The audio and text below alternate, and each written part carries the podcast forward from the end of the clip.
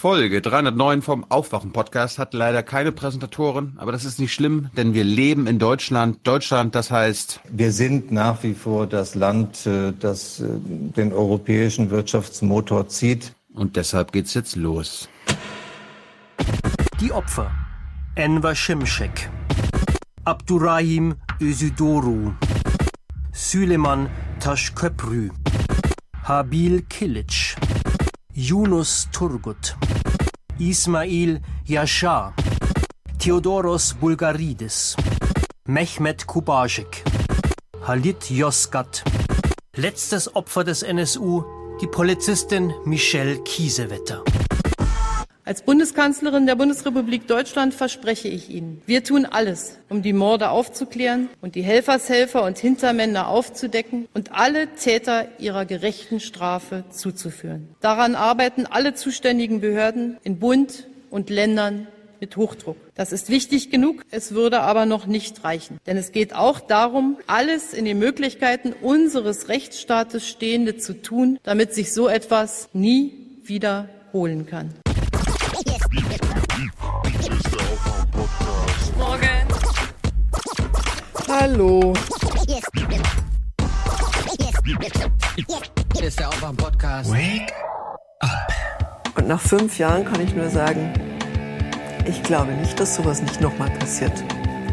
Der NSU ist nicht vorbei. Wake up and clear your brain. Time to listen to what people are saying. Government is lying again, media is acting insane. Good stay in bed. And I know they're talking heads, but you can sleep when you are dead, so wake up. Together here in London and around this country, our message to our visitor is we are united in our hope for a world of justice, not division. We're united in our hope to end racism, misogyny. We're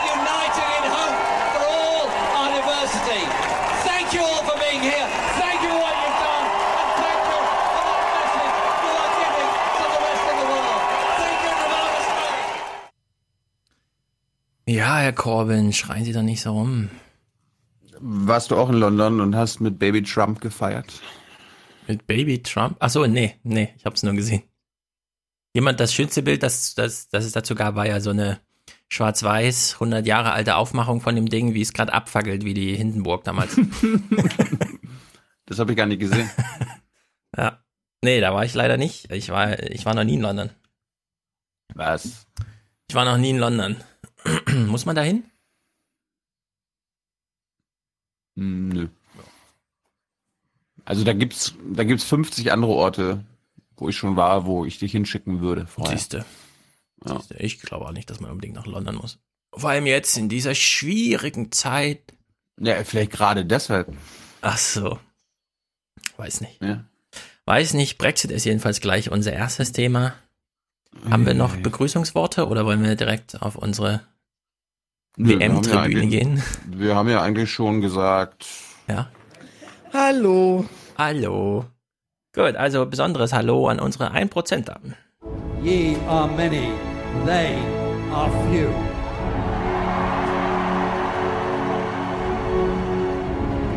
Willkommen im 1% Club.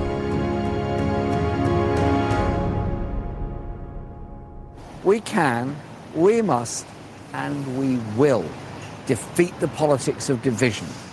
Together, together we can build societies that work for the many.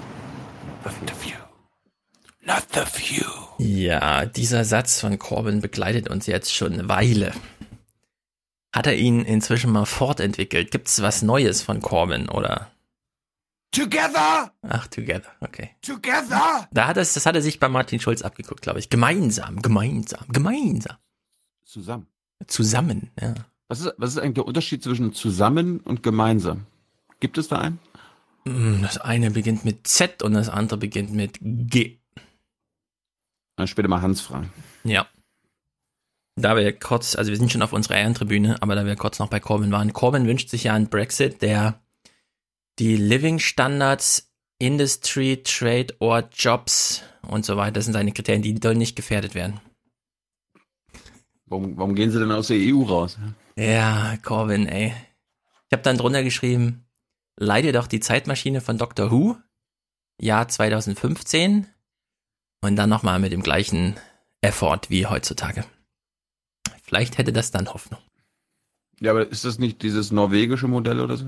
Ja, aber du weißt, Norwegen ist ein kleines Land, 5 Millionen Einwohner oder so, keine Ahnung. Nicht 60 Großbritannien Millionen. auch. Naja, wir danken den Die Vogelabschuss sind, die heute. sind kleiner als Deutschland und deshalb. Großbritannien? Alle sind kleiner als Deutschland.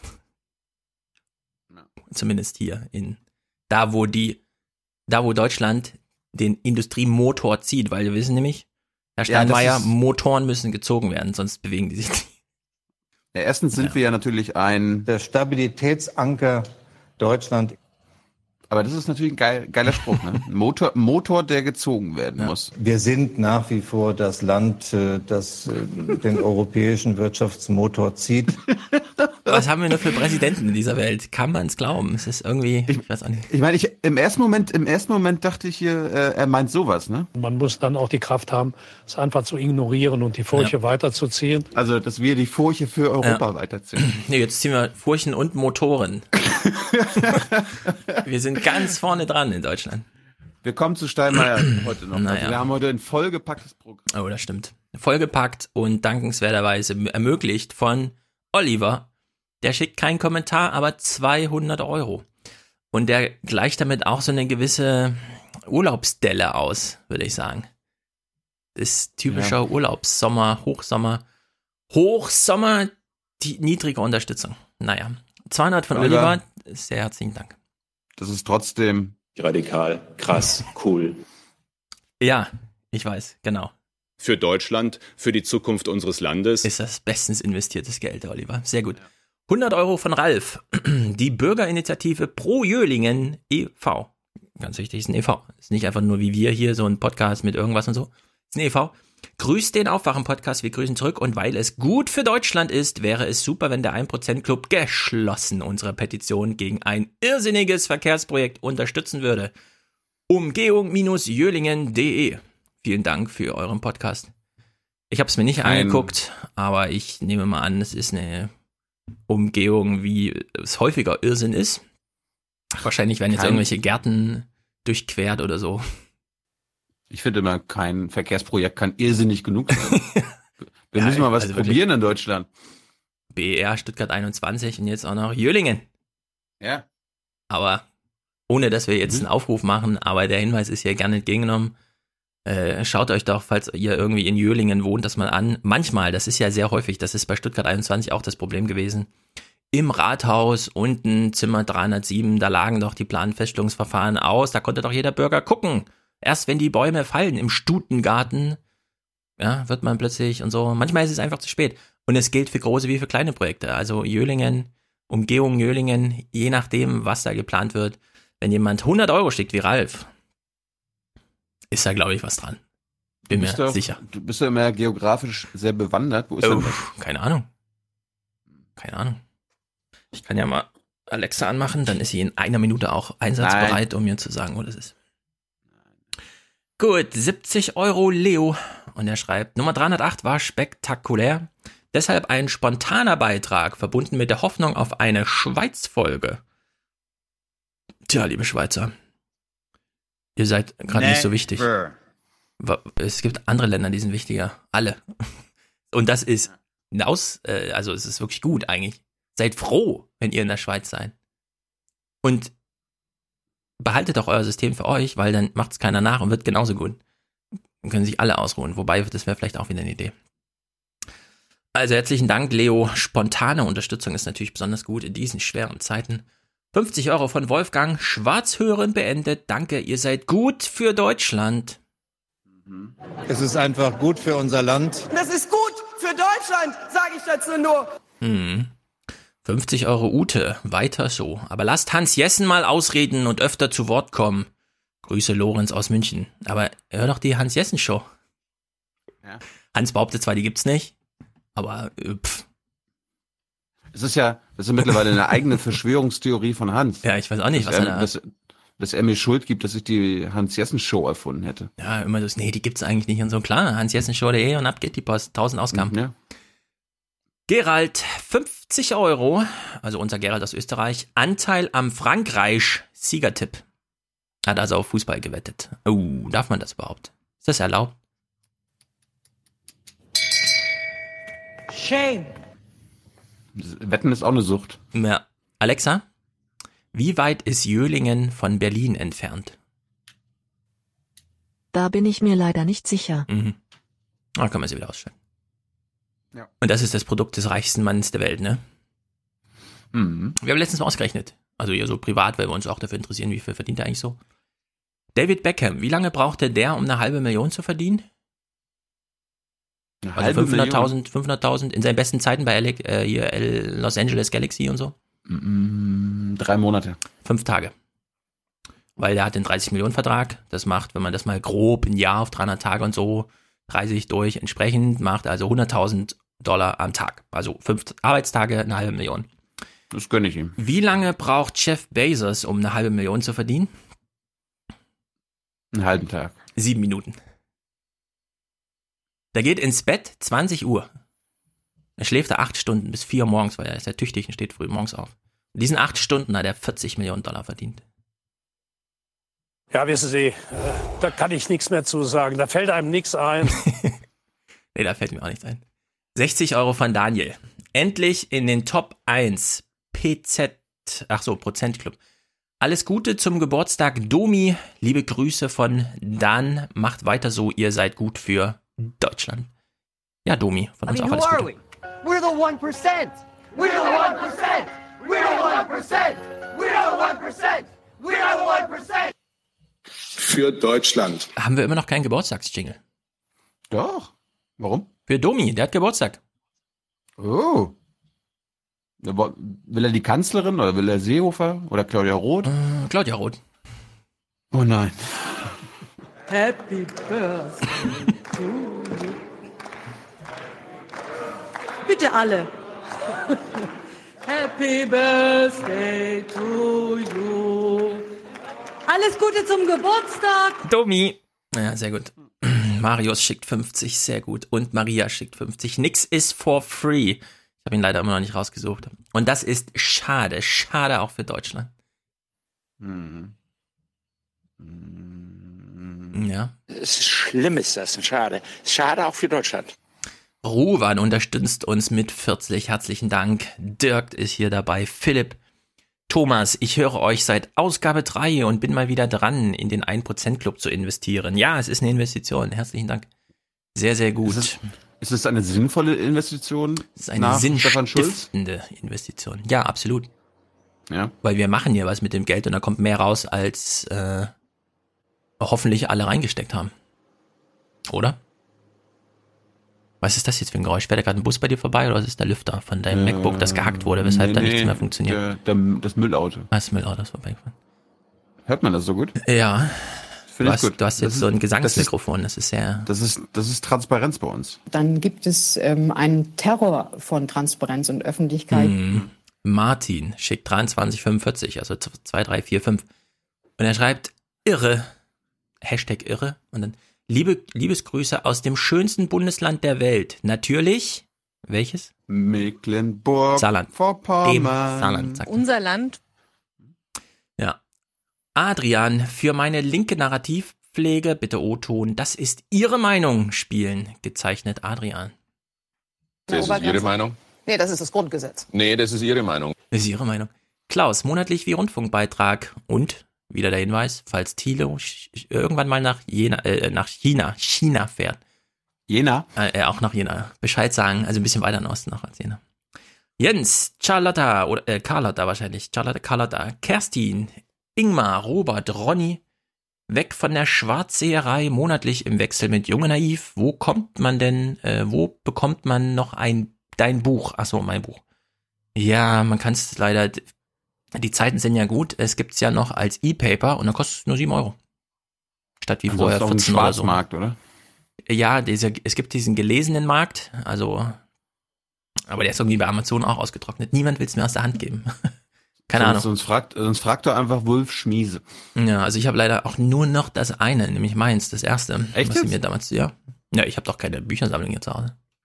Du hast deinen Kindern keine gesichert? Nein. Wieso soll ich meinen Kindern mein Buch sichern? Damit sie irgendwann mal in der Schule angeben können. Mein Papa hat ein Buch geschrieben. Ja. Machen die, glaube ich, nicht. Wir sind hier classy in Frankfurt. Bestimmt. Jan, Robert, Bastian, Steffen, Vincent, Olaf, Jonas, René, Roland, Leo, Dirk, Jens, Ulrich für Konstanz, schreibt er. Ja, wir kein Nee, Jingle. nee. Nein, nein. Aber Konstanz ist das nicht? Nee, das ist in der Schweiz, ne? Äh, Konstanz ist in der Schweiz, ja. Nee, Konstanz ist hier um die Ecke, kann man mit dem Regionalexpress hinfahren. Aber können wir, äh, ich, ich weiß, wir nehmen die Schweizerin. Ja. Für Deutschland. So? Ich bin keine Schweizerin. Ich habe da nur eine zweite Wohnung. Wenn Sie sich mal informieren würden, wüssten Sie das auch. Yvonne macht weiter so, schreibt er. Dennis, Anna, Christoph, Robert, Wage Up. Was heißt das? Wage Up. Äh, Löhne hoch? Hm, das kann sein. Wage Up. Ja, Wage Christian. Christian schreibt, Graf Juiges der Vierte von Albon, Albon, nannte äh, sich selbst bei, mit Beinamen Delphinus, Klammer auf, D auf Dauphin, Klammer zu, und hatte in seinem Wappen das Bild eines gekrümmten Delfins. Tja, sehr guter Hinweis. Stefan, viel zu lange schwarz gehört, verzeiht ab sofort monatlich 4 Euro für euren tollen Podcast. Weiter so, Grüße aus Schwaben. Ist auch nicht die Schweiz. Oh, jetzt Jeremy für Deutschland. Ja, erstmal. I am in the top 1%. Ja. Für Deutschland! Für Deutschland. Peter, Marcel, Tobias, Tobias. Marlo schreibt Sapret Aude. Was heißt das? Sapre Aude? Lateinisch ist hier dieser Kantspruch. Habe Mut, dich deines eigenen Verstandes zu bedienen. War ich mir immer ein bisschen, hä, ist das ein bisschen komisch? So viel Worte und dann wird es so auf zwei. Das ist manchmal wie bei den Chinesen, weißt du? Man macht so einen ewig langen deutschen Satz und dann Dolmetscher dann Jijajuju und dann ist schon fertig. Hm. Naja, Simon, eine monatliche Spende, danke für eure Arbeit. Koray, Josef, Michael, Bernhard, Raphael, Felix, Ralf, Ellen und Kai. For the many, for the many, not, not the few, the few.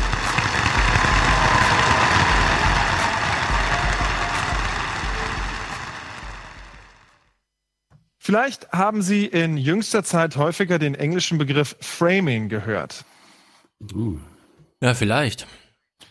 So, wir begrüßen jetzt einen Gast, den viele von euch noch nicht kennen. Darum. Wer hat den Verstand? Wer ist gut Land? Die anderen Reporter kann man alle vergessen. Hier ist die Hans-Jessen-Show. Guten Morgen, Hans. Guten Morgen, ihr beiden. Die anderen Reporter, welche denn? Ja, Reporter mit begrenzte Reporter. Mm, sehr gut. Alle anderen, alle anderen. Ist so ganz Ja, einfach. Alle ja. anderen. Ja, ja. Ich habe euch ja im Das ist die Rasenfunk Ab gehört. Abteilung, Abteilung für Hybris. Ja, ich habe euch im Rasenfunk gehört und Hans hängt irgendwie dieser Verschwörungstheorie nach, es gäbe keine Hans-Jessen-Show. Müssen wir Ja. aber jetzt nicht aufklären. Ich fand es nur interessant, dass du das da so gesagt hast. Ich habe nicht gesagt, es gibt keine. Sei doch stolz auf deine gesagt, eine Million Follower bei Twitter. Das Er ist hätte jetzt sie. Eine, er er das ist- hätte die eine Million. Ja, Ja. eben. Hätte, hätte, Fahrradkette. Ja. Gut. Gut, wir haben einen neuen Weltmeister. Äh, Stefan hat es ja gerade schon mit dem Rasenfunk angesprochen. Hans und ich waren am Samstagabend noch bei Max. Und Frankreich ist Weltmeister geworden. Und ich habe mal, während ich meine Nachrichten geguckt habe, ne, ganz ich habe mal eine Frage. Weil du sagst, Frankreich ist Weltmeister geworden. Mir wurde, ich, ich habe ja sehr lustige Freunde auch. Und auf WhatsApp hat jemand so ein Bild geteilt, so einen ganz kleinen Ausschnitt. Da waren fünf französische Spieler oder so zu sehen. Alle im blauen Trikot, alle freudig, aber auch alle dunkle Haut. Und dann stand drunter, herzlichen Glückwunsch Kamerun. und ich habe mich totgelacht und habe mich aber auch ein bisschen dafür geschämt. Darf man jetzt darüber lachen oder nicht? Ich fand das so witzig in dem Moment. Ja, natürlich. Das, Ja. äh, ja, warum denn nicht? Das ist doch grandios. Also Wollte ich nochmal find das- geklärt haben. Ah, ja, Aber ich dachte mir so ein bisschen, oh, das- kann ich das jetzt teilen oder? Das ist doch diese, das ist doch die wirklich positive äh, Kehrseite dieser elenden Ösi-Diskussion, die wir hier haben. Fand ja auch die Schweden vorbildhaftes Management Ja. dieses Vorfalls. Ja. Und in Frankreich, ähm, ich fand Mickey Beisenherz Tweet genau richtig. Zu diesem Macron-Bild oben, wir haben einen super jungen Präsidenten, Mhm. der sich darüber freut, dass eine Gruppe von Einwanderern, gut, kann man wieder sagen, ist ja nur für den einen Tag, ist auch nur auf Sport bezogen und so, aber es ist erstmal eine zutreffende Beschreibung dieses Bildes gewesen von Macron auf der Tribüne. Ja. Wir kommen mal zu zutreffenden Beschreibungen aus Paris. Theo Koll, natürlich Hauptberichterstatter äh, für alles, was Macron so äh, macht und furzt. Was? Der war mal auf der, der war auf der Champs-Élysées, beziehungsweise irgendwie am, am irgendwo in Paris, hat mitge... Auf den, auf den Champs-Élysées, bitte. Ah, Mhm. gut. Es sind die Elysischen Felder. Wir hören mal, was, was er in der heute um 19 Uhr berichtet hat. 90.000 Menschen, die ja jedes Tor bejubelt haben, wie ich es noch nie gehört habe und auch jedes Gegentor so laut geschwiegen haben, wie ich es auch noch nie erlebt habe. Zwischendurch musste die Feuerwehr hier Wasserwerfer einsetzen, um die Leute abzukühlen, weil es in jeder Hinsicht heiß war. Ja, danke, liebes CDF, für die Information darüber, dass die Franzosen bei jedem Tor gejubelt haben. und bei jedem Gegentor laut es beschrieben haben. Das sind völlig Ich glaub- neue glaub ja Perspektiven nicht. in der Reaktion. Ich könnte mir vorstellen, es klang ungefähr so, oh, und so. Ich glaube nicht, dass die laut geschwiegen haben. Ich fand Theo Koll, das war bestimmt wieder so eine Literaturproduktion, die hier gerade stattfand. ja, So nah an den Kultur- und Kunstschätzen von Frankreich kann man ja nicht einfach nur sagen, die haben da einfach mal Fußball geguckt und Spaß gehabt. Nee, die haben da laut geschwiegen. Mhm. Das glaube ich auch. Das glaube ich auch. Ich habe noch einen, eine Nach ich habe noch eine Nachreichung zur letzten Folge, weil wir, weil ich ja behauptet habe, bei Buten und Binnen hört man nichts über die Bauern. Wir werden uns jetzt nicht alles angucken. Ich wollte nur nachreichen. Ja. Auch bei Buten und Binnen gibt es Bauernsorgen. In Bremen. An diesem Tag hat der Himmel 8 Liter Wasser pro Quadratmeter auf den Mais von Henry Grimm regnen lassen. Regen, auf den der Bauer bei Wopswede Monate gewartet hat. Jetzt keimt die Hoffnung Ja, auf eine einigermaßen ertragreiche Ernte Umland. wieder auf. Der Mais ist noch Bremer zu Umland. retten. Wir haben ab so circa ab 1. Mai nicht einen bedeutenden Regen bekommen. Und jetzt, ja, alle Hoffnung sitzt jetzt bei uns in dem Mais. Wir haben hier alle gebankt, dass die Maisfelder alle so langsam kaputt gehen. Die rollen ja ihre Blätter ein, damit sie dann versuchen, äh, Wasser zu sparen. Aber irgendwann dann rollen die nicht wieder auf, weil es kein Wasser mehr gibt. Und nee, jetzt freuen wir uns natürlich sehr darüber, dass noch ein bisschen Regen kommt. Der April Hans, der, der, der hat noch nicht gelernt, wie man ein 15-Sekunden-Statement fürs Heute-Journal gibt, oder? Das ist doch schön. War ja er. Journal. Du, der Landwirt, ich finde das schön, wenn, wenn der Landwirt ausführlich die Situation Ja. darlegt. Ja, ja. Ist nur so ungewohnt für, für Bundesnachrichtenohren. Es sind ja auch keine Bundesnachrichten. Es sind Buttennachrichten. Nun ja. Gut, sind wir informiert über Ja. selbst im Umland Bremen. Ah, Ich könnte mir vorstellen, irgendwo ist bestimmt auch ein kleiner Blumentopf auf einem Balkon in Bremen vertrocknet, oder? So ganz Mit zieht das Sicherheit. nicht da vorüber. Mit Sicherheit, doch, doch, doch. Also, Sag mal, sag mal, ist Oma Erna in Niedersachsen, ist da das gestattet, Buten und Bin zu gucken? Weil das ist ja eigentlich nur für Bremer und Bremerhavener, oder? Ja, ich glaube, also jedenfalls zu der Zeit, als ich da noch tätig war, war es so, dass wir viele, viele äh, televisionären Grenzgucker hatten. Also die Hälfte, ja, die Hälfte des Buten- und Binnenpublikums zuschauermäßig lugte aus, äh, guckte fern, da stimmt das Wort mal wieder, Fernsehen Mhm. aus Niedersachsen. Andere Frage. Aber, Ist den, also ist den Leuten irgendwann mal aufgefallen, es ist ja jetzt auch schon 2018, dass Radio Bremen Fernsehsender ist? Radio Bremen ist eine ARD-Anstalt, die Hörfunk und Fernsehen produziert schon. Wie, also, wie heißt die Radio Bremen? weil äh, das liegt in der Tradition begründet. Die deutschen ARD-Anstalten wurden ja gegründet nach den Vorbildern der jeweiligen Besatzungsmächte. Und ähm, Radio Bremen war zwar, oder Bremen ist zwar eigentlich ähm, britisches Besatzungsgebiet Mhm. gewesen, aber da Bremerhaven der Hafen für die Amerikaner war, war Bremerhaven äh, ein Stück weit äh, eine Enklave, eine US-amerikanische Enklave. Und deswegen wurde es eigentlich nach amerikanischem Vorbild benannt. Und die Amerikaner nannten ihre Station eben Radio. Und am Mhm. Anfang war es war es eben tatsächlich auch nur Hörfunk. Deswegen war Radio Free Bremen. Jetzt habe Ja, ich noch so eine ungefähr. Frage. Jetzt habe ich noch eine Frage, Hans. Ja. Gibt es eigentlich für alles eine Erklärung? Ich wollte doch nur Weiß einen Witz machen. ja. Na gut. Das ist, das ist der Vorteil älterer Gehirne. Kommen wir mal, kommen wir mal zum aktuellen Brexit, weil wir eröffnen diese Woche, so wie die ARD die letzte Woche eröffnet hat, mit dem Brexit und es war doch ganz witzig, weil wir hören jetzt schon wieder das Normale, den Alltag, ja, ja, da hat irgendwie May mal wieder irgendwas gewonnen im Unterhaus oder so, keine Ahnung. Lassen wir uns doch noch mal hier in letzte Woche einstimmen, denn es gab ja strukturelle Veränderungen. Guten Abend. In der britischen Regierung geht es gerade chaotisch zu. Brexit-Minister zurückgetreten. Außenminister zurückgetreten. Premierministerin noch da. Binnen 24 Stunden hat Regierungschefin Theresa May mit David Davis und Boris Johnson zwei ihrer wichtigsten Minister verloren. Beide scheiden aus dem Amt, weil sie den Brexit-Kurs Mays nicht mittragen wollen. Ja, für alle, die dem nicht ganz folgen konnten, dieses Geknister kam gerade von Pina Atalais Haaren und ich frage mich auch so ein bisschen, warum? Ich, dachte- ich, ich dachte zwischendurch, Haaren? sie jetzt. Ja, die hat ihr Mikrofon da oben und die Haare liegen plötzlich drauf, so als wäre der so. allerletzte im Studio, bevor die Sendung losging, der Friseur gewesen, der ihr die Haare nochmal vorne auf die Schulter legt. Ja, ich dachte, also keine, Elektro, keine elektrostatische Aufladung oder so. Nee, ich glaube, das ist Geraschel von Haaren auf dem Mikro. Naja, es sind jedenfalls Minister zurückgetreten und äh, das ist natürlich interessant, weil dadurch verändert sich so einiges. Wir haben ja schon gehört, oh, die Europäer machen das eigentlich ganz gut. Der Barnier steht ja sogar im Verdacht, nächster Kommissionspräsident zu sein. Und in Großbritannien gehen die jetzt irgendwie alle. Und es ist interessant, wie sie gegangen sind, weil wir denken ja immer so ein bisschen, ja, Brexit, komm, wir machen eine zweite Abstimmung, dann ist das alles wieder gut und so. Nee, die Stimmung in Großbritannien ist ganz, ganz anders, als wir das immer glauben. Bei Medias Res hat letztens Stefan Kolderhoff auch mal den britischen Korrespondenten angerufen, hat gefragt, was ist denn los? Also sie rufen jetzt immer alle möglichen Korrespondenten so an und fragen, erzähl doch mal so ein bisschen, wie ist denn dein Berichtsgebiet und so.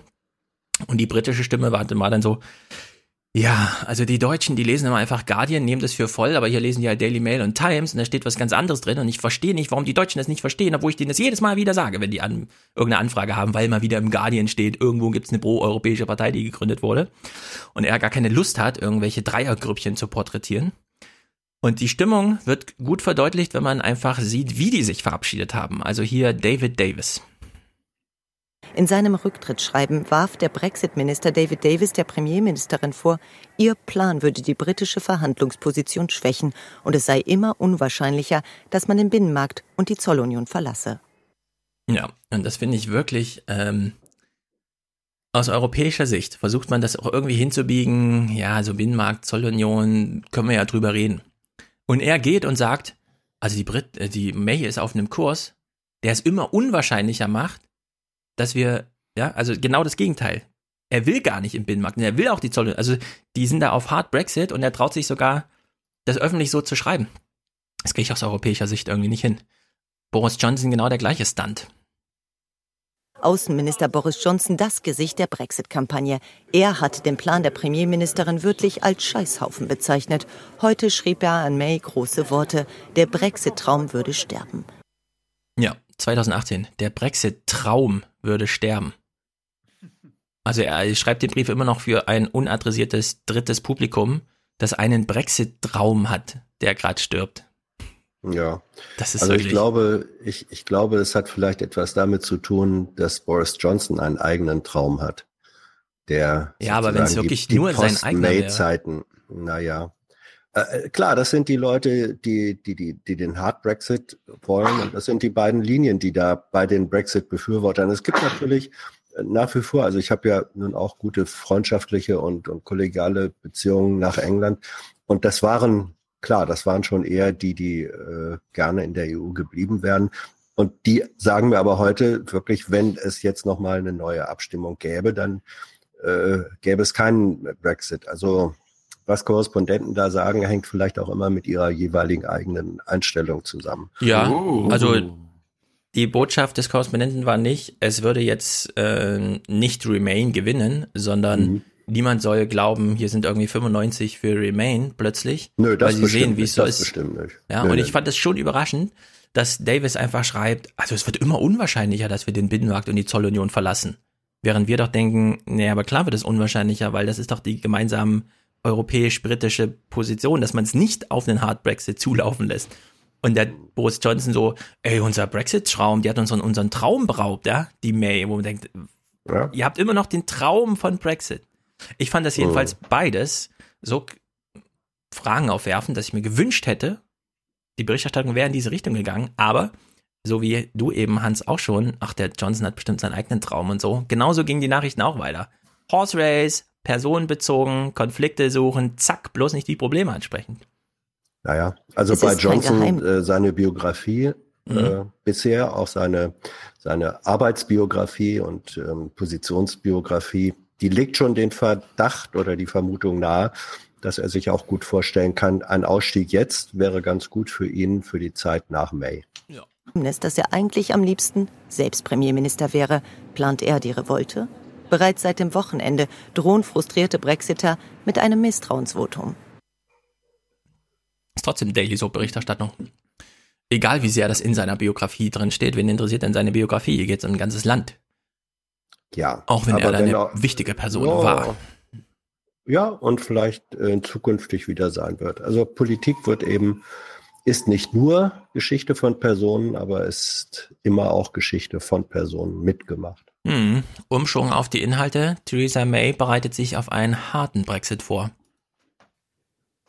Am Abend sitzt Theresa May mit der Fraktion zusammen. Danach dürfte klarer sein, ob sie die Mehrheit der Tories hinter sich hat. Zuvor verteidigte sie im Parlament ihren Kurs, verkaufte ihn als harten Brexit und drohte in Richtung EU. Eine verantwortungsvolle Regierung muss sich auf alle Szenarien vorbereiten, auch die, dass es keinen Deal gibt. Und da wir nicht mehr viel Zeit für die Verhandlungen haben, hat das Kabinett am Freitag beschlossen, auch das vorzubereiten. that these preparations should be stepped up. Ja, soll das die EU jetzt irgendwie unter Druck setzen? Oh, was? Die planen echt mit, auch, auch mit der Variante eines harten Brexits? Ah ja, also Oh, das das, fährt ist, alles das so ist Wand Wording. gerade, das, ja, da- das, das ist Wording. Also da versucht May, die natürlich unter Druck ist, äh, sie versucht Leadership zu behaupten, wo sie sie eigentlich nicht mehr hat und nennt das dann eben einfach einen harten Brexit. Also Ich das ist, das ist Etikettenkleben. Noch nie wurde ein politisches Problem, das so immanent und so mit einem Ablaufdatum und so, so unterschätzt wie dieser Brexit. Ich verstehe das überhaupt gar nicht. Das, Ja. das ist einfach. Ja, ja, aber äh, also vor allem von Seiten der Briten unterschätzt, das muss Ja. man eben auch sagen. Ja. Äh, Ich meine, uns kann es ja fast egal sein, ja. Wir in Frankfurt profitieren sehr davon, aber das, wie die Briten damit umgehen, finde ich wirklich eine Katastrophe. Naja, kleines Finale hier im Bericht. Äh, Donald Tusk äußert sich, finde ich, mit den richtigen Worten. In Brüssel wartet man vor allem darauf, dass es weitergeht. Ratspräsident Tusk merkte heute an, Politiker kommen und gehen. Probleme bleiben. Klingt irgendwie abgeklärt. Auch ständiges Chaos kann einen gewissen Gewöhnungseffekt haben. Das Durcheinander seit dem Referendum vor zwei Jahren ist es der Dauerzustand auf der Insel. Ja, was ich wirklich beeindruckend finde, ähm, also die EU ist wirklich der schlechteste Verhandlungspartner für Großbritannien, weil für die einfach völlig klar ist, ja, wir müssen hier Rechtstexte schreiben. Also in der EU gibt es einfach keinen, der die große Bühne sucht, außer halt dieses Gangel zwischen Tusk und Juncker alle zwei Wochen mal bei irgendeinem Termin oder so. Aber ansonsten ist in der EU völlig klar, also ohne Rechtstext hast du hier nichts erreicht. Ja, da muss der Berichterstatter halt durchs ganze Parlament gehen und die Ausschüsse überzeugen und so weiter und so fort.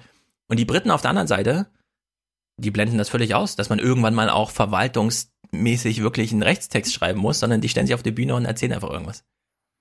Ja, das ist wieder Briefe.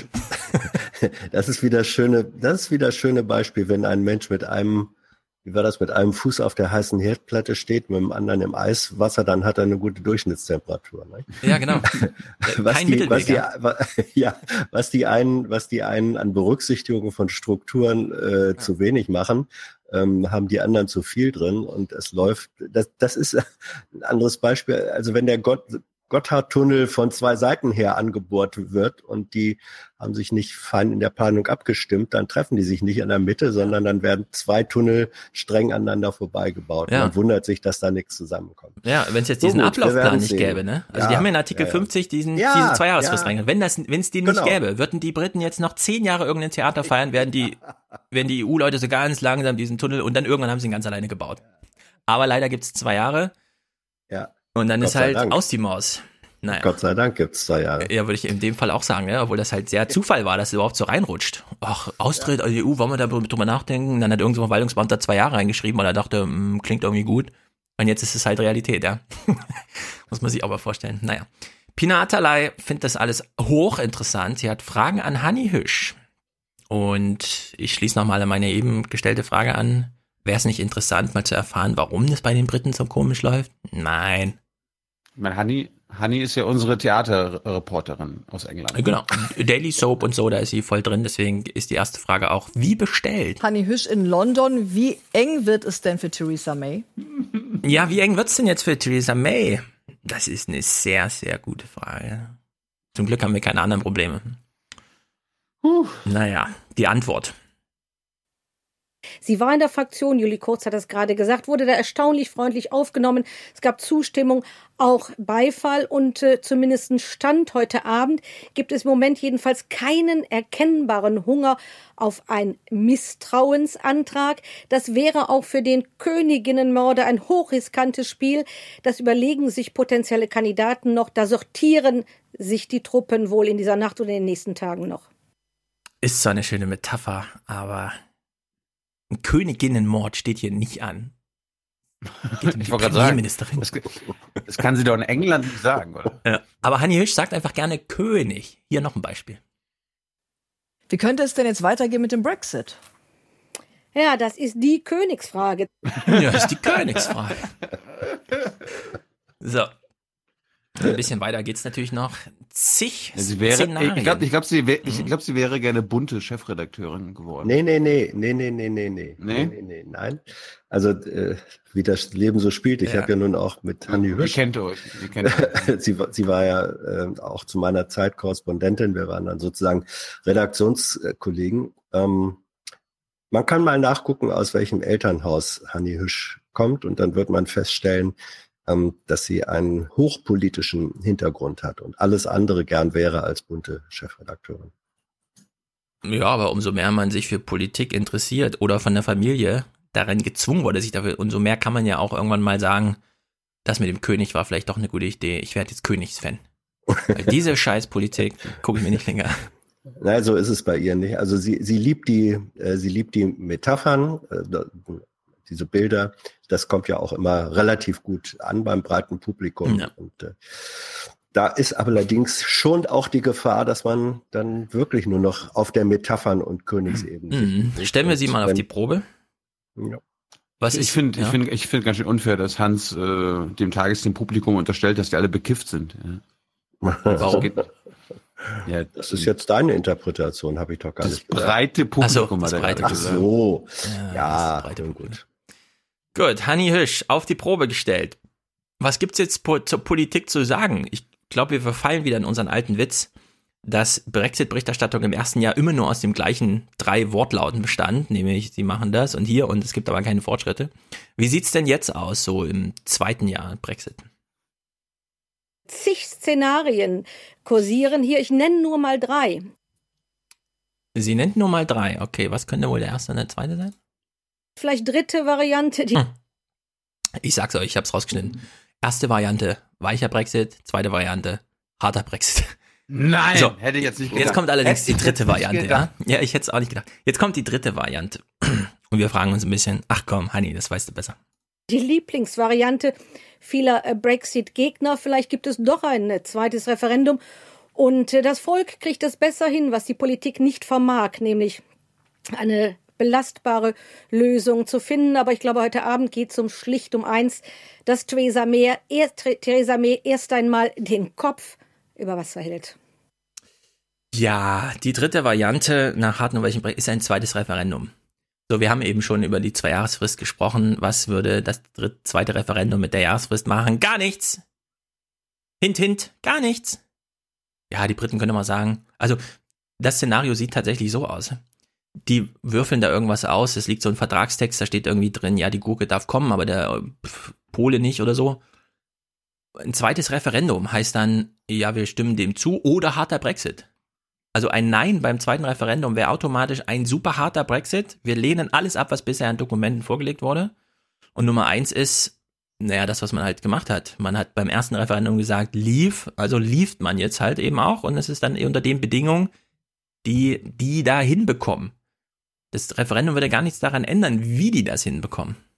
Also das verstehe ich überhaupt nicht, wie man das so in den Tagesthemen Also, berichten kann. Ja, dieses, dieses zweite Referendum ist natürlich eigentlich die heimliche Wunschvorstellung der Kontinentaleuropäer, weil wenn es ein zweites Referendum gäbe und dann eine äh, Mehrheit für Remain wäre, Nee, das also ginge ja nicht. Brexit, Die ja, zwei Jahre verlaufen ja. ja, dann, dann wäre es der späte Beweis dafür, dass man eben doch Recht gehabt hat als Ja, Kontinentaleuropäer. Badge. Genau. Nein, es ändert nichts, aber daraus speist sich äh, sozusagen diese, diese Chimäre, diese Vision, ach, wie schön wäre es, ein zweites Referendum zu Ja. haben. Das ist eine kontinentaleuropäische Vision, aber ich glaube eben keine britische. Nee, man müsste, wenn überhaupt, das erste annullieren und wiederholen. auf Grundlage von Facebook hat uns verarscht oder sowas. und die Diskussion gibt's überhaupt nicht. Komm mir doch nicht mit Fakten, Stefan. Ja, wirklich, genau. Ja, liebe Tagesthemen, ja. Das ist jetzt über mich Bande gespielt, eine Hans-Jessen-Kritik an den Tagesthemen. Man kann nicht einfach so vom zweiten Referendum plötzlich reden. Hanni Jüsch. Naja, lassen wir uns das noch kurz kommentieren von Björn Staschen. Staschen, wie auch immer. Staschen. Staschen. Guter Mann. Ja. Ein sehr guter Natürlich. Mann. Hören wir mal zu. Die konservativen Tories sind tiefer gespalten denn je. Mays Mehrheit schwindet. Viel zu lange eierte sie herum beim mühevollen Machterhalt. Ohne Einigung mit der EU droht in acht Monaten schon der harte Brexit. Den wollte May eigentlich vermeiden. Ihr Eiertanz könnte ihr nun das Gegenteil bescheren. Ich würde Großbritannien hinterher weinen, sollte das Mutterland der modernen Demokratie, das Land grandioser Musiker und doch nicht so schlechter Fußballer die Europäische Union verlassen. In der Sache finde ich das, was gerade in London passiert, was Boris Johnson enttäuscht den halben Brexit nennt, also gar nicht so schlecht. Ja, schön, dass du es so findest. Ist auch schön, dass du uns nochmal sagst, du würdest dem Land dann hinterher weinen, weil dir kann es auch egal sein, genau wie uns. Klar würden wir dann irgendwie kurz traurig sein und so, oh, sind die Briten weg und so. Aber ich glaube, für die Briten, da gibt, da leben doch ein paar Menschen, die das auch irgendwie betrifft, was da passiert. Naja, halber Brexit. Oh Das ist so wie halb schwanger, ne? Ja. Ist ja auch ein beliebtes, eine beliebte Vorstellung. Gibt's nur nicht. Kommt ein Alien raus und dann ist auch keiner zufrieden. Brexit am Donnerstag. Es gab weitere Rücktritte. Premierministerin May will Großbritannien in eine Freihandelszone mit der EU führen. Gelten soll das für Waren. Für den Finanzdienstleistungssektor sind andere Regeln vorgesehen. Der neue Brexit-Minister Raab stellte den Plan in einer turbulenten Parlamentssitzung vor. Mehrere Abgeordnete störten die Ausführungen Raabs mit Zwischenrufen. Die Sitzung wurde vorübergehend unterbrochen. Ja, den Clip mit den weiteren Rücktritten hören wir gleich. Der ist jetzt hier reingerutscht. Da habe ich mich gefragt, warte mal, wenn Jan Hofer in seiner zurückhaltenden Art und Weise sagt, selbst für britische Verhältnisse habe es eine turbulente Parlamentssitzung gegeben. Was heißt denn das eigentlich? Nah an der Körperverletzung. Ja, also wirklich, wirklich, ja. Eine normale Parlamentsdebatte ist da irgendwie, der Typ ruft alle fünf Minuten Order, alle schreien durcheinander, nichts versteht man und so. Was ist denn bitte eine, da ging's mal hoch her und so. ja, ich sag's ja, nah an der Körperverletzung. Haben die wirklich mal ihren Degen rausgeholt haben. Order! Do not shout when I'm speaking from the chair. Ja, einen kleinen Teaser auf den Urlaubsprogramm. Ich habe ja mit Thomas eine Folge über England schon aufgenommen. Da erklären wir auch nochmal, warum man im britischen Parlament so beieinander sitzt, dass der Degenkampf ausgeschlossen ist. Da hat man architektonisch vorgesorgt. Man ist völlig unklar, wie das jetzt wieder aktuell werden kann, sowas, ja, aber es ist wirklich erstaunlich. Also die anderen beiden Zurücktritte, äh, Rücktritte, die es da noch gab. Die britische Premierministerin May verliert weiter an Rückhalt in den eigenen Reihen. Nach dem Rücktritt von zwei Ministern kündigten heute die beiden Vizevorsitzenden der konservativen Partei ihren Rückzug an. Sie könnten den Brexit-Kurs nicht unterstützen, hieß es. Ja, die Tories zerfallen auch noch. Nicht nur ihr Parlamentsdings da, sondern auch ihre Partei löst sich so langsam auf. Kein Wunder, Ja, dass Mann. Corbyn eine große Klappe hat, aber es ist auch ein bisschen zu einfach, finde ich. Eieiei. Ja. Was ich jedenfalls nicht mitbekommen habe, ich war wirklich ein bisschen Ich mein- überrascht. Ja. Ich meine, eine Sache, die jetzt vielleicht gar nicht bei den Tagesthemen Thema war, aber in der Mhm. Regierungspressekonferenz hat Theresa May zuerst im Kanzleramt vorbeigeschaut, hat sich grünes Ja. Licht geben lassen Ja, von der ja. Kanzlerin und ist dann zu ihrem Kabinett gegangen und hat gesagt, also das ist mein Plan und den Plan findet auch Frau Merkel gut. Und damit wird sie das mit Herrn Barnier auch klären. Ja, deswegen macht man Seibert- Politik und eigentlich und im Hintergrund. Ja, ja, genau. Und Herr Weil- Seibert hat äh, ohne, ohne, also er hat sich nicht gerade sehr bemüht, das zu verneinen, dass es so gewesen ist. Ja, was soll er das auch verneinen? Äh, allerdings ist das natürlich voll die korrekte Vorgehensweise.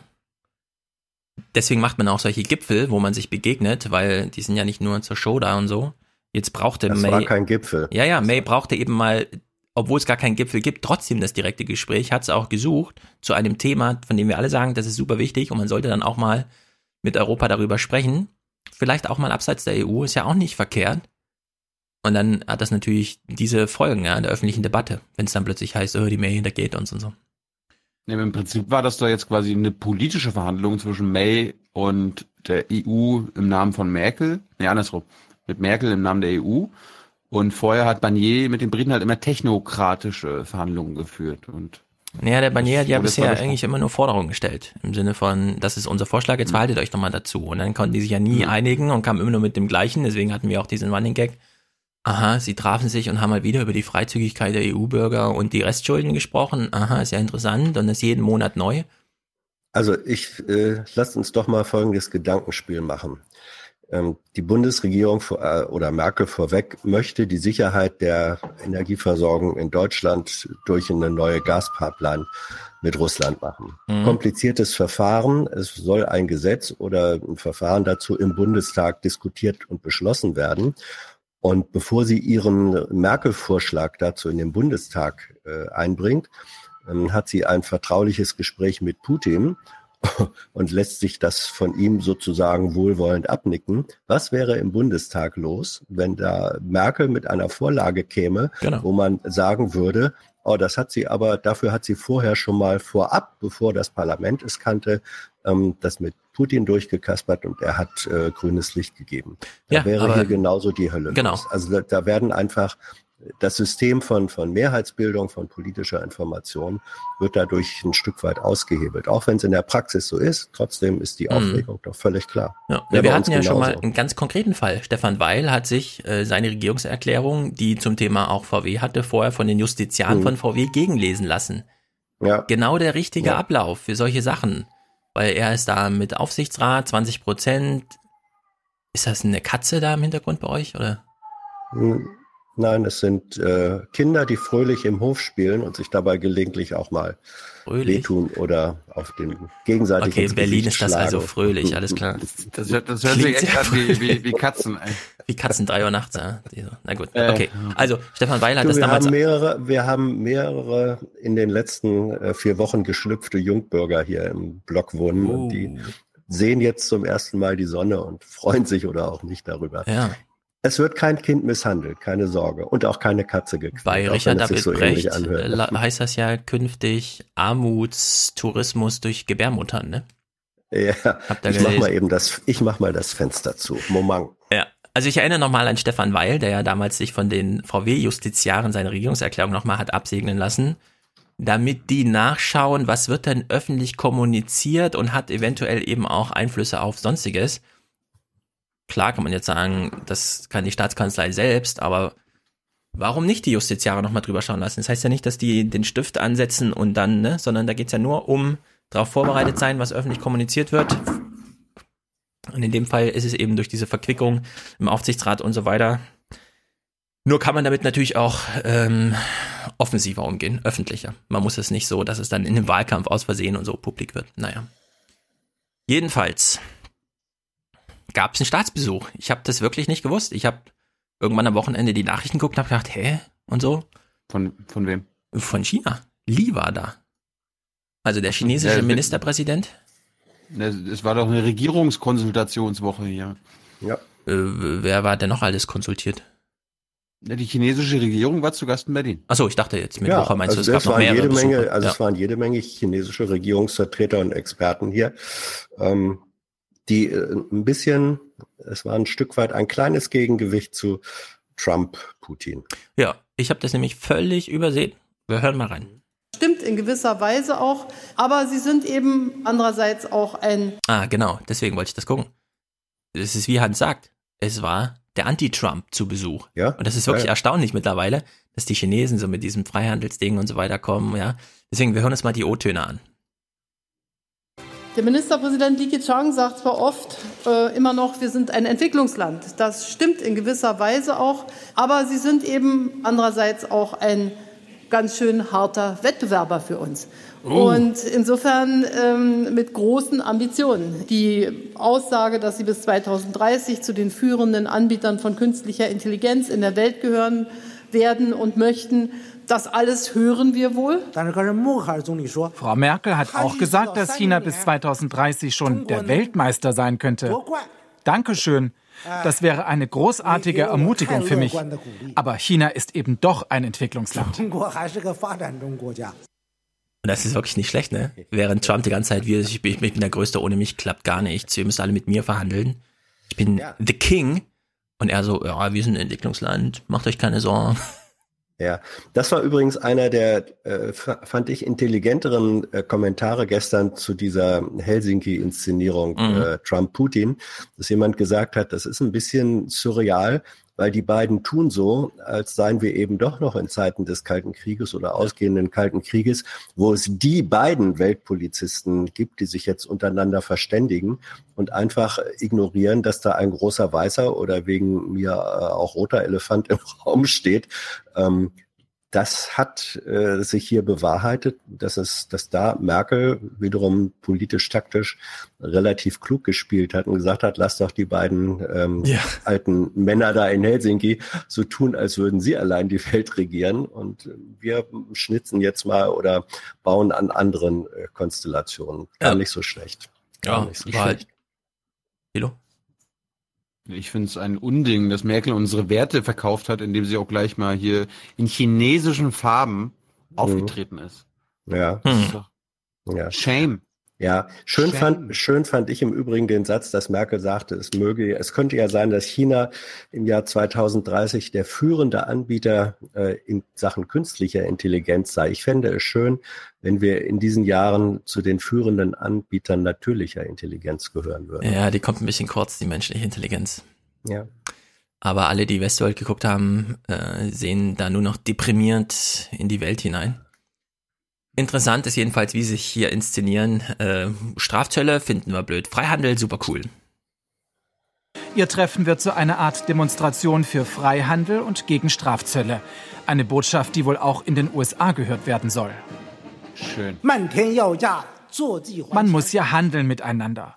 Und da können wir auch Konflikte vermeiden, kriegerische Auseinandersetzungen vermeiden. Wir tragen dadurch zu Frieden und Stabilität in der ganzen Welt bei. Ja. Ich find's immer wieder amüsant. Ich meine, solche Leute, ne? Hier, Li. Also wirklich Regierungschef in China. Nummer zwei hinter Staatspräsident und so weiter. Wenn man in China als Chinese irgendein, irgendwas von ihm will, ja, muss man sich ein Jahr Zeit nehmen, planen hier und da und alles machen und so weiter. Also mega Autorität im eigenen Land, da kommt er hierher und so, ja, es wäre doch gut, wenn wir Handel treiben, das ist dann auch besser irgendwie gegen Krieg und so. Also so, so völlig verwandelter Typ, der plötzlich, ah, ich bin mal im Ausland, ich kann mal ausspannen von meiner Hierarchie hier zu Hause und so und dann einfach so auf der Bühne steht und so eine kleine Show macht, und irgendwas vom Weltfrieden und vom Krieg und so erzählt. Ja. Also finde ich immer wieder amüsant. Interessant, es gab tatsächlich jetzt strukturelle Veränderungen, wenn man, ja- also wenn man ja glaubt oder sieht, Trump macht irgendwelche Treffen und man so denkt, na, schöner Fototermin, kommt da noch irgendwas bei rum, zerschlägt das gleich oder ist das schon wieder auf dem Rückflug alles egal, was da verhandelt wurde? Hier gab es tatsächlich Änderungen. Erstmals wird es einem deutschen Unternehmen, der BASF, erlaubt, einen Standort in China in Eigenregie zu führen. Das zeigt, dass äh, die Marktöffnung Chinas in diesen Bereichen äh, nicht nur Worte sind, sondern dass dem auch Taten folgen.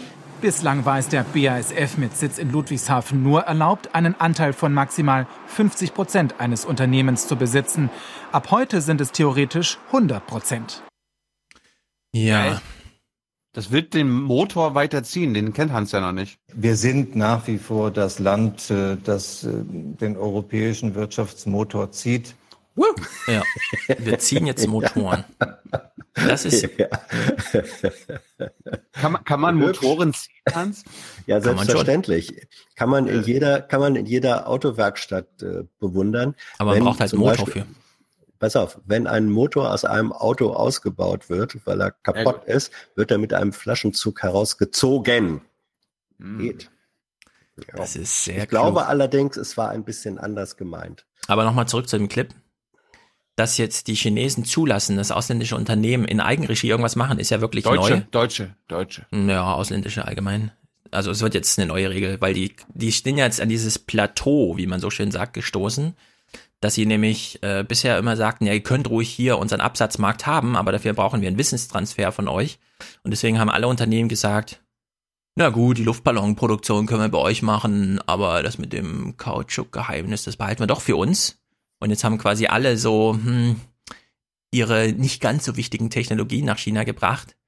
Demnächst, wenn die ausländischen Unternehmen sicherstellen können, dass sie in China da nicht die ganze Zeit ausgeräumt werden, was ihre Wissen und so weiter angeht, werden die natürlich mehr nach China bringen, weil der Absatzmarkt ist da schon sehr verlockend. Und in der Ja. Hinsicht ist hier wirklich eine Veränderung drin. Das ist richtig. Auf der anderen Seite, äh, China kann sich das inzwischen auch deswegen erlauben, weil sie doch schon eine ganze Menge, ich sage jetzt mal, westliches Know-how sich angeeignet haben. Im Flugzeugbau ist das sehr schön zu Züge. beobachten. Die Chinesen, ja, nicht nur, nicht nur Züge, auch Flugzeugbau ist ja doch immer ein Stück weit noch angewandte äh, Hochtechnologie. Ähm, die Chinesen haben einen eigenen, ähm, relativ großen, also mittelgroßen äh, Passagierflieger äh, aufgelegt und betrieben. Das ist im Grunde eine Kopie äh, eines äh, Airbus-Modells. Das haben die aus inzwischen eigener Kraft, weil sie eben in der Vergangenheit durch diese 40 Prozent Anteil Firmen und Produktion relativ viel gelernt haben. Jetzt können sie es dann auch leichter zulassen und sagen, boah, dann mach doch hier mal ein, ein Unternehmen selbst. Also sie sind, glaube ich, ähm, sie nähern sich der Augenhöhe, was Technolo Ja. Technologiekenntnisse angeht, an. Und Ja. dann fällt einem das auch leichter. Ja, also beim Zugverkehr, ne? Ich habe das letztens mal Ja. nachgerechnet, das ist wirklich interessant. Also ich habe mal, ich lese mal einen Tweet vor von mir. Würde der Zug von Frankfurt nach Berlin so schnell fahren wie der von Peking nach Shanghai, wäre man in weniger als 90 Minuten da. Von Bordeaux nach Paris klappt das so halb, also ist genau die gleiche Entfernung, 580 Kilometer. Da fährt man in zwei Stunden 20. In Deutschland braucht man nach Berlin jetzt wieder über vier Stunden. Der ist ja mal schneller gefahren, als er so sprintermäßig ohne Halt und so. Jetzt sind's, gibt's keine Verbindung mehr unter vier Stunden. Und in vier Stunden fährt man in China schon 1200 Kilometer. Das nennt man Entschleunigung in Deutschland. Ja, aber der Zug von, äh, von Shanghai nach Peking fährt im Durchschnitt 350 km/h. Also nicht Ja. ein geplantes Ding oder so, sondern der fährt jetzt gerade und wenn man da einsteigt, fährt man im Durchschnitt 350 km/h. Das ist wirklich Wahnsinn. Jetzt gibt's aber auch, jetzt gibt's, glaube ich, aber auch Trassenführungen, die dann unterschiedlich sind. Ja, das haben wir dann Also auch ganz viele auf Twitter geschrieben. Ich weiß, die gehen da anders mit ihren Ressourcen und Ökologien und so um. Aber mein Hinweis, Fulda, Göttingen, Hannover und so weiter, da hat man auch einen Laserstrahl einfach hingelegt, hat Brücke, Mhm. Tunnel, Brücke, Tunnel, Brücke, Tunnel gebaut. Da ging das ja auch. Ja. Und in Frankreich geht's auch. Und die gehen da auch nicht in Chinesisch mit ihren Orten um, ja. Also die Verbindung ja. Bordeaux, Paris. Ja. Ich find's einfach beeindruckend, was so alles geht. Während in, Fra in Deutschland die Züge schon mal schneller nach Berlin fuhren und jetzt wieder 20 Minuten länger brauchen. Ja. Apropos Wissenstransfer, Hans, hast du unser Interview mit Herrn Schmiese gehört? Wie, wie fandst du Ja. da unseren Wi- Wissenstransfer von Mainz nach Berlin und Frankfurt? Das fand ich ganz interessant. Also äh, Wolf Schmiese hat ja manche Positionen sozusagen ähnlich argumentiert, ähm, wie ich sie argumentieren würde oder auch das schon getan habe, ne, vor dem Hintergrund, dass, wenn man selbst mal in so einem System gearbeitet hat. Und dafür, wenn ich mal vergleiche, wie ich dann dafür hier gelegentlich zerrissen wurde und werde, ähm, wurde sehr milde mit ihm umgegangen. Das war doch sehr verständnisvoll. Du wünschst dir also, dass wir unsere Gäste einfach schlachten? Oder was ist jetzt die? Ich wünsche mir Gleichbehandlung von Gästen. Ach so. Ich war, ich war zu lieb, sagst du also. Ja. Tilo macht das das wieder vertiefen. während er vor Ort ist in seinem Praktikum. Montags, Konferenz, Ja, schmeißt er gleich da- die Themen auf den Tisch. da bin ich schon mal sehr gespannt drauf. Nein. Aber es gab ja offenbar, also der, der Punkt, wo es mir dann äh, durchaus gefallen hat und wo Schmiese dann auch ein Stück weit mit dem, zu Recht mit dem Rücken an der Wand stand, war die äh, Israel-Debatte. Ähm, also, was heißt Israel? Der, äh, die, die äh, Auseinandersetzung Gaza-Thematisierung. Israel, ja, die Gaza-Thematisierung, wo ihr dann doch sehr, sehr deutlich darauf beharrt habt, dass, äh, was war der, der Begriff Zusammenstöße, einfach ähm, die Sache nicht tatsächlich wiedergibt, so wie sie war. Und da hat Schmiese dann doch ein Stück weit zurückgerudert. Gab es da eigentlich Reaktionen dann später drauf? Nochmal? Vielleicht wurde das ja, Thilo, das wurde ja vielleicht nicht nur von Herrn Schmiese im ZDF zur Kenntnis genommen, euer Gespräch. Ja, lustigerweise hat sich jemand, der in Israel, in Tel Aviv für das ZDF arbeitet, jetzt nach sechs Wochen, nachdem ich der Person eine Nachricht geschrieben habe, na, wie wär's, wenn du mal in die Sendung kommst, zurückgemeldet. Ich weiß nicht, ob es da irgendwie eine Korrelation gibt oder eine Kausalität. Aber mir ist aufgefallen, Aber wir waren was war eigentlich denn noch der bei Inhalt China dieser, gerade. was war denn, was war denn der Inhalt? Ja, gleich. Was war denn der Inhalt dieses, dieses Zurückmeldens? Ja, äh, melde dich doch hierüber lieber. Okay. Ja. Ja. Dann machen wir noch schnell China zu Ende. Achso, ich dachte, du bist schon durch. Nee, nee, nee, nee, nee. Achso, sorry. Es gibt ja, also nicht nur, dass ihr jetzt in China richtig schön äh, investieren darf und so weiter, sondern es gibt auch Transfer zurück.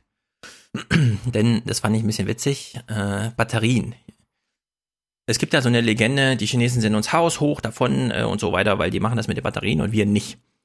Während die Europäer so da sitzen, sich das mit dem Batterienzeug angucken, meinen, mein, hm, wir warten lieber noch die letzte, die nächste Innovationsstufe ab und bauen die dann hier, weil die ähm, Lithium-Ionen und so weiter, das ähm, lassen wir mal die Chinesen machen. Jetzt jedenfalls kommen die Chinesen eben mit ihren Werken auch nach Europa.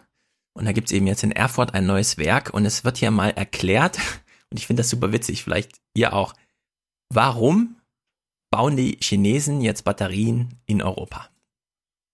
Vom Industriegebiet Erfurter Kreuz können alle deutschen Automobilhersteller innerhalb von Stunden just in time erreicht werden. Von China aus geht das nicht. Die Batterien sind sehr schwer. Das ist ja mit ein Argument, warum man nach äh, Thüringen gekommen ist oder zumindest nach Europa, weil einfach die Transportkosten äh, zu hoch sind und man kann diese Produkte aus China nicht fliegen, weil sie feuergefährlich sind. Insofern äh, ist das eine ganz kluge Entscheidung. So. Also diese Batterien, die in Autos verbaut werden sollen, müssen leider hier gebaut werden, weil sie sind erstens zu schwer und zweitens gefährlich. Findet ihr das nicht witzig? Was machen wir denn mit diesen zu schweren, gefährlichen Batterien? Wir bauen sie in Autos ein. Ich fand das irgendwie witzig. Na gut. Also äh, Stefan, Mein eigener Humor offenbar. na, hör mal, er hat Ja. Stefan, hast du nicht zugehört? Er hat Nee, doch gesagt, sag noch mal. er hat doch gesagt, wir können sie nicht mit Flugzeugen transportieren sie aus China. Weil sie feuergefährlich sind. So, das ist ja doch eine ganz äh, andere Kategorie, als zu sagen, wir bauen diese äh, gefährlichen Dinge in Autos ein. Liebe, liebe Güte, der Unterschied muss dir doch aufgefallen sein, oder? Wie jetzt? Ich, ich fand doch nur witzig, dass die Dinger als zu schwer und zu gefährlich gelten und wir die hier brauchen, weil die in Autos verbaut werden. Und Sie BMW sind hat zu jetzt schon sie sind zu, zum sie sind Fliegen, zu ich gefährlich weiß, aber zum Fliegen. Aber es gibt wenige Elektroautos, die flugfähig sind. das Kriterium okay, gilt da doch okay, gar okay. nicht. Äh, Ja, okay, okay, okay, okay, okay. Das Mhm. Flugtaxi ist noch weit. Aber ich fand das trotzdem witzig, weil BMW hat jetzt für 4 Milliarden schon in diesem Werk, das jetzt gerade entsteht, Batterien bestellt. Also die Investition von 250 Millionen ist, je nachdem wie die Produktion da läuft, schon wieder reingeholt. Und ja, wir haben demnächst dann zu schwere, zu gefährliche Dinger, damit unsere Autos noch fahren. Batterien O-Ton, das ist witzig. Ähm, jetzt ist auch wieder was für Hans. Das Argument in, in Deutschland und in Europa läuft die Batterieproduktion nicht so gut, aber die Batterieforschung ist ja da. Äh, ist so ein bisschen, und so hören wir gleich. Die waren in Jena zu Gast von den Tagesthemen. Und während wir jetzt einen O-Ton aus. China? Die Tagesthemen waren in Jena, zu, in China, genau, Ach, in, Jena. in Jena zu Ah, Gast. Jena ist das neue China. So, und da haben die sich einen O-Ton abgeholt. Aus so einer typischen, ach, könnten Sie bitte mal in Ihrem weißen Kittel an Ihrem Laborschrank, während gerade Feuer und so weiter. Für mich wirkt es so, deswegen sage ich es vorher, als hätten sie diesen O-Ton, nachdem er 75 Mal nicht geklappt hat, auf einen großen Zettel geschrieben, ihm den hingehalten und gesagt, bitte lesen Sie das jetzt einfach nur fehlerfrei vor. Dabei gäbe es deutsches Know-how. In Jena, nur eine halbe Autostunde vom geplanten Werk entfernt, wird an der umweltfreundlicheren Zukunft der Batterie geforscht. Leichter soll sie werden und ohne Schwermetalle auskommen. Bei neuen Batteriekonzepten, neuen Systemen jenseits der klassischen Lithium-Ionen-Batterien haben wir noch einen gewissen Forschungsvorsprung, den es dann gilt umzusetzen. Ja, danke für den O-Ton. Nee, nee. Ah, das wirkte für mich so ein bisschen nach. Lassen Sie bitte Ihre Brille auf, Ihre Schutzbrille, während Sie mit dem Taxi Ja, das stimmt.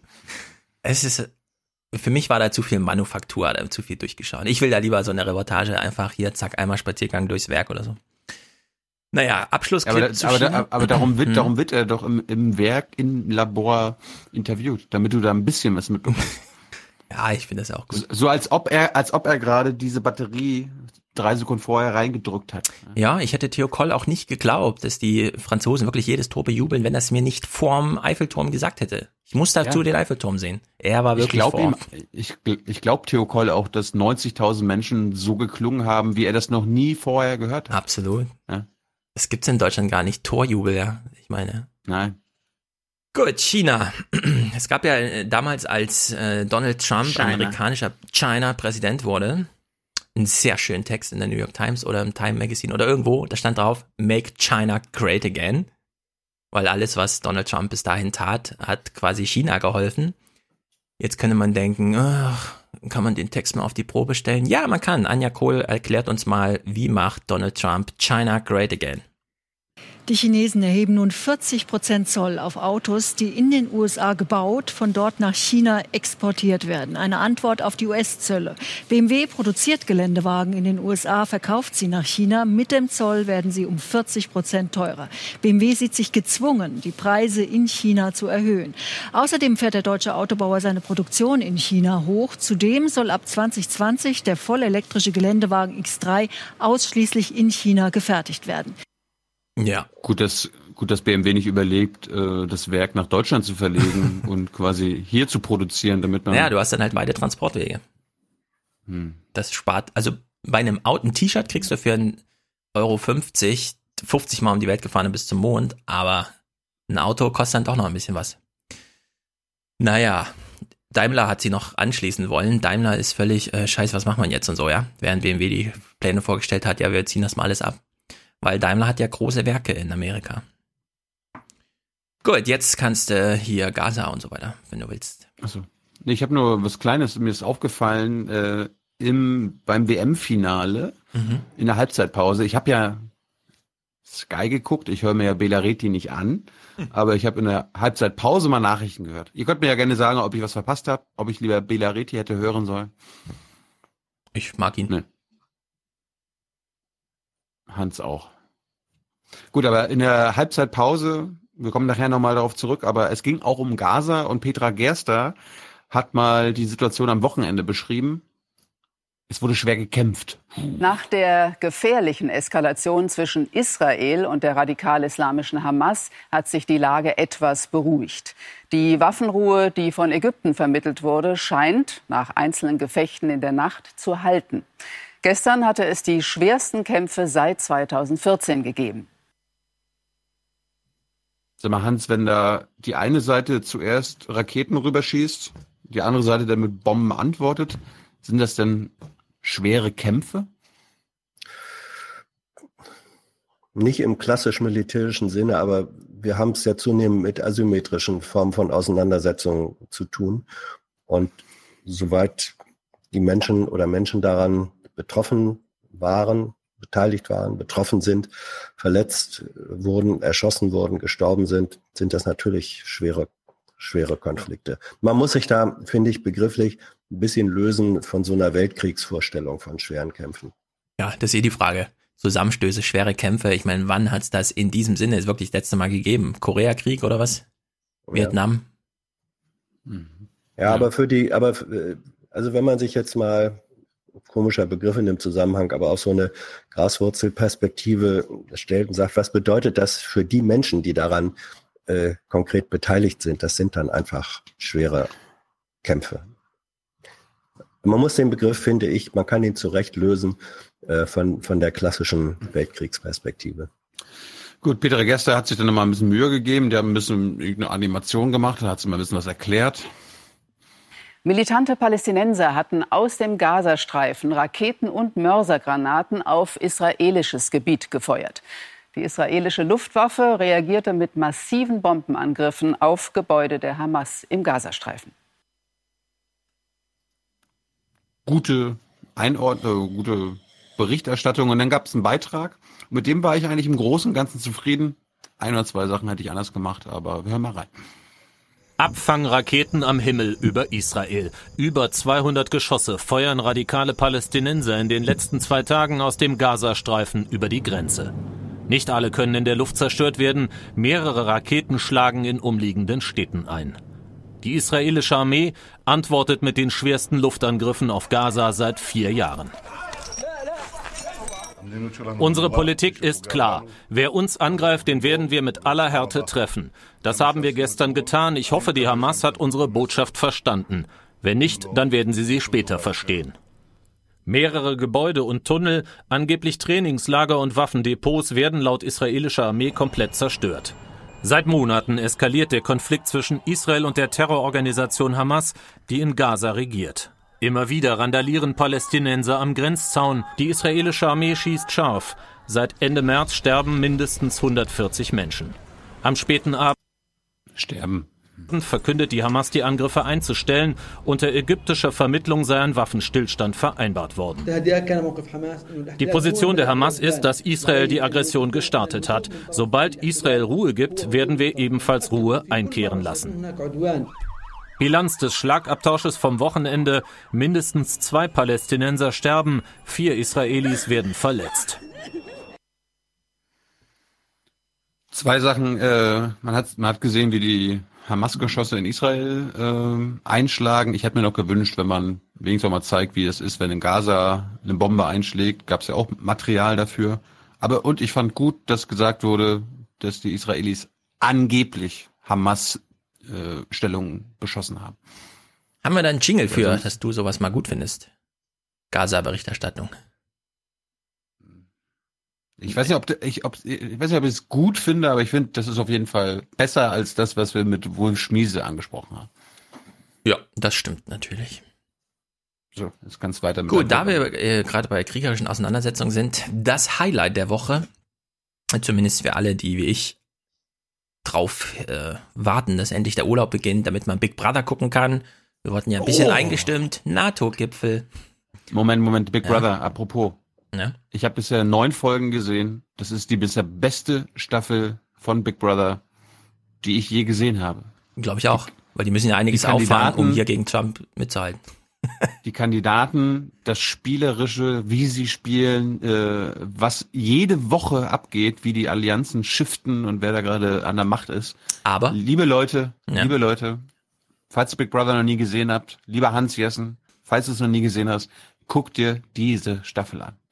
Aber wir beginnen mal bei Production Value. Bei Big Brother gibt es ja einen sehr merkwürdigen Hashtag am Anfang jeder Folge mit der Moderation But First, wo man sich denkt, hä, But First, was ist denn das für ein Hashtag, wird extra eingeblendet und so. Bei der NATO klingt das anders. Hashtag We Are NATO. Ha! Uh. We Are NATO, Hashtag. Jawohl. So. Potenzieller Sendetitel. Äh, Würde ich auch sagen, ja, warum nicht? Also, es war NATO-Gipfel. Äh, alle Journalisten waren aus dem Häuschen. Wir hören doch mal rein. Donald Tusk und so hat doch tatsächlich sich erdreistet. Trump. Heißt der übrigens wirklich Donald oder muss man da nicht Donald sagen? Donald Tusk. Ja, keine Ahnung. Um ihn zu unterscheiden oder was? Donald ja, und Donald. Ja, weil, weil, weil ja, wieso heißt der, der überhaupt Donald? Als ähm, Pole. weil, das ein, weil das ein international gewordener Name ist. Seit ja, aber der ist doch irgendwie 50 Jahre alt. Wieso haben denn vor ja, 50 eben. Jahren polnische Eltern ihr Kind Donald genannt? Ja, aus, aus ähnlichen Gründen, warum vor 40, 50 Jahren DDR-Eltern ihre Kinder Marcel genannt haben ähm, oder welche anderen populären Namen äh, gab es da? Damit, ja, aber ich denke mir immer, wenn. Da, damit wurde, damit wurde zu Zeiten, als Staaten ähm, eng grenzumschlossen und unfrei waren, wurde auf der Ebene des individuellen Bürgerprotests deutlich gemacht, was man sich an Weltoffenheit wünscht. Ja, aber was tut man seinem Kind denn an? Ich meine, das kommt irgendwann in, ins Studiumsalter und will gern studieren, dann heißt Ding Dong, sie heißen Donald, sie dürfen hier nicht studieren. Ja, wäre eigentlich meine kannst Erwartung du damit, gewesen. Immerhin, immerhin kannst du damit eine wichtige Position in der EU bekommen. Ja, aber wer hätte gewusst, dass es nach er musste 30 Jahre warten, sozusagen, ja. ja. bis, bis die Mauer fällt in seinem Leben. Na gut. Was wurde, was wurde aus dir nach 30 Jahren? Na, beim, ja, Donald, Donald, ja, Donald ist übrigens ein keltischer Vorname. Ja, ist ein alter Schott, ja, die, die alten Schotten hießen, also es war nicht nur Walt Disney, der hat ihn mhm. popularisiert, aber ähm, ich sehe darin eine politische Botschaft. Jetzt redet mir das doch nicht aus, keltisch. Was soll denn das heißen? Kalt Hier kann man doch sowieso nichts ausreden. Ja, genau. Also Donald Tusk, der, dem ließ sich auch nichts ausreden. Der hat tatsächlich gedacht, Donald, also hier Trump, kommt gerade hergeflogen. Ich gebe ihm doch mal eine Botschaft mit. Am Abend traf US-Präsident Trump in Brüssel ein. Noch in Washington hatte er die seiner Ansicht nach zu niedrigen Verteidigungsausgaben anderer NATO-Partner beklagt und erneut kritisiert, die USA würden von der EU ausgenutzt. Kurz vor seiner Ankunft twitterte er, dass andere NATO-Staaten den USA Geld zurückerstatten sollten. EU-Ratspräsident Tusk hatte Trump aufgefordert, beim Gipfel nicht über Verteidigungsausgaben zu reden. Geplant sind Beschlüsse zu schneller einsetzbaren Militärverbänden und neuen Kommandozentralen. Ja, Donald Tusk lebt irgendwie in der Welt, in der er glaubt, wenn ich dem Trump sage, er soll über dieses Thema nicht sprechen, dann kommt er her und spricht nicht über dieses Thema. ich glaube, ich glaube, Fachleute sprechen auch äh, von einem Donaldistenkongress in Brüssel. Ich glaube auch. Und ich meine, diese 2%-Keule, mit der Trump da kam, ja, die ja zwischenzeitlich eine 4%, das war im Grunde so, ja, jetzt muss ich zum EU, äh, NATO-Gipfel. Ich habe gar keine Lust, über irgendwas mit denen zu reden. Ich setze einfach selber Wie ein kann Thema. Ich einfach 2%. mal eine Stinkbombe ja. ins Klassenzimmer genau. schmeißen. 2%, 2%. Naja. Jeder, der mich fragt, ach, naja. 2%. Das wird, das wird jetzt wieder letzten Tage vergessen. Jens ja. Stoltenberg hat zwei Tage bevor Donald Trump das losgelassen hat, genau dasselbe gesagt. Warum hat er das gemacht? Als, ja, weil er NATO-Generalsekretär ist. Nee, nee, ja. es gibt, es gibt leider einen anderen Grund dafür. Stoltenberg, das sehen wir auch gleich, äh, war völlig überfordert mit der Situation. Konstantin. Ja, völlig überfordert. Und jedes Mal, wenn Trump neben ihm auftauchte, hat er ihn gepriesen und ihn gepampert und nur wegen ihnen ist dieser Gipfel zustande gekommen und war ein Erfolg und so weiter. Und da, dieses klar, Pressefrühstück, dieses Frühstück, ja, ich habe ne, da, da, da das war sensationell. Ja, ja. ja, es lohnt sich, also es war eine schöne Realinszenierung, das lohnt sich ja, es war Bild und Ton äh, anzugucken. Das, das war ein bisschen so, als äh, wenn im Boxen ein Fliegengewichtler gegen den Weltmeister im Superschwergewicht antreten soll und er ahnt, was ihm gleich widerfahren wird. Ja. Also für alle, die sich denken, wir machen uns darüber lustig. Hans, Hans Jessen deklariert Donald Trump mhm. zu einem politischen Schwergewicht. Ja, also Absolut. für alle denken, wir machen uns darüber lustig. Ja, wir machen uns auch darüber lustig. Aber ich habe danach eine sehr konstruktive Wende hier zu diesem ganzen oh. Schauspiel, was wir da erlebt haben. Also seid gespannt. Äh, es wird trotzdem auch lustig. Also, während Donald Tusk twittert, lieber Donald Trump, äh, nichts zum Thema 2% bitte. Und Trump so, ja, holt schon die. Okay, 4%. Genau, holt schon die große Flagge raus und malt da die 4% drauf. Stellt sich die Moderatorin hier, stellen sich bei den Tagsthemen noch so eine Frage. Hm. US-Präsident Trump schürte schon im Vorfeld den Streit um die Verteidigungsausgaben des Bündnisses bezeichnete außerdem Deutschland als einen Gefangenen Russlands mhm. wegen der Energiegeschäfte beider Länder. Mhm. Scharfe Worte und die Sorge vor Eskalation. Was hat Trump nun vor? Ja, was hat Trump nun vor? Hm. Das, das hat er dann bei seinem Gespräch mit dem Gefängnisdirektor besprochen. Aber was hat denn Trump vor, bitte? Ich meine, da kommt er her und sagt, ich hasse die EU und ich zerstöre sie auf allen Ebenen. Ach, ein NATO-Gipfel ist mir egal, ich zerstöre die EU. Naja, also was hat er eigentlich vor? Äh, das ist jetzt nebensächlich, weil er ist jetzt da und eine Sache gelingt. Es gibt Momente bei diesem NATO-Gipfel, da läuft alles wie vorher geplant. Excellencies. Für das Familienfoto so die Ansage, schauen Sie bitte in die Kamera für 10 Sekunden. 10 seconds. Und alle halten Oh. sich daran. Ja, also sie haben es Hast, hingekriegt. hast, hast, du, hast, du, hast du gerade Justin gesehen, wie der wie Ja. ein breitbeinig. Der stand halt ganz am Rand, da musste er so ein bisschen Cristiano-mäßig Justin. dastehen. genau Just, Justin Ronaldo. Also, wir können vermelden, sie haben es geschafft, 10 Sekunden in die gleiche Richtung zu schauen. Ist ja schon mal was. Oder? 10 Sekunden in eine Richtung gucken, das schafft nicht jeder auf dieser Welt. Die Staats- und Regierungsschaft und die Exzellencies, die haben es geschafft. So, Trump legt los, es ist Thilo gerade zwar weggegangen, aber jetzt kommt die gute Szene. Trump lädt zum Frühstück ein in die US-Botschaft da in der Ecke um Brüssel oder so. Am Morgen US-Botschaft in Brüssel. Generalsekretär Stoltenberg und der Hausherr fordern beide, dass manche NATO-Mitglieder mehr Geld für ihr Militär ausgeben. Trump jedoch teilt besonders scharf aus gegen Deutschland.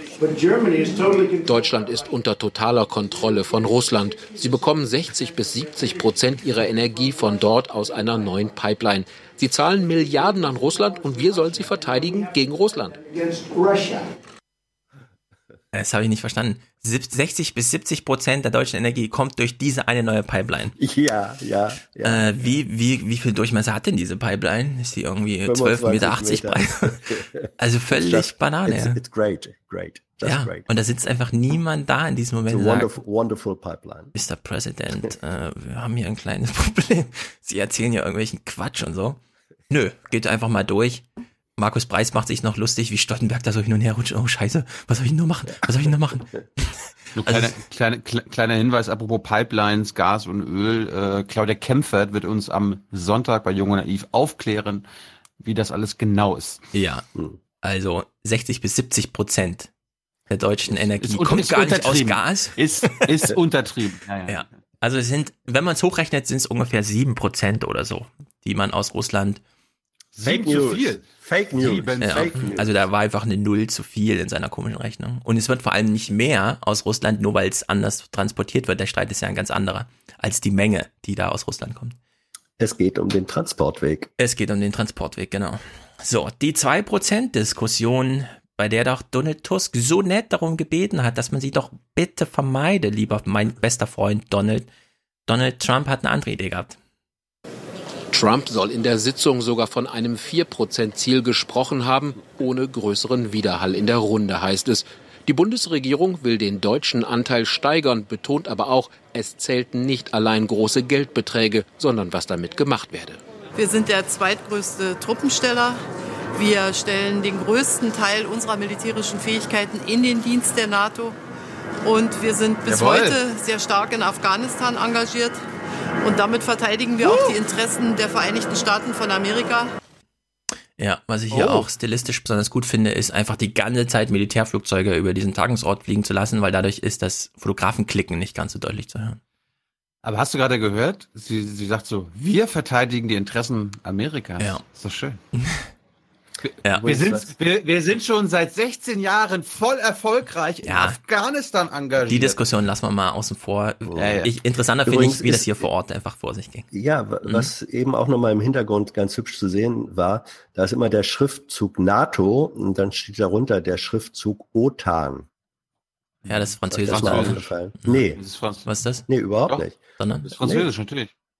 Also ich Das glaube ist die eher, französische Variante, natürlich. Ja, das ist wie Aha. bei FIFA auch. Da steht immer so. ich denke, na, ich Ja? denke, es ist, es ist eher, äh, es ist ja NATO äh, rückwärts und es ist für Angehörige, Angehörige von Kulturen, Das wo kann nicht von sein. links nach rechts, sondern von rechts nach links gelesen wurde. Wenn also ein NATO-Flugzeug, sagen wir mal, in einem asiatischen Leseraum auftauchte, dann wussten die dadurch gleich, mit wem sie es zu tun haben. Oder damit es auf Organis- Selfies auch funktioniert.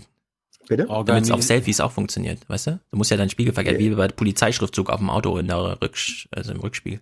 Ja, das ist dann aber. Okay, jetzt kann Thilo mal ähm, seine Antwort geben. Wie auch immer, ja. Tilo spricht uns das jetzt auf. Französisch aus. Ah, hm? Organisation de traité de l'An- de Mhm.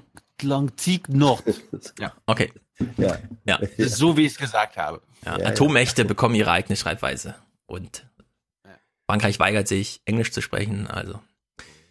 Gut, also wir sehen hier nochmal, wenn Trump in so einen Raum geht, falls ihr das Standbild auch gerade seht, kuschen alle so ein bisschen, alles so, mh, da ist er, da ist er, der große äh, gelbe Elefant, aha, alles klar und so. Also das ist auch äh, unter Gesichtspunkten von, es stehen ja alle nur rum und machen Smalltalk und plötzlich kommt da Trump um die Ecke und so.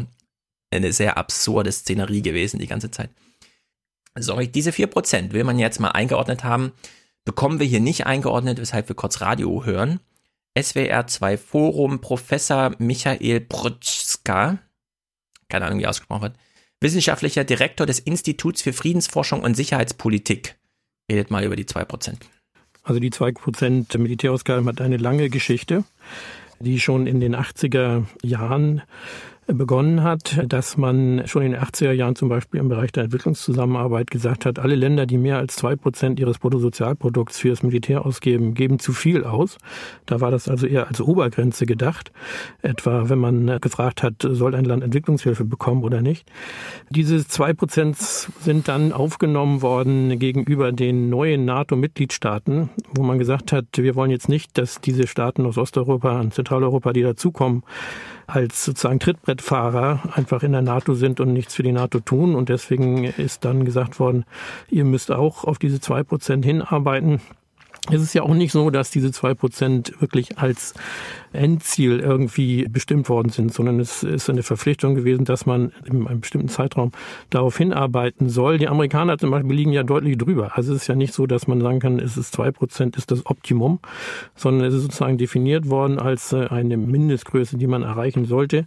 Ich halte das für eine, eine fragliche Geschichte. Ich finde auch den Vergleich, den Sie vorhin angebracht haben, zwischen dem, was die USA ausgeben und dem, was äh, die europäischen Staaten ausgeben, wobei auch die Zahlen natürlich etwas unterschiedlich unterschiedlich je nach Quelle ausfallen, nicht wirklich zielführend. Denn es geht ja eigentlich darum, ist es so, dass die europäischen Staaten, dass Deutschland zu wenig, zu viel oder genau richtig ausgibt äh, fürs Militär?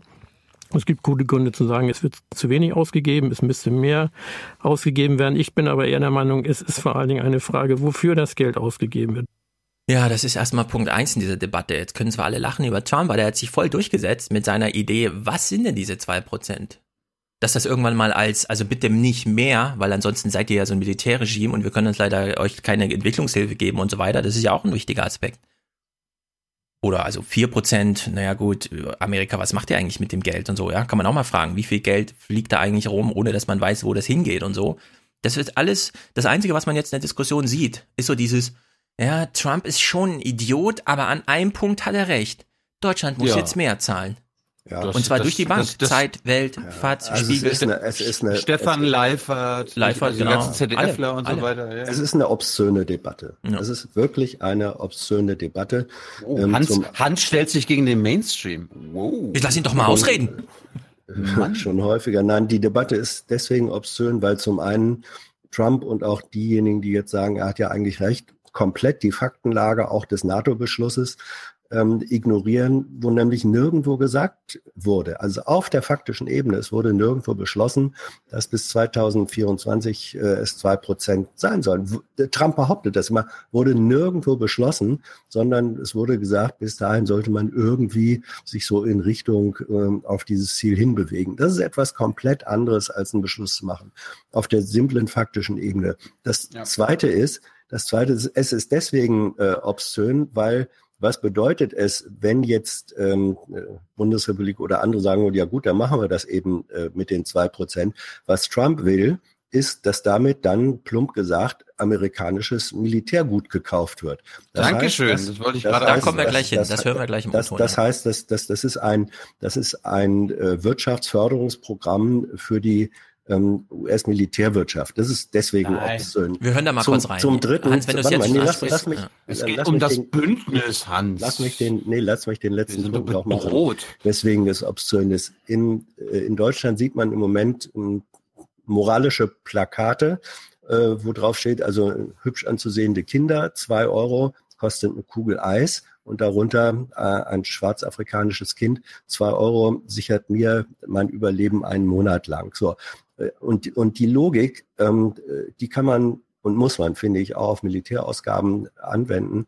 Ähm, was könntest du mit dem Geld, was jetzt hier in die Beschaffung von Rüstung reingepumpt werden soll, was könntest du damit für viel mehr Menschen und Menschenleben retten, äh, sinnvoll ergänzen, in, äh, investieren in Entwicklungszusammenarbeit, in Fluchtursachen verkämpfen. Die Obszönität ist, dass dieser auf der Hand liegende Zusammenhang, der wird einfach äh, ignoriert durch das Auftreten dieses, äh, dieses ähm, amerikanischen orangenen Elefanten. Ja, unser Entwicklungsminister Müller, äh, Entwicklungsminister Müller rechnet ja mit 15 Cent am Tag, ja. Das sind so die Beträge, Ja. in denen man rechnet, Ja, um irgendwie ja. substanziell zu helfen. Nun gut, dann gehen wir es doch mal kurz weiter chronologisch. Wir kommen nämlich gleich zu Trump, dem tollen Autoverkäufer. Eine Diskussion ist ja auch noch, diese 2% für Verteidigung. Was hat das überhaupt mit der Rüstung- NATO zu tun? Rüstungsverkäufer. Rüstungs ja, Rüstungsver Wa- äh, Was hat das mit der NATO zu tun? Wenn Trump sagt 2%, ist das ja nicht der NATO-Haushalt oder so, sondern das ist die Leistung der Länder entsprechend ihrer Wirtschaftskraft, die sie für Verteidigung ausgeben. Das muss aber nicht die NATO organisieren. Das können auch die Länder in Eigenregie, in neuen Bündnissen. Jetzt gibt es irgendwie die Europäische Verteidigungsunion und so weiter. Ja, also mit der NATO hat es erstmal relativ wenig zu tun. Vor allem nicht im Sinne von, Trump kann das einfordern, über die NATO auf Bundeshaushalte zum Beispiel Einfluss nehmen und Forderungen stellen und so, ja. Das machen wir ja auch nicht in anderen Gesichtspunkten. Gut. Merkel galt ja wieder als, da hat sie aber toll reagiert. Unter allem, was wir jetzt diskutiert haben, ja. Nichts davon findet bei Merkel statt. Im bilateralen Gespräch am Nachmittag präsentiert sich dann auch ein scheinbar gänzlich anders gelaunter US-Präsident. Die Beziehung zu Deutschland ganz wunderbar. We have a tremendous relationship with Germany. Ja, das ist eine ganz tolle Beziehung zu Deutschland, aber bitte, jetzt wird Merkel wieder gefeiert. Könnte man mal erfahren, was sie da so diskutiert? Was sind denn so für Argumente, die da gerade rumfliegen? Was ist denn so gerade Stand der Dinge, ja? In, im, Im Radio, äh, das geht jetzt ganz schnell, haben sie sich zumindest mal Gedanken gemacht, warum ist diese Kritik von Merkel, egal wie, war, da gibt's noch eine, eine, eine, einen Formfehler sozusagen. Kanzlerin war ganz tapfer, die hat gut reagiert, die hat das Ganze cool gekontert. Leider nicht auf Englisch, wie viele beklagen, weil das die Englisch, die amerikanischen Medien nicht erreicht. Ja, Merkel, warum nicht einfach mal auf Englisch sprechen? Das war jetzt aus Punkt EU, also nicht mal Radio, sondern Podcast. Naja, jetzt äh, Trump, ich sage äh, mit Absicht Trump, der Autoverkäufer. Diesen Clip, den hätte ich gar nicht über, äh, gesehen, weil der kam in der normalen Berichterstattung, fand da gar nicht statt. Matthias hat uns darauf hingewiesen. Wir springen also mal mitten in diese Pressekonferenz, die er beim NATO-Gipfel, also Trump beim NATO-Gipfel gegeben hat. Und wir hören einfach mal so eine Minute zwanzig zu. Trump kriegt eine Frage, ja, was ist denn jetzt mit dem Geld, wo soll denn das hin und so weiter. Und Trump antwortet dann einfach mal. Planen Sie, den Steuerzahlern zu garantieren, dass das neue Geld, was jetzt in die NATO fließt, Ja, es fließt nicht in die NATO, aber gut, lassen wir das mit den Journalisten durchgehen. Also da fließt irgendwie Geld. auf bestmögliche Weise ausgegeben wird. Insbesondere das Land, was aus äh, Ländern kommt, die selber Probleme mit ihrem öffentlichen Haushalt haben. Das Geld wird äh, ordnungsgemäß und angemessen ausgegeben. Wir haben ziemlich viele reiche Länder hier unter uns, andere sind nicht so reich. Und sie haben mich gefragt, ob ich ihnen helfen könnte beim Kauf von militärischen Ausrüstung. Wir werden sicherstellen, dass das funktioniert, damit sie einkaufen können. Die USA stellen bei weitem die besten Flugzeuge, Raketen, Gewehre, Geschütze und alles her. Wir stellen bei weitem die besten Rüstungsgüter der Welt her.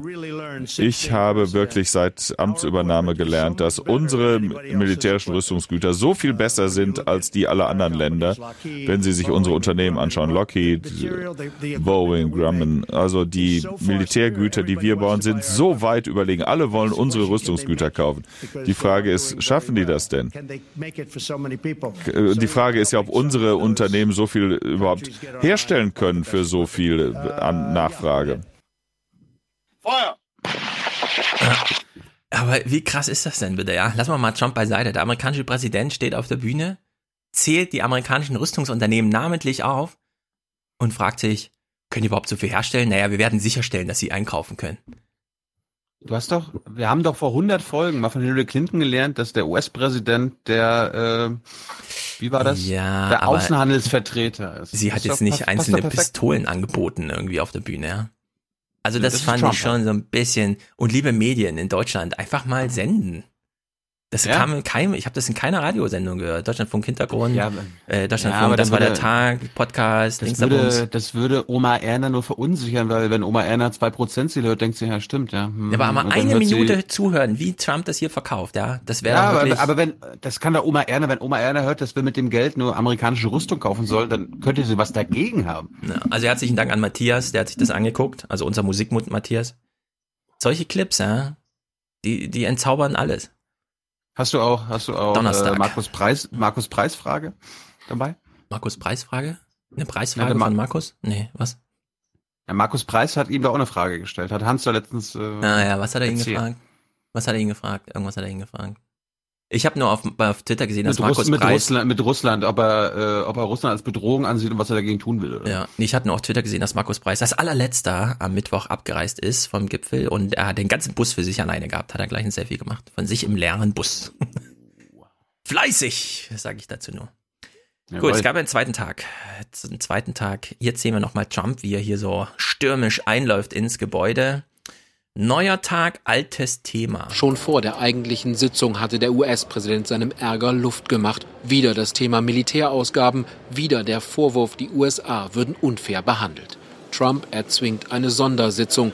Der Generalsekretär sagt später, ich habe, wir alle haben gespürt, dass wir noch mehr Zeit brauchen für die Diskussion über die Lastenverteilung. Und die hatten wir dann. Ja, Stoltenberg, ey. Lastenverteilung ist auch schön. Ja, die Lasten müssen jetzt verteilt werden. So, Donald Trump hat also eine zweite Pressekonferenz gegeben. Oder vielleicht war es auch, keine Ahnung. Also am zweiten Tag jedenfalls war die Stimmung plötzlich eine andere. Danach Auftritt des selbsternannten Siegers und Machers. Dank ihm sei die NATO wieder eine gut geölte Maschine. They have Die anderen haben ihre Zusagen beträchtlich gesteigert und jetzt sind wir sehr glücklich und haben eine sehr, sehr mächtige und starke NATO, viel stärker als noch vor zwei Tagen. was two days ago. Ja, zumindest aus dieser Pressekonferenz gab es dann sehr schöne O-Töne. Deutschlandfunk, das war der Tag, hat ja mal eine schöne kleine Collage gemacht. Hier zusammengeschnitten seine heutige Tonlage in 19 Sekunden. Now we're very happy and have a very, very powerful, very, very strong NATO. We had a very good relationship with Angela Merkel. Very, very unified, very strong, no problem. This was a fantastic two days. Inhaltliche Gründe für diese atmosphärische Entspannung muss man mit der Lupe suchen.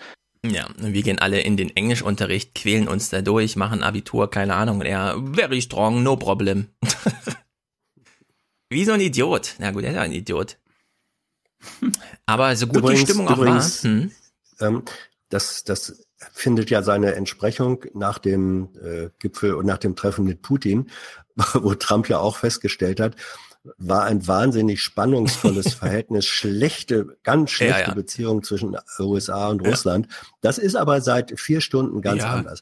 Also Wahnsinn, ein ne? Welt- und ein Welt- und Politikbild. Mhm. Ähm, und ich, ich fürchte, er glaubt das tatsächlich. Ich fürchte, er glaubt tatsächlich, dass Verhältnisse, die sich über Jahre, Jahrzehnte aufgebaut haben, sich dann ändern, wenn er, natürlich er, mit dem jeweils anderen äh, Großmeister sich mal ein bisschen unterhält. Das ist sowas von realitätsfern und eigentlich kleinkindhaft. Ja, ich frage mich auch. Es ist erschreckend. Es gibt ja bald den nächsten NATO-Gipfel. Da reist er dann wieder Ja. an mit, oh, ist Ja. alles super scheiße. Und am nächsten Tag, oh, ist super geil, jetzt wo ich hier eine PK Ja. Also Ja. es ist quasi jedes Mal gleich. Ja. Irgendwann fällt das ja den Leuten Ja. auch auf. Ne? Hoffentlich. Naja, jedenfalls, diese Stimmung war ja plötzlich sensationell am zweiten Tag, ja. Stoltenberg hat ihn auch nochmal, nur wegen Ihnen ist das jetzt so toll hier alles. Ja.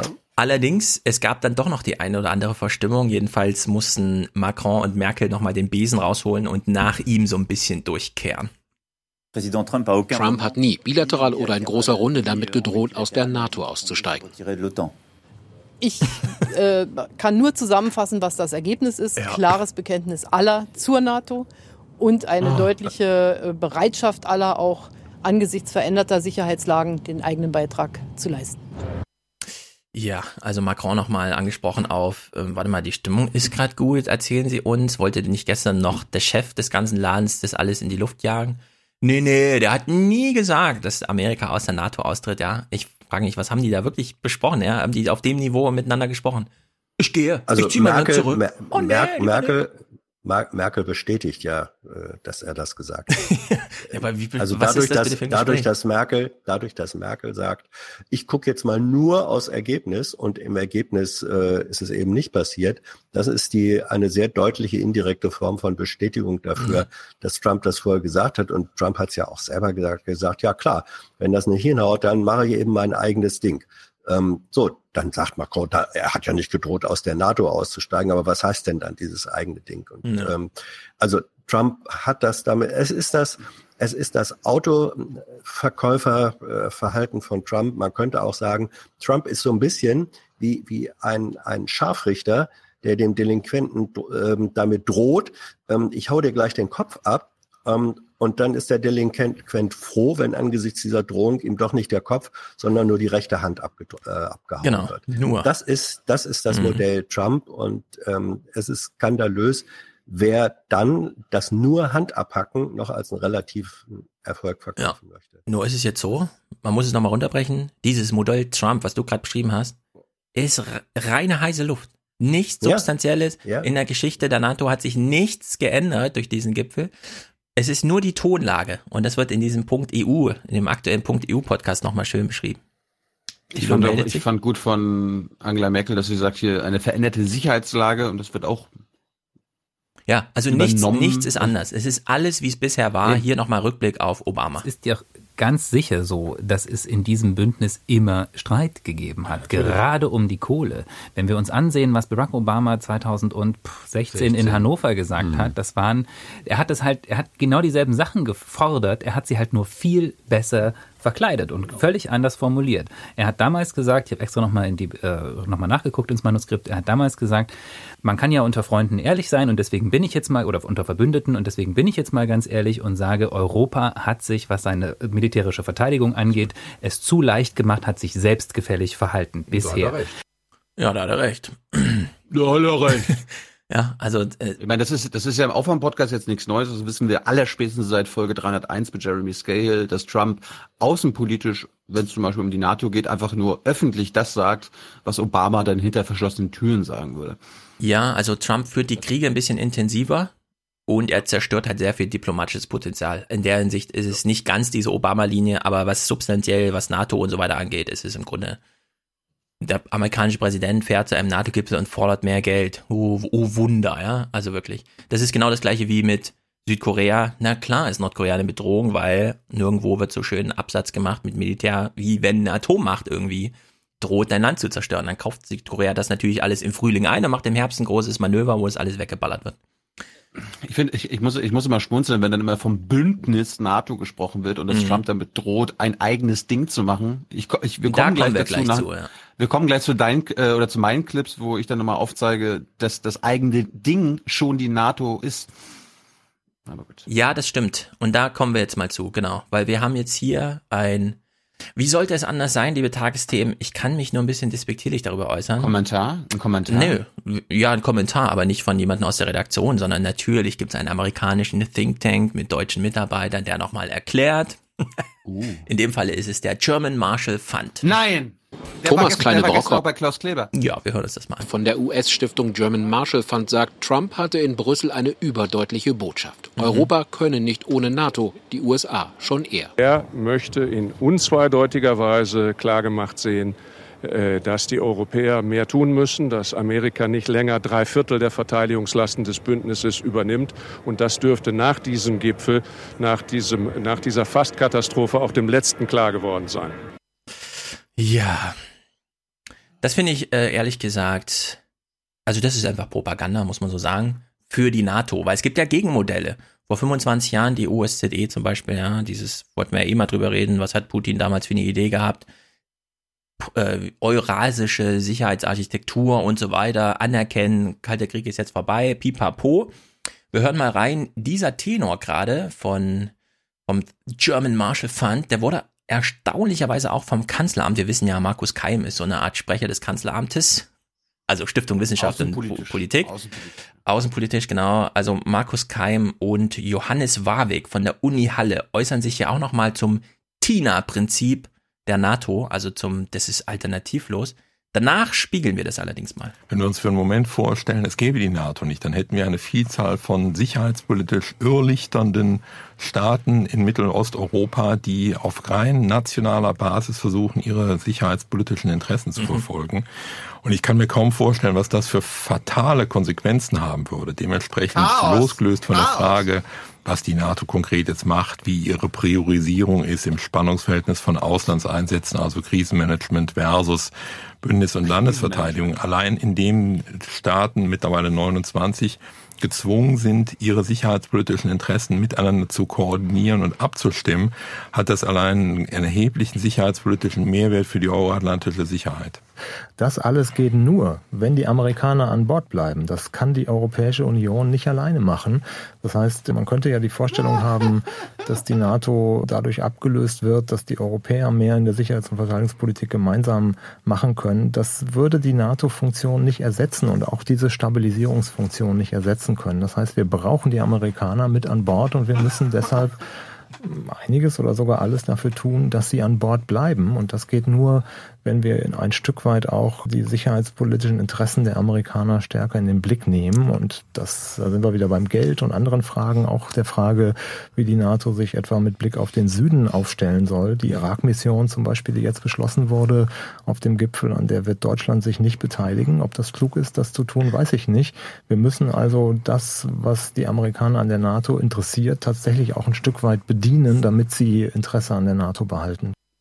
Ja, oh, oh, also das, merk, das, merken wir uns für gleich. Hm. Wir müssen doch gerne mal die amerikanischen Interessen bedienen, damit sie nicht uninteressiert werden an unserer Verteidigung und so weiter. Also das ist dieser Tenor, den wir schon kennen. Redaktionell, und ich meine jetzt wirklich redaktionell im Sinne von morgens trifft man sich und dann überlegt man, ach, was macht man heute und so, äh, so. Das ist jetzt wirklich irre. Weil sich ein Tag später Putin und Trump in Helsinki treffen, geht man zur Datenbank und tippt Helsinki ein und stellt fest, da fanden ja schon viele interessante Treffen statt in Helsinki. Was zum Beispiel noch für ein Treffen, ja? Also es hat jetzt, der Bogen wird jetzt nicht über den NATO geschlagen und Verteidigung und so weiter, sondern über den, das Schlagwort Helsinki. Und plötzlich taucht bei Europa heute im Deutschlandfunk dieses einminütige Stück auf. Finnland hat viele historische Treffen erlebt, aber der 1. August 1975 sticht heraus. 35 Staats- und Regierungschefs setzten ihre Unterschriften unter ein Dokument, das den Geist von Helsinki beschwor, Verständigung, auch über große Differenzen hinweg. Bundeskanzler Helmut Schmidt hatte damals die Bundesrepublik in Finnland vertreten. Sein späterer Nachfolger Helmut Kohl äußerte sich vorsichtig anerkennend. Wir haben in diesem Jahr erlebt, dass die Staatsoberhäupter und Regierungschefs der europäischen Länder, auch der Vereinigten Staaten, in Helsinki zusammenkamen und dort gemeinsam ein Dokument, das Dokument der KSZD, unterzeichnet haben, in der Hoffnung, dass damit mehr Friede und mehr Entspannung in Europa kommen kann und damit auch in der Welt. Kritiker sahen die Schlussakte zunächst aber als Sieg des Ostblocks. Der habe sich mit zentralen Forderungen durchgesetzt, Festschreibung der Teilung Europas, Zugang zu neuen Märkten. Allerdings, Helsinki garantierte auch die Meinungsreise- und Informationsfreiheit und wurde so zu einer Keimzelle der Bürgerrechtsbewegungen im Osten. Aha, eine der Keimzellen der Bürgerrechtsbewegung im Osten war ein Vertrag in Helsinki, als nämlich die KSZE begründet wurde wo dann eben auch drin stand, naja gut, okay, wir erkennen jetzt mal die Realitäten an, militärisch, und schreiben aber rein, dafür aber auch ein bisschen Meinungsfreiheit und sowas, ja. Also kann man kritisieren oder eben gut finden. Aber jetzt wirklich mal rückblicken, KSZE, die heißt ja heute OSZE, also die Organisation für Sicherheit und Zusammenarbeit in Europa. Und die war damals, als leider der Bündnisfall gerade dazwischen kam, wirklich historisch sehr ungünstig äh, stand die in der Diskussion, die NATO abzulösen, weil die irrlichtete nämlich damals rum, wie Markus Keim das heute von den Einzelstaaten sagt, und wusste nicht so recht, wohin eigentlich mit unseren ganzen Kapazitäten. Und wenn man in der Wikipedia liest, ja, nur mal den ersten Satz zum Thema K, also jetzt OSZE. Und wir vergleichen das mal mit einem, einer wirklichen Alternative zur NATO. Also, die Ziele der OSZE sind die Sicherung des Friedens und der Wiederaufbau nach Konflikten. Sie sieht sich selbst als stabilisierenden Faktor in Europa, als regionale Abmachung nach Kapitel 8 der Charta der Vereinten Nationen soll die OSZE nach dem Subsidiaritätsprinzip als erster internationaler Ansprechpartner bei Konflikten innerhalb ihres Wirkungsbereichs dienen, Sie wird als System kollektiver Sicherheit angesehen und steht damit durchaus in Konkurrenz zur NATO, die allerdings deutlich militärischer ausgerichtet ist. Also wir haben hier mehrere Punkte. Erstens, nicht nur ein militärischer Ansatz, sondern darüber hinaus. Zweitens, angebunden und orientiert an der Charta der Vereinten Nationen. Statt das weiter weg zu marginalisieren, dass wir die ja auch noch haben, könnten wir einfach mal unsere Sicherheitsarchitektur an den Vereinten Nationen orientieren.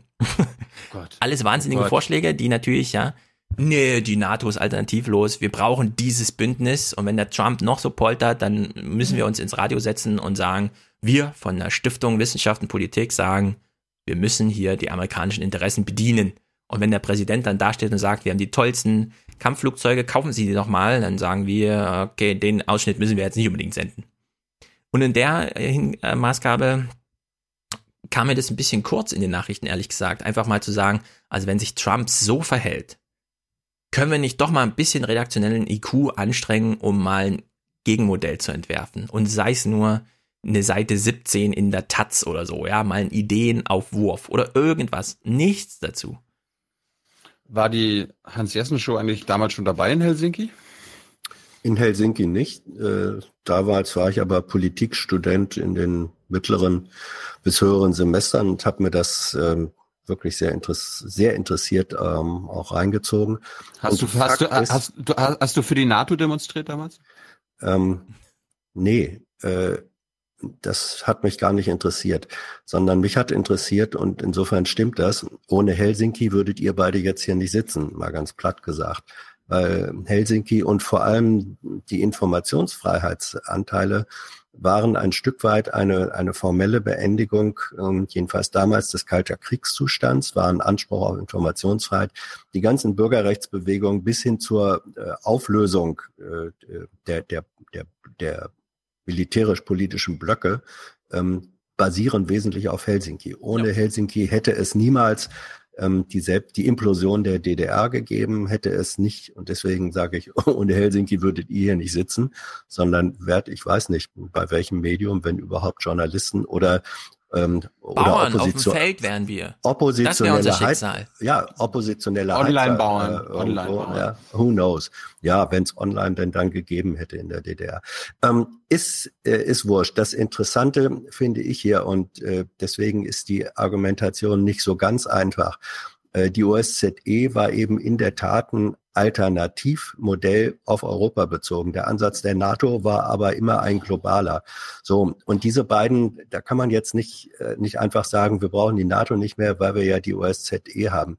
Interessant wäre gewesen oder ist eigentlich immer noch zu sagen, ähm, wie könnte für den europäischen Raum eine andere Form von Sicherheitsarchitektur aussehen, die wesentlich politisch ähm, geprägt ist, äh, die, die sicherlich auch eine, eine militärische Komponente haben muss, aber nicht in allererster Linie global militärisch wie die NATO organisiert. Das sind zwei Paar Schuhe, die darf man, äh, es würde sich lohnen, die, die getrennt ja. voneinander zu betrachten. Da ist ja auch einiges in Bewegung. Wir lassen uns das jetzt mal von Ursula von der Leyen erklären. Sie hat nämlich auf diese Frage, was wäre denn zur NATO noch alternativ, eine interessante Antwort gegeben. Vorher aber noch ein kleines Spielchen. Also nicht zwischen uns, sondern zwischen den Journalisten und der Politik. Sind ja Journalisten da, die sehen, was auf dem Gipfel los ist, dann sind Politiker da, die halt teilnehmen, die sehen ja auch, was da los ist. Jetzt vergleichen wir mal kurz. Wir hören mal eine Minute 14 zu. Wie klingt das eigentlich so, wenn die Leute von AD Brüssel, also hier im Laden von Markus Preis, danach im Podcast darüber reden, was haben wir da eigentlich erlebt? Lass uns zu diesem Gipfel zurückkommen, weil es da so viel zu erzählen gibt, weil es da so unterschiedliche Bilder und Nachrichten gab, die wir nach draußen geschafft haben, die, glaube ich, von für unsere Hörer und von draußen auch nur wahnsinnig schwer zu verstehen sind. Ich habe das selbst an mir gesehen, ich habe schon zu Markus gesagt vor der Sendung meine Berichterstattung in den Live-Gesprächen mit meinen Radiosendern, die hat sich innerhalb von 30 Minuten um 180 Grad gedreht und, und 30 Minuten später wieder um 180 Grad zurück. Weil das die, die Realität war, die wir dort vorgefunden haben. Es ging von einem grauenvollen Start dann ähm, zunächst in ein bilaterales Treffen zwischen Donald Trump und Angela Merkel, Great diesmal flankiert von Tremendous. einem halben Dutzend Minister auf jeder Seite, die genau aufpassen, was, was die Chefs sagen. Ähm, Und dann kommt tatsächlich eine Eilmeldung einer großen bekannten französischen Nachrichtenagentur. Ähm, Achtung, Achtung, Donald Trump hat gesagt, er habe eine sehr, sehr gute Beziehung zu Deutschland. Mein Gott, wo leben wir denn? Also das war absolut irre, schon wieder umgedreht innerhalb von 180 Grad, ohne dass sich inhaltlich, faktisch, woran uns ja äh, Holger hier mahnend erinnert, an der Situation irgendwas geändert hat, oder? Und was lehrt uns das? Und was lehrt uns das? Also, es scheint irgendwie drunter und drüber zugegangen zu sein. Fragen wir doch mal eine, die sich wirklich auskennt, Ursula von der Leyen. Wie war es eigentlich auf dem Gipfel? Auf einer zweiten Ebene war dann eine ganz intensive Diskussion. Im Rückblick bin ich froh, dass wir diese Diskussion geführt haben, denn äh, wir haben dort ähm, mit der Diskussion mit dem amerikanischen Präsidenten 28 weitere Staats- und Regierungschefs hm. gesehen, viele Europäer, die sehr selbstbewusst deutlich gemacht haben, warum sie es für richtig halten, in das NATO-Bündnis zu investieren.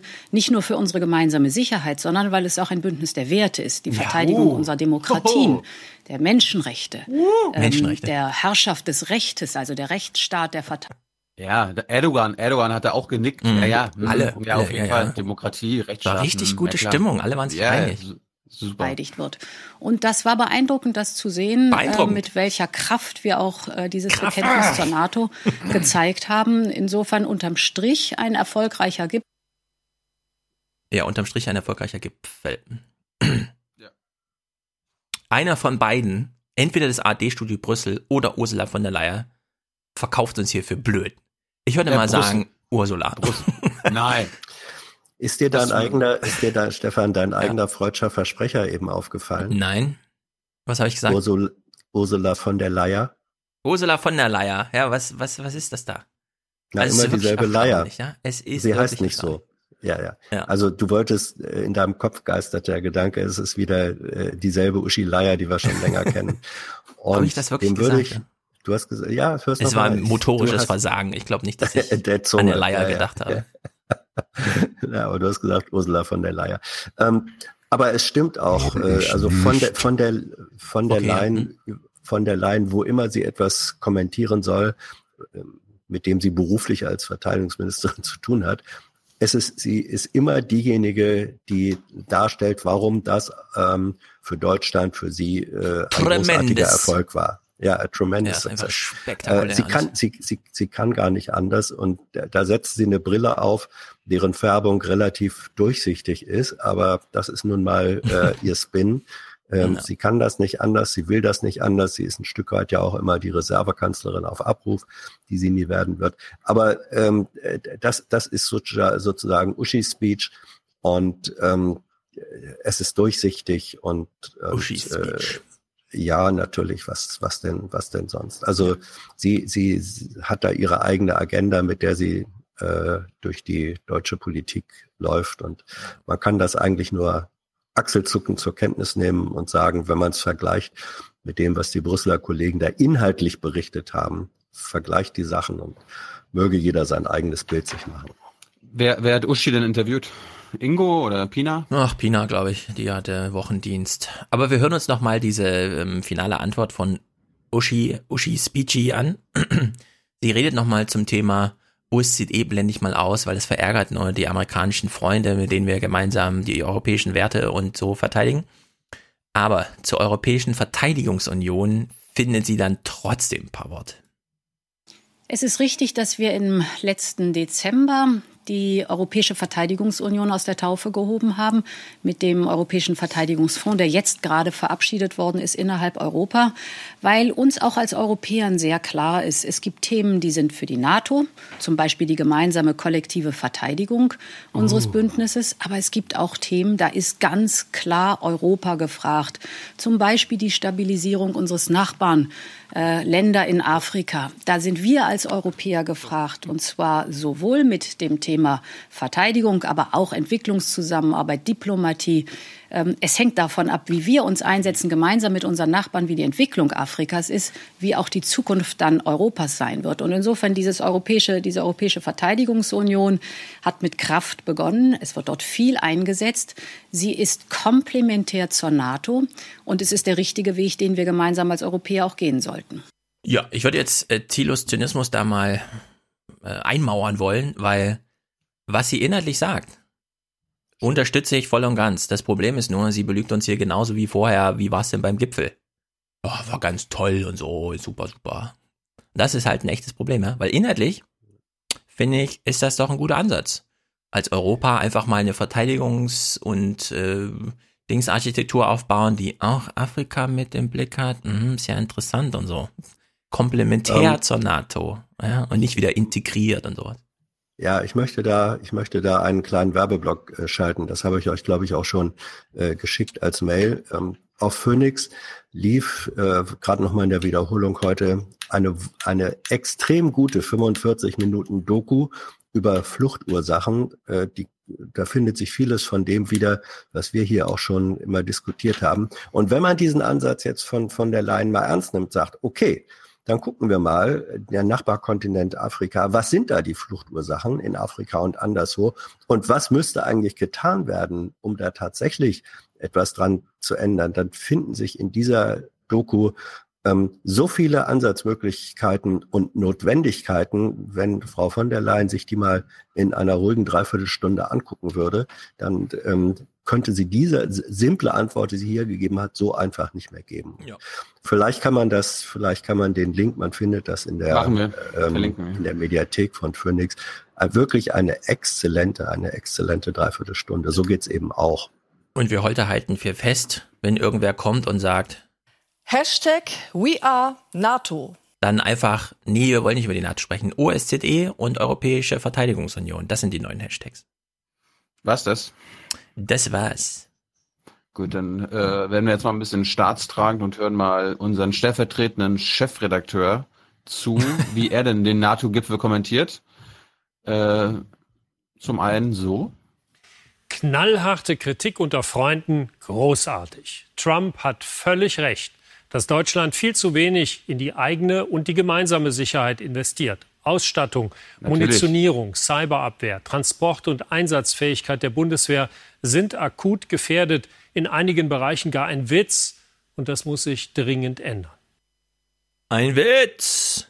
Ja, klar, wir brauchen mehr Geld, mehr Geld, überall mehr Geld in das Militär und Cyberfähigkeiten müssen wir auch ausbauen. Bitte den Cyber-Jingle, Herr Schulz. Äh, ja, Cyber, Cyber. Cyber, Cyber, Cyber, Cyber. Cyberangriff. Cyber, Cyber, Cyber, Cyber, Cybersicherheit. Und warum das Ganze? Wir haben es hier mit einer Art von spontanen Terror zu tun. Ja. Genau. Gut. Also, Elba hat Trump recht gegeben und jetzt kommt das Aber. Und jetzt kommt das Aber. Auch wenn ein Narr den Spiegel hochhält und in einem Punkt die Wahrheit spricht, dürfen wir uns über einen wahren Kern nicht täuschen lassen. Trumps erratisches, narzisstisches und lügenfreudiges Verhalten macht ihn zur Gefahr. Mhm. Denn das Fundament der NATO, ja jeder Wertegemeinschaft und Freundschaft, ist Vertrauen. Und genau das zerstört Trump. Die Gipfelerklärung ist das Papier nicht wert, auf dem sie steht, weil der US-Präsident wesentlichen Vereinbarungen widerspricht. Sollte Trump beim Treffen mit Putin am Montag die Annexion der Krim anerkennen, sollte er ein Ende der NATO-Manöver im Baltikum versprechen, dann würde er damit die gemeinsamen Werte und Amerikas Freunde verraten. Dann wäre obendrein also, also in, in, Sachen Krim gebe ich ihm recht, das sollte Trump nicht machen. Aber wenn Trump ja. sagt, okay, wir machen keine Militärmanöver an der russischen Grenze mehr, aber jetzt mal dann ernsthaft. würden wir dann würden wir unsere Werte verraten. Ver Verrat ist ein bisschen krass. Und das mit der Krim, das muss halt jetzt noch fünf Jahre so sein, bis man da das anerkennt. Das heißt, jetzt noch nicht geht, ist auch klar. Aber das ist trotzdem, das haben die doch alle einkalkuliert. Ja, aber das andere wirklich, äh, wenn Militärmanöver eingestellt werden. Bei der DDR hat es auch noch ein bisschen länger gedauert als fünf Jahre und es ging dann doch andersrum aus, Stefan. Also ähm, du glaubst, ich, es geht jetzt nicht darum, wer glaubt und so, sondern, sondern Mhm. Du glaubst, dass in Amerika noch jemand ist, der wirklich davon ausgeht, in irgendwelchen Thinktanks oder so, dass Putin, und ich meine jetzt Putin, den Staatschef, nochmal die Krim zu seinen Lebzeiten zurückgibt an die Ukraine? Das glaube ich nicht. Äh, okay. Die DDR, die DDR wurde auch nicht zu den Lebzeiten Gorbatschows, Brezhnevs oder ähm, Nee, Gorbatschow, ich meinte Khrushchev, Brezhnev, ja, ja, ja, Gorbatschow schon. Nein, aber nicht zu, nicht zu den Lebzeiten, weder Stalins noch Khrushchevs. Ja gut, was in 60 Jahren ist, weiß ich nicht, da ja. kann alles möglich ja. sein, aber ja, ja. solange Putin noch lebt und so, sagen wir mal, die nächsten 20 absolut. Jahre ist die Sache. Ja, das, das, das, das denke ich, das denke ich auch, aber ich bin in der Hinsicht wirklich für, für langen Atem. Wir hören mal weiter dem NATO-Kritiker Thewissen zu. Ein klar, wer in Wahrheit Russland hörig ist. Trump verdankt einen Teil seines Reichtums mafiösen Geschäftspartnern aus Russland. Sein Amt hat er auch dank russischer Einflussnahme im Präsidentschaftswahlkampf. Eine schwache NATO stärkt Putin. Wenn die mhm. Generäle in Trumps Kabinett nur pflichtbewusst geblieben sind, um das Schlimmste zu verhindern, dann wäre ihre Stunde gekommen und die des amerikanischen Kongresses, falls er das transatlantische Bündnis wirklich retten will. Wer hofft, dass den Trumpschen Wortgetösen am Ende doch keine Taten folgen, vielleicht folgen sie auch nicht, der übersieht, dass der Schaden dennoch längst entsteht. Wer so viel lügt und sich selber widerspricht, dem kann man nichts mehr glauben. Der ist kein verlässlicher Bündnis- und Verhandlungspartner. Das Vertrauen ist schon jetzt dahin. Hat man ihm am Ende so langsam das Mikro abgedreht, sodass der Raum noch ein bisschen aufnehmen ja. musste? Oder? Ja, ja, ja. ja. Also ich finde es gut. Ich freue mich sehr für Elmar Thewissen, dass er einmal es geschafft hat, einen Kommentar zu halten. Und dann drei Tage später wurde er bestätigt bei der Pressekonferenz Putin-Trump. Ist doch auch gut. gut. Jetzt müssen wir uns mal äh, von ein paar Illusionen verabschieden, oh die im, in diesem Podcast ja nicht so vorherrschen, aber wir müssen mal ein bisschen Aufklärungsarbeit leisten. Und wir erklären mal ganz kurz, wie die NATO funktioniert. Ne? Unser schönes Bündnis, unser Wertebündnis, worauf basiert das eigentlich? Wer ist dafür was verantwortlich? Und da das gibt hast es du ja, schon wieder geguckt. Ich habe meine Lieblings-YouTube-Channel, ja. die mir mal manchmal was äh, vortragen, mhm. was ich von Thomas Wiegold bei Jung und Naiv nicht gelernt habe. Mhm. Wir gucken uns jetzt mal den politischen Teil der NATO an und den äh, militärischen Teil. Wir kommen mal zum politischen Teil, nämlich den NATO-Generalsekretär. Hans, du bist ja ein bisschen, bist ja ein bisschen länger schon nahtod erfahren. Ähm, Warum ist der NATO-Generalsekretär immer ein Rüge? Weil, okay, weiter. weil wenn die NATO schon, das ist ja auch gesagt worden, zu 75 Prozent oder mehr im militärischen Teil US definiert ist, dann darf der politische Teil, den es ja auch geben soll, nicht auch US definiert sein. So einfach ist das. Hm. So einfach ist das nicht. Es ist anders einfach. Ähm, wir, lernen, wir lernen jetzt mal von meinem Lieblings Historien-YouTube-Kanal Historia Civilis, wie das genau funktioniert und warum der Generalsekretär der NATO immer ein Europäer ist. Within the political infrastructure of NATO, two individuals govern the alliance. First is the Secretary General, who is the person that the public would most associate with NATO. He is their chief bureaucrat, diplomat, and politician. He leads the North Atlantic Council, which is NATO's official decision making body. By custom, and probably by secret agreement, the Secretary General has always been European. The current one happens to be from Norway. The reasoning behind this is well thought out. NATO's chief challenge is wrangling diverse states across Europe and trying to build a consensus or formulate a long-term vision. It would not do to have an American come across the ocean only to insert themselves into European politics. Better to have a veteran European politician do it, The current Secretary General happens to be an ex-Prime Minister, which is perfect. Also mhm. der Generalsekretär ist immer dafür da, dass die Europäer zusammengefärcht werden, beziehungsweise auf Linie gebracht werden. Auf wessen Linie ist jetzt zweitrangig, aber darum ist er da. So, und dann gibt es den militärischen Teil. Hans, warum ist das immer ein Amerikaner? Warum ist, äh, warum ist der militärische ja. Kopf der NATO immer ein Amerikaner? Äh, da bleibe ich dabei, wie auch im Übrigen bei dem, was du eben da eingespielt hast. Das hat was äh, damit zu tun, natürlich, dass die politische äh, Komponente, Komponente gegenüber der militärischen faktisch unterlegen ist.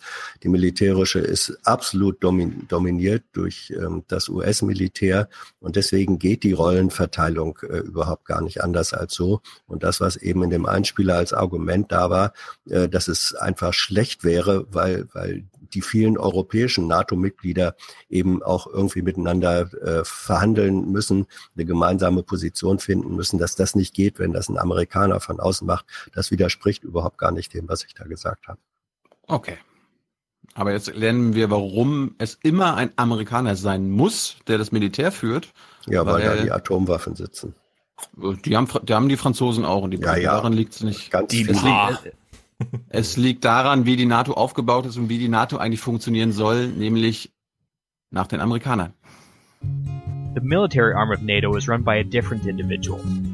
This person is called the Supreme Allied Commander Europe. Like the Secretary General, this position is relegated to one geographic region. This person is always American. And I think that we can all guess why. The actual position of Supreme Allied Commander in Europe is really interesting. Unlike the Secretary General, this person is answerable to both the North Atlantic Council and also the President of the United States. He has two jobs. He is equally NATO's top commander and a regional commander within the American military hierarchy. He is in charge of the United States' European Command, which places him in command of all American troops in Europe. He is simultaneously in charge of NATO's Allied Command operations, which places him in charge of all NATO troops worldwide. This specific example of extreme American influence is why the former National Security Advisor Zbigniew Brzezinski has called the European NATO states almost formally America's protectorate. Those are harsh words, but it's true.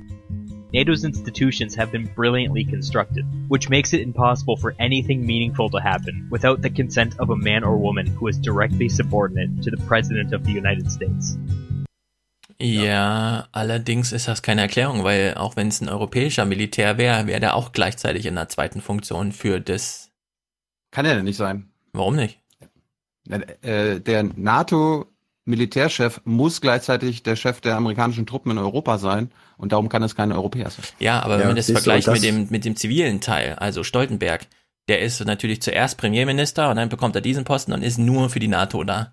Aber wenn die Konstruktion so wäre, dass auch ein Europäer keiner würde diese Rolle in seinem eigenen Land aufgeben, um dann nur für die NATO zu arbeiten. Weil diese Verzwickung gibt es ja immer. Und das haben die jetzt halt so konstruiert, aber das ist einfach eine politische Entscheidung gewesen. Ja, aber faktisch ist doch, ähm, der ähm, Militäroberbefehlshaber muss Amerikaner sein, weil die Truppen im Wesentlichen von den, es sind im Wesentlichen äh, genau. US-Forces. So, das ist der ganz simple äh, Grund. Das wird hier drin bestätigt. Und äh, deswegen, man kann wirklich sagen, die NATO äh, dient der Pax mhm. Americana. Es ist die ja. amerikanische, es ist die amerikanische Vision sicherlich ähm, eines Weltfriedens, aber eines Weltfriedens nach der eines Weltfriedens mhm. nach der Definition, wie die äh, US-Administration äh, es gerne hätte. Das, das ist der, das ist der äh, Punkt. Das ist wie Henry Ford mal sagte über das Ford Modell T. Ähm, Sie können dieses Auto in jeder Farbe haben, die Sie gern wollen, vorausgesetzt Sie entscheiden sich für Schwarz. So, das ist die, das ist die Pax Americana und äh, das Instrument dieser Pax Americana ist einfach die NATO. Und historisch gesehen natürlich verdankt das Europa der Nachkriegsordnung, ähm, der Welt des Kalten Krieges. Da gab es eben mhm. nicht nur die NATO, sondern auch den Warschauer Pakt.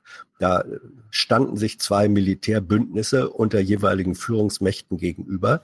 Und ähm, das, ich sag's mal in, aller, in allen Anführungsstrichen, das freie Europa hat viel damit zu tun, dass es diese NATO-US geführte Militärpräsenz äh, auch gab. Nur da sind wir historisch eben an Punkten angelangt, wo man das in dieser Simplifizität in Frage stellen muss. Ja, wir sind jetzt im 29. Jahr ja, dieser Fragestellung. Ja. Ja. Ich meine, ja. da, da, bin, da bin ich, da bin ich völlig, völlig bei dir. Im Kalten Krieg konnten wir froh sein, dass wir quasi, wie ja. Brzezinski sagen würde, ein Protektorat der ja. Amerikaner waren. Das sollten wir jetzt aber nicht mehr sein. Und deshalb muss aber die NATO Deswegen ist dieser, nee, deswegen ist dieser, deswegen ist dieser OSZE-Ansatz ähm, ja. im, im Kern richtig, zu sagen, lass uns mal gucken, was aus europäischer Sicht ähm, an politisch-militärischer äh, Strategie. Ich bin sehr, ich meine, äh, ich war mal Kriegsdienstverweigerer äh, ähm, und weiß nicht, ob ich diese Entscheidung heute noch so wieder äh, führen würde, aber ähm, in, die Welt, die Welt besteht eben nicht nur aus guten Menschen, sondern da laufen wirklich viele Bösewichte rum und ich glaube, ähm, einer davon ist Trump. Nicht, man kann nicht äh, auf militärische Komponenten ähm, verzichten, aber die Organisation, also es darf keine Dominanz äh, des Militärs und militärischer Strategien geben, sondern es muss sozusagen das letzte Mittel sein. Und ich bin nicht überzeugt davon, dass bei der NATO, wie wir sie derzeit haben, die militärische Dimension nur das letzte Mittel ist. Das, das, ist, ihr, das, das ist ihr aktueller Konstruktionsfehler. Ich meine, das ist ja nicht mal eine Dominanz der Amerikaner, das ist eine Beherrschung. Ja, ja, gut, das ähm, Dominanz ist sozusagen das Fremdwort für Beherrschung. Oder ja. Vorherrschaft. Ja. Allein, allein deshalb ist es jetzt nach 29 Jahren an der Zeit, dass wir mal darüber reden, was nach der NATO kommt und dass wir äh, kein Protektorat mehr sein wollen, weil das ist ja das, was Elmar T. wissen und viele, viele andere Mainstream-Journalisten jetzt auch in Deutschland immer wieder so fordern, oh, wir wollen ein Protektorat der Amerikaner bleiben, die müssen uns weiter schützen vor den bösen Russen naja. und so weiter. Naja, solange du, solange du keine, äh, keine eigene, ähm, auch ähm, eindrucksvolle und im Zweifelsfall einsatzfähige eigene Macht ähm, oder auch Gewaltkomponente hast, ähm, bist du in der Situation, dass du fragen musst, ja, wer schützt uns denn im Konfliktfall? Also man, europäische, äh, europäische Atombomben gibt es ja, so ist das ja nicht. Ja. Wenn das das Problem ist. Ja, ich, glaube, du, äh, äh, ich, ich, ich, glaube, 95, 95 Prozent äh, des, des Atomwaffenarsenals sind US oder, äh, oder Russland. Das ist ja bei Atomwaffen egal. Ja. Ich wollte gerade sagen, ich wette, ich wette mit dir, dass die britischen und die französischen Atomwaffen reichen, Europa zu zerstören. Ja, das, das, das glaube ich auch. Also der Satz, wer, wer atomar als erster schießt, stirbt als zweiter, der ist ja wahr. Ja. Ähm, so, nur die Reihenfolge, also wirklich, ich bin sehr dabei zu sagen, lasst uns gucken, was kann auf der Ebene von OSZE oder wegen mir auch ähm, EU-Militär, äh, ähm, Militäranstrengungen gemacht werden. So, und je mehr du da machst und sinnvolle ähm, Potenziale aufbaust, desto eher kannst du dann auch sagen, wofür brauchen wir eigentlich jetzt noch die NATO? Aber so rum, nur so rum. Ja. Gut, äh, wir müssen uns langsam mal ein bisschen beeilen. Wir haben noch das große Thema NSU vor uns. Mhm. Ähm, aber ich habe noch ein, eine Sache vom Wochenende, auch in der Halbzeitpause des WM-Finales. Was war die Top-Meldung für Petra Gerster und die Heute-Redaktion? Helsinki. Die Welt schaut auf Helsinki wo sich morgen das erste Gipfeltreffen von US-Präsident Trump und Russlands Präsident Putin abspielt. Ein Termin, dem der mhm. Westen nervös entgegensieht. Außenminister Maas warnt oh, Trump heute vor einseitigen Deals mit Russland auf Kosten des Westens und hofft zugleich auf Fortschritte bei der nuklearen Abrüstung. Ja, das fand ich halt, das fand ich ja lustig, dass der deutsche Außenminister sagt, wir müssen da vorankommen bei der nuklearen Abrüstung. Gleichzeitig der Minister der Bundesregierung ist oder äh, der Vertreter der Bundesregierung, der immer begründen muss, warum die Bundesregierung bei der atomaren Abrüstung nicht mitmacht. Hm. Doof. Hm. Doof. Gut, äh, wer könnte denn in Helsinki dabei gewesen sein? Der, fin der Finnland-Korrespondent der ARD? Es sind alle mitgeflogen, ich habe es schon gesehen in der ARD auch. Ulf Roller mhm. war tatsächlich in Helsinki dabei. Was wollte bestimmt denn Petra nicht für die Bestimmt nicht für die ARD. Nee, nee, äh, aber ja, die AD hat auch ihre äh, Washington-Korrespondenten hingeschickt. Klar. Muss sein, muss sein. So, Ulf Roller war in der Sigi dabei, wird von Petra Gerster gefragt, was kann man denn so erwarten? Und Ulf Roller ist total, also persönliche Beleidigungen, persönliche, also so Horse Race und so weiter, das kommt ihm überhaupt nicht in den Sinn. Ulf Roller ist für uns in Helsinki. Ulf, was könnte bei diesem Treffen denn herauskommen? Trump und Putin sind ja zwei politische Alpha-Tierchen und sie genießen natürlich die Aufmerksamkeit der großen Weltbühne. Und so haben sie gesagt, allein, dass der Gipfel zustande gekommen ist, sei schon ein Erfolg. Ja. Schön. Dann, dann nach dem WM-Finale gab es nochmal eine heute Aber er hat Alpha-Tierchen gesagt, ne? Oh. Fand ich gut. Ja, ja. Finde ich gut. Es lebe der Diminutiv. Nach dem WM-Finale gab es dann noch eine Heute-Sendung und Ulf Roller wurde wieder zugeschaltet, musste wieder was beantworten. Und zu und Ulf Roller, der das Treffen für uns in Helsinki beobachtet, worum geht es denn beiden bei diesem Gipfel, Ulf? Wenn man das wüsste. Ja, so ein Gipfel ist natürlich auch eine große Show und beide, Donald Trump und Putin, wissen sich zu inszenieren. Und es wird schon sehr spannend sein, die Körpersprache zu sehen. Wie geht man aufeinander ah, zu? Ah. Ist die Atmosphäre eher kühl oh. oder freundlich? Wie lange drückt man sich mhm. die Hände? Versucht der eine den anderen zu dominieren? Hm. Ich, ich habe am Ende nur erwartet, dass versuchte eine den anderen zu küssen oder so. Aber, ja. Hm. Dann fand ich, Hans, jetzt musst du mal ganz genau zuhören und ich will wissen von dir, hat sich Ulf Roller versprochen oder meint er das jetzt ernst? Hört mal genau zu. Inhaltlich dämpfen sie die Erwartung. Zu groß seien die Konflikte, zum Beispiel bei Themen wie der Ukraine-Krise oder den Syrien-Konflikt. Dort führen ja Amerika und Russland Stellvertreterkriege. Hat sich dann nicht versprochen. So deutlich hat er doch selten Worte ausgesprochen. Ich habe da jetzt verstanden, dass nicht nur in Syrien die Russen und die Amerikaner Stellvertreterkriege führen, sondern auch in der Ukraine. Nee. Ach so, nee. Doch, doch, doch, doch. Hör, mal genau zu. Konflikte, zum Beispiel bei Themen wie der Ukraine-Krise oder den Syrien-Konflikt. Dort führen ja Amerika und Russland Stellvertreterkriege. Ja. ja gut. Also weil du du du schließt aus dem Plural Kriege, ja. nachdem vorher zwei Beispiele genannt worden sind. Der Schluss sind. ist ja auch zu Das glaube ich, ja. Also das, also grammatikalisch äh, ist das richtig. ja, grammatikalisch ist richtig. Politisch äh, glaube ich meint er mit Stellvertreterkrieg äh, Syrien. Nicht, nicht die Ukraine. Ich, ich, glaube, das meinte er auch, aber es ist nicht falsch, mhm. wenn man sagen würde, die Amerikaner führen da auch ein bisschen Krieg in der Ukraine, weil. Ja. Das hätte es aber äh, nur unter Hillary gegeben. Ja, ja. Also äh, da bin ich komplett anderer Auffassung, aber das machen wir jetzt. Du, du weißt, du weißt schon, dass anders als Obama Trump äh, mal richtig schön Waffen nach äh, in die Ukraine geliefert hat, damit da mal ein bisschen weiter Bürgerkrieg gespielt werden kann. Mhm. Naja, äh, ich weiß wohl, dass Trump da äh, Waffen hingeliefert hat, aber wir wissen auch, wer als erster Waffen geliefert hat. Ja, ja, habe ich ja. Ich habe ich hab doch gar nicht abgestritten, dass die, äh, dass die Russen da einen Stellvertreterkrieg führen.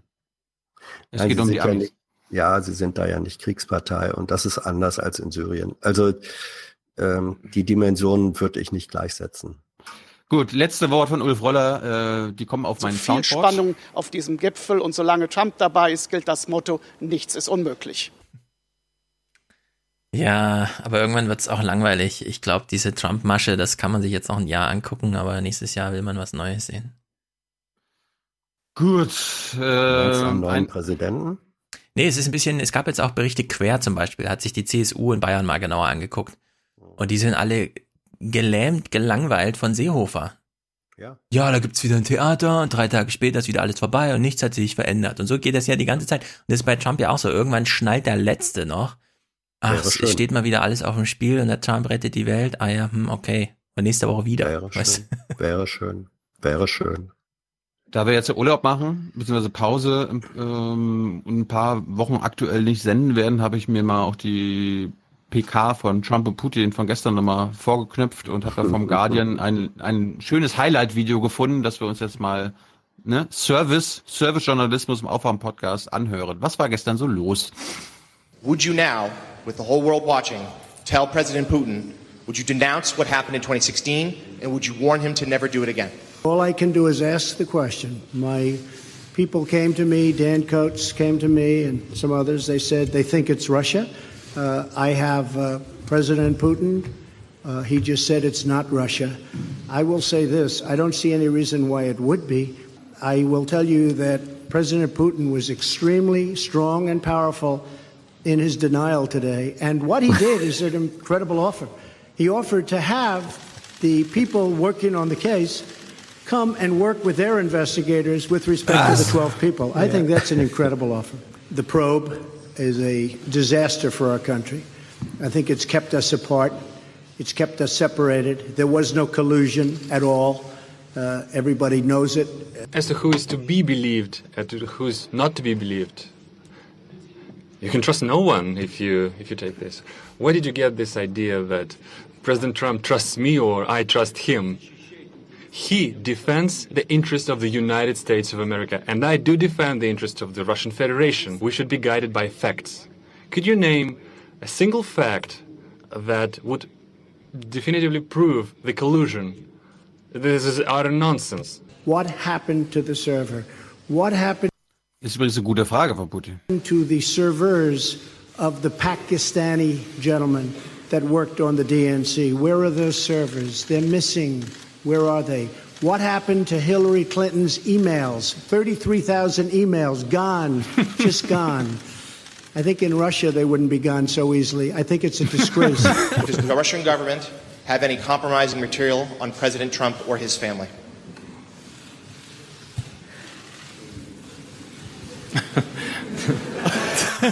I called him a competitor, and a good competitor he is. Uh, and I think the word competitor is a, uh, is a compliment. Uh, I think that uh, we will be competing when you talk about the pipeline. I'm not sure necessarily that uh, it's in the best interests of Germany or not, but that was a decision that they made. I believe that Russia is a democratic state, and I hope you're not denying this right to your own country. You're not denying that United States is democracy. Do you believe United States is a democracy? And if so, if it is a democratic state, then the final conclusion in this kind of dispute can only be delivered by a trial. Mr. President, I'll give this ball to you, and now the ball is in your court. That's very nice. That will go to my son Baron. We have no question. In fact, Melania, here you go.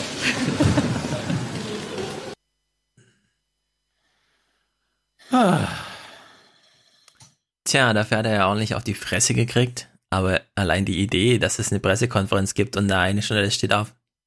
Haben Sie Kompromat von Ihrem Kollegen da drüben?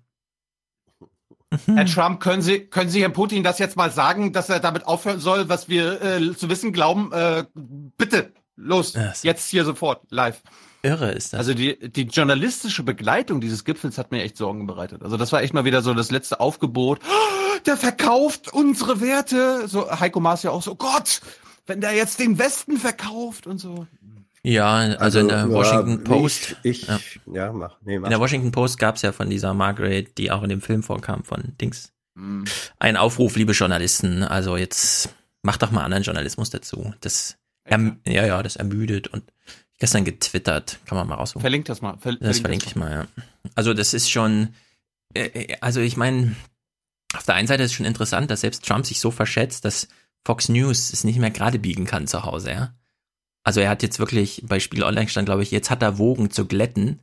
Und ich glaube, das stimmt auch. Und ehrlich gesagt, ich bin ein bisschen überrascht davon, wie, wie wenig äh, Nähe er noch zur Realität hat, ja, bei solchen Pressekonferenzen. Also ich meine, er war schon immer, äh, hat so sein eigenes Realitätsding durchgezogen, aber dass er glaubte, das wäre das richtige Verhalten, das fand ich wirklich so insgesamt schon überraschend, dafür, dass ihm sonst immer so, ja, ja, der zieht das halt durch und so, aber hier hat er sich, glaube ich, wirklich mal verschätzt. Ja, also ich fand ehrlich gesagt weniger die journalistische äh, Begleitung erschreckend, sondern die diese unglaubliche Naivität, äh, mit der Trump da sich selbst in jedes offene Messer äh, gesetzt hat, was da Ja. auch nur halbwegs in, in Reichweite stand. Das muss man sich doch mal äh, vor, vorstellen. Er sagt, Putin was very strong in his denials. Ja, also da in diesem Vier-Augen-Gespräch dann sagt der Donald, du sag mal, Vladi, wie war das jetzt eigentlich? Habt ihr die Wahlen da manipuliert? Und dann sagt Vladi, nein, wie kommst du drauf? Und dann sagt Trump hinterher öffentlich, der war so gut und jetzt glaube ich ihm das. Im Grunde war seine Botschaft, ich glaube ihm das. Und ähm, dann auch das, äh, als Putin sagte, also bitteschön, wir sind doch eine Demokratie.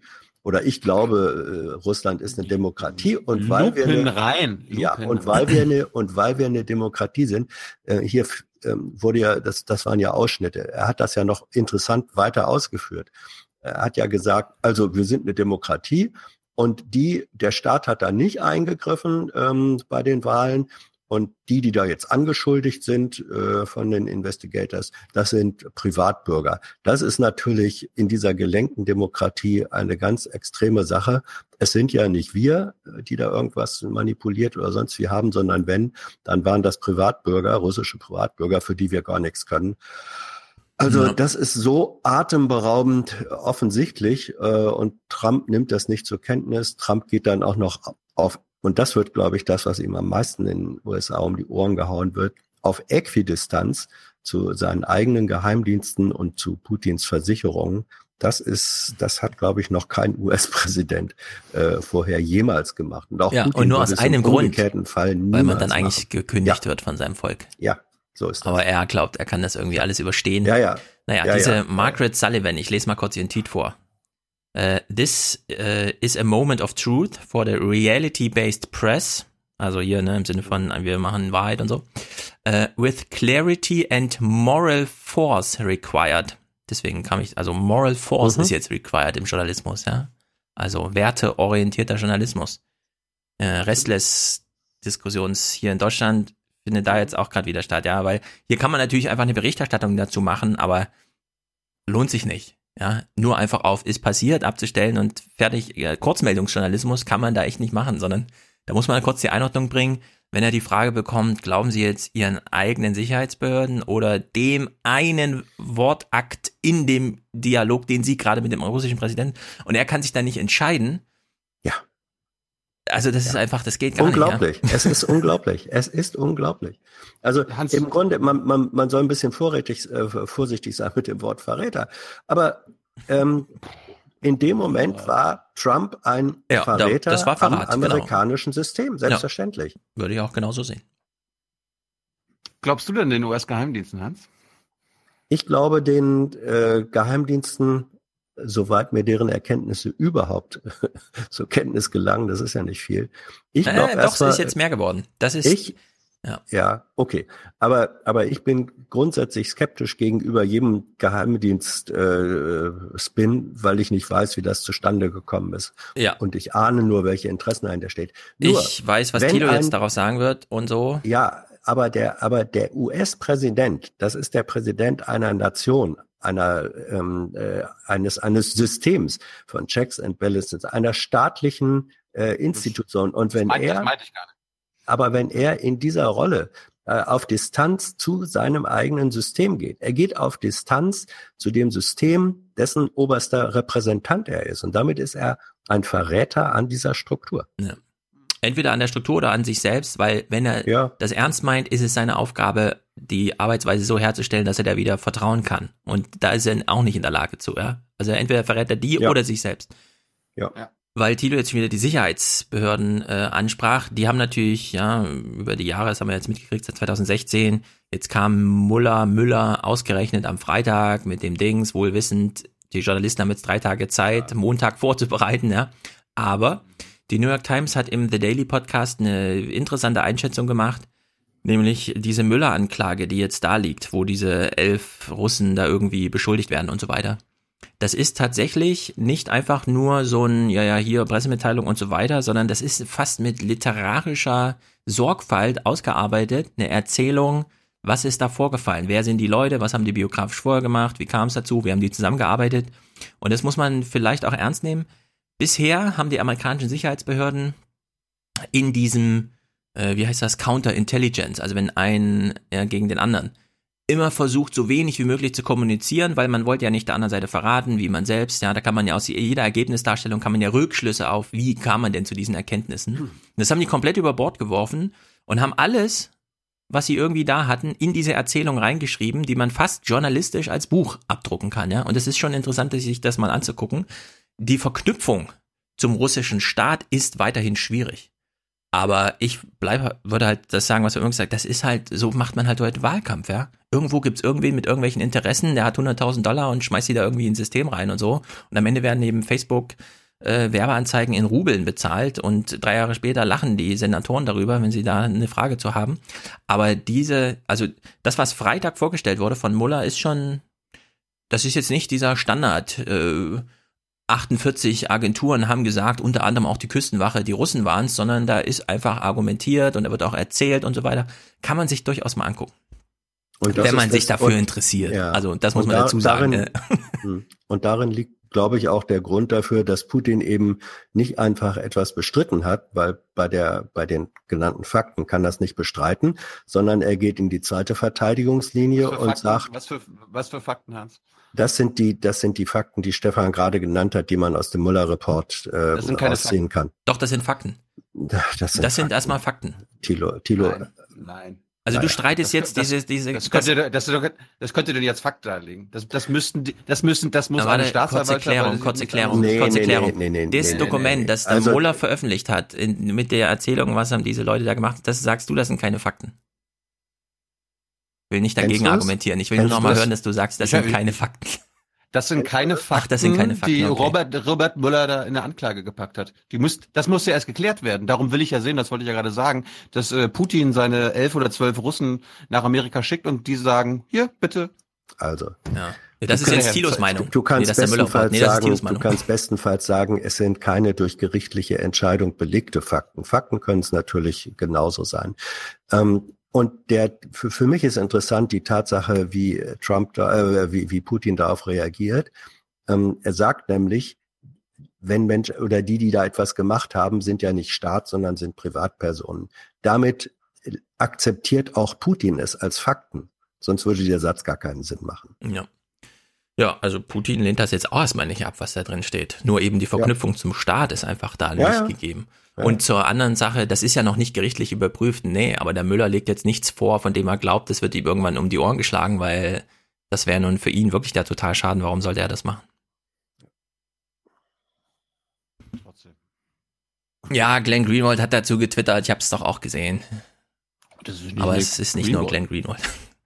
So, bevor wir NSU machen, wollen wir noch ein bisschen.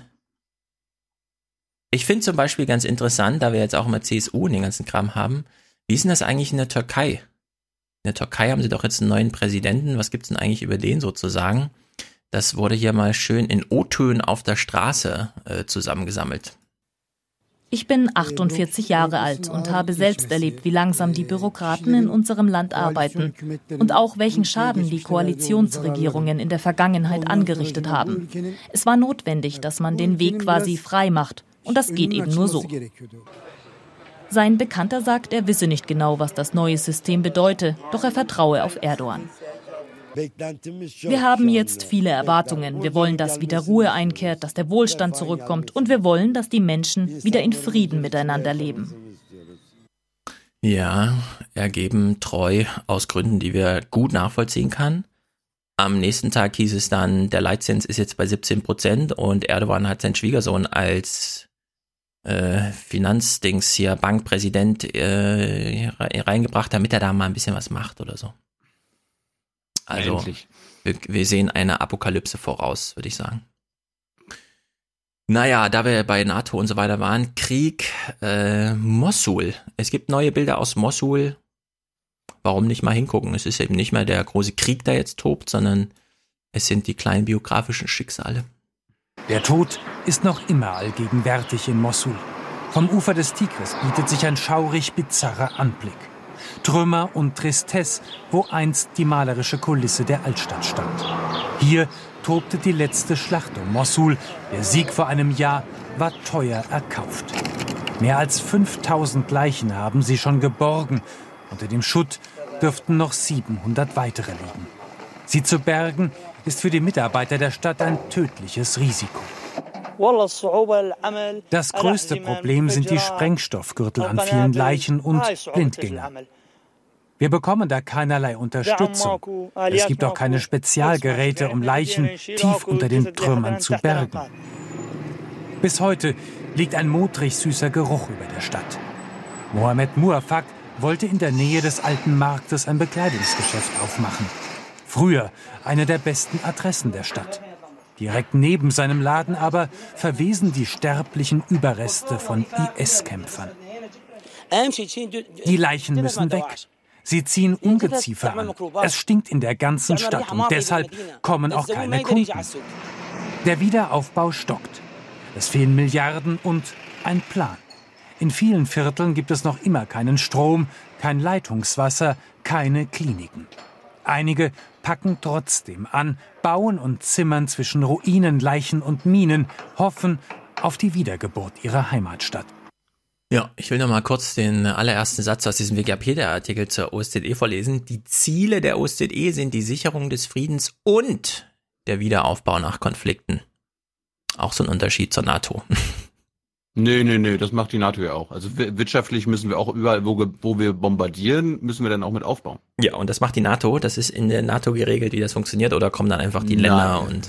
Das machen, das machen die, nein, das machen die Amerikaner im Irak zum Beispiel. Ja. Wurde, wurde, wurde dann, wurde in der Anmoderation gesagt, wer die Stadt zerstört hat? Dass es ISIS war und die irakische Armee? Nein, nein, nein, nein, nein, nein. Oh, schade. Ich habe in den letzten, ich habe in den letzten Tagen ähm, mir Bildmaterial angeguckt, Berlin 1945, mhm. vor allem Luftaufnahmen und äh, das war also jetzt ein Déjà-vu-Erlebnis. Der, der Zerstörungsgrad ähm, in Mosul mhm. entspricht exakt dem, wie, wie dieses komplett zerbombte, zerstörte Berlin nach 45 ausgesehen ja. hat. Unglaublich. Mit einem guten Marshallplan wäre das ein Wirtschaftswunder. Um es mal ein bisschen, aber so ist halt auch die historische Erfahrung. Ja. Naja, NSU. Ich habe nur drei Clips. Soll ich die machen oder willst du? Oder? Mach. Okay. Nee, mach, NSU. Zschäpe wurde äh, in allen Punkten als mit, also in allen elf Mordfällen, als Mittäterin verurteilt. Das ist ja eine nicht ganz uninteressante Diskussion. Äh, wurde vielfach berichtet, habe ich jetzt nicht als Clip mitkommt, Tilo vielleicht gleich. Allerdings war ja dann gleich die Kritik, ah, jetzt hat man zwar die elf Morde auf, also irgendwie behandelt juristisch und Schäpe verurteilt, aber was ist eigentlich mit dem großen Ganzen? Und da muss man doch diesen O-Ton von Peter Frank, den hoffentlich auch schon viele gehört haben, also unserem Generalbundesanwalt, aber den kann man jetzt nicht oft genug spielen. Wir werden auch die Ermittlungen zum Kapitel NSU, insbesondere zu den Strukturen des NSU, nicht abschließen.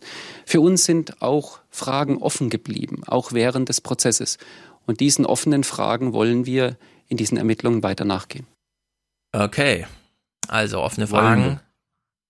Hm? Will, will er, genau. Also der Generalbundesanwalt. Sie, sie, sie, gehen denen nicht nach, sie wollen. Hm, ja, würde ich jetzt so nicht ich sagen, achte, aber. Ich achte, ich achte da mal drauf. Ja. Wir, wir, kommen, wir kommen ja nachher auch zu den Anwaltschaften. Ja, also er hat offene Fragen. Pina Atalay hat auch unbeantwortete Fragen und die sind auch ziemlich deutlich.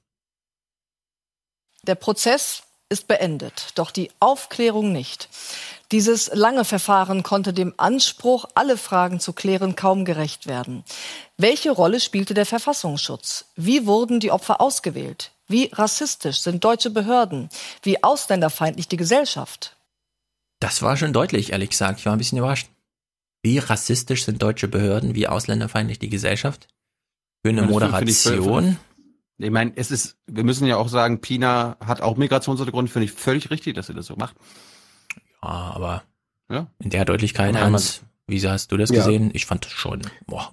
Ja, ja, satt. Sehr gut. Ordentlich sehr rein. Sehr gut, sehr gut, sehr deutlich. Musste an dem Tag gesagt, ja, da sind wir alle der Meinung.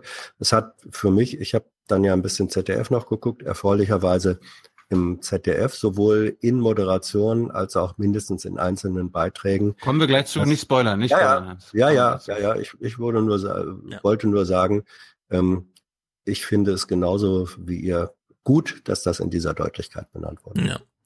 Und den letzten Clip, der mir noch wichtig schien, Stefan Kramer kennen wir, der ist nämlich, ähm, da kann man auch reinhören in das Gespräch nochmal mit Bodo Ramelow, der war lange Jahre, nämlich fast zehn Jahre lang Generalsekretär des Zentralrats der Juden und wurde dann Verfassungsschutzpräsidenten, äh, Präsident in Thüringen im Lichte von NSU und so weiter. Und er hat auch nochmal eine Feststellung.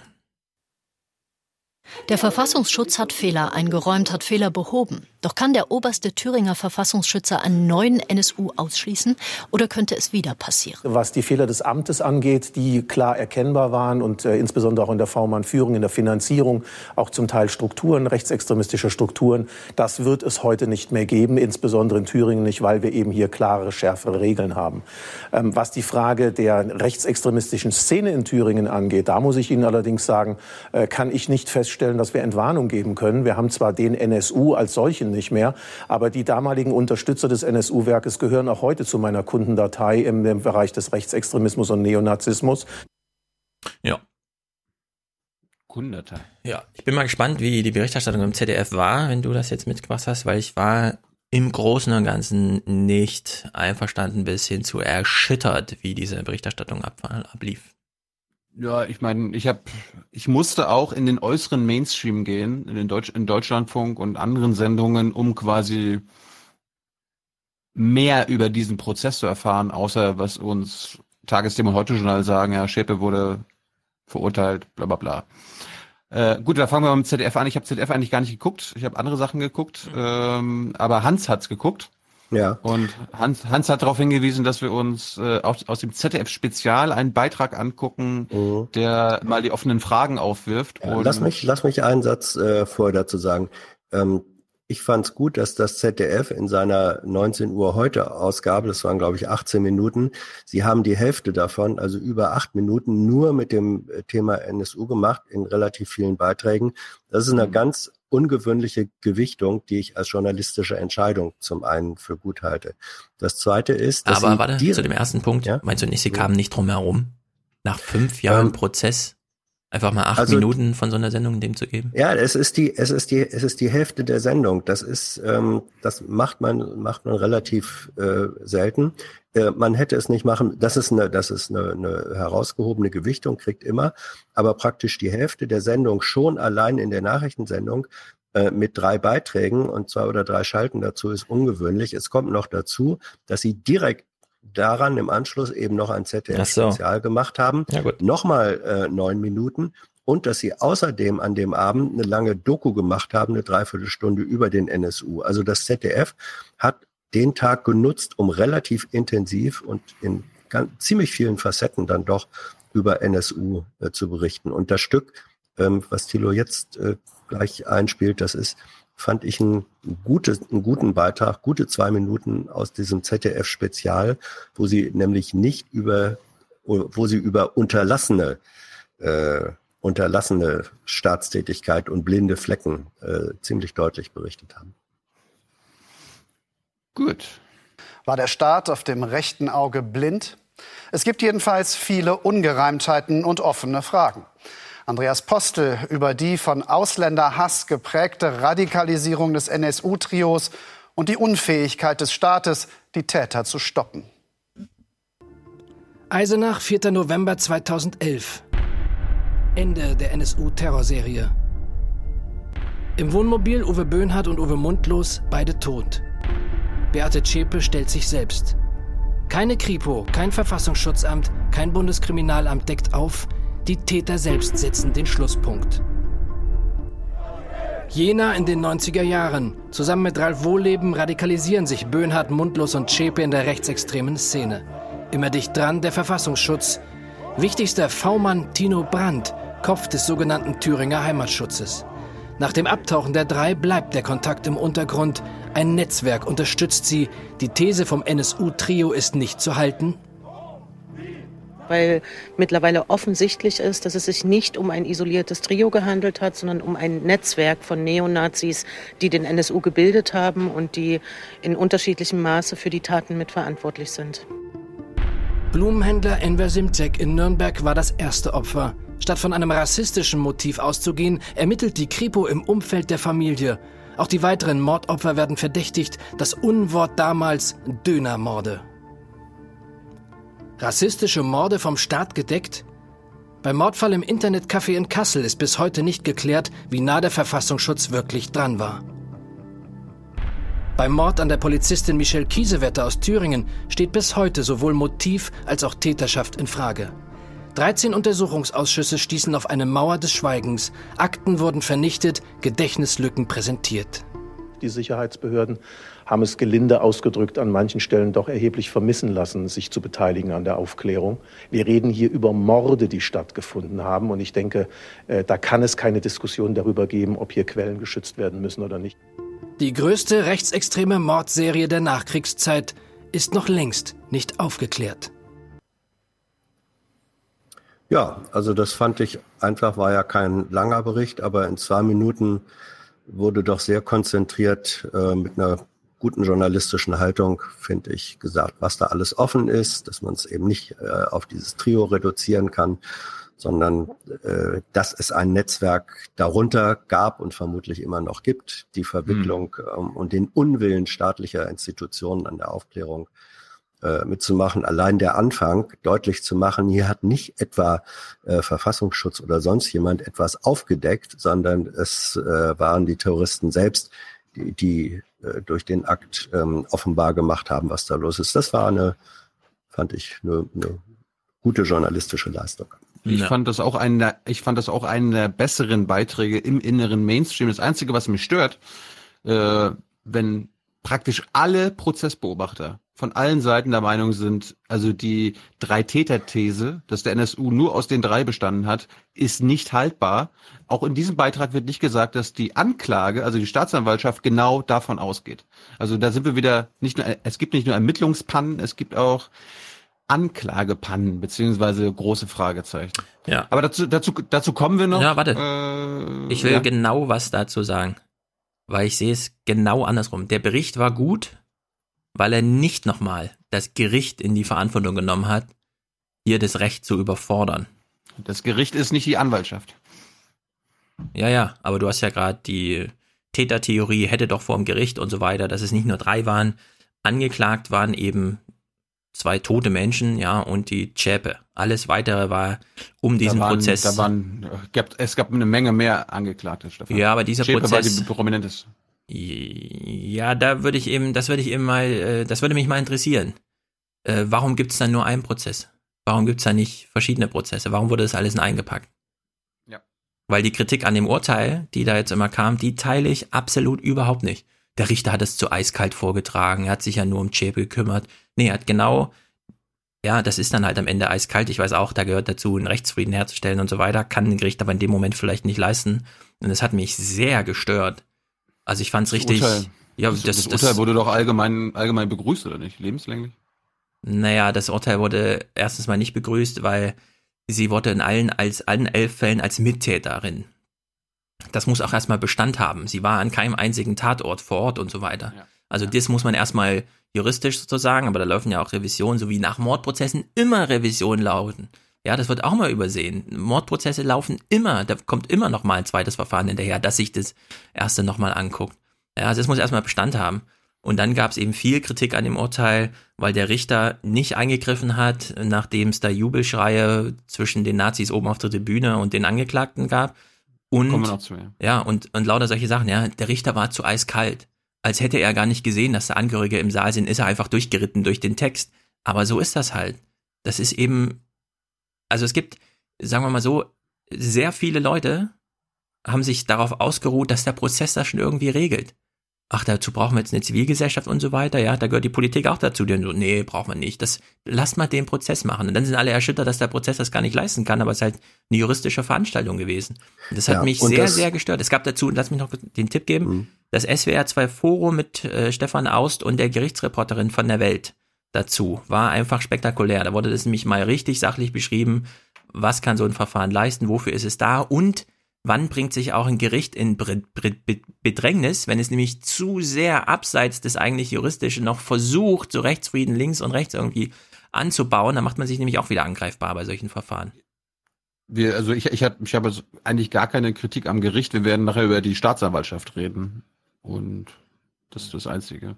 Äh, wir kommen mal zu der Anmoderation von äh, Marietta Slomka am Heute-Journal am Abend der Urteilsverkündung. Hans hat das mitgebracht. Du kannst ja danach mal was sagen. Ja. Warum?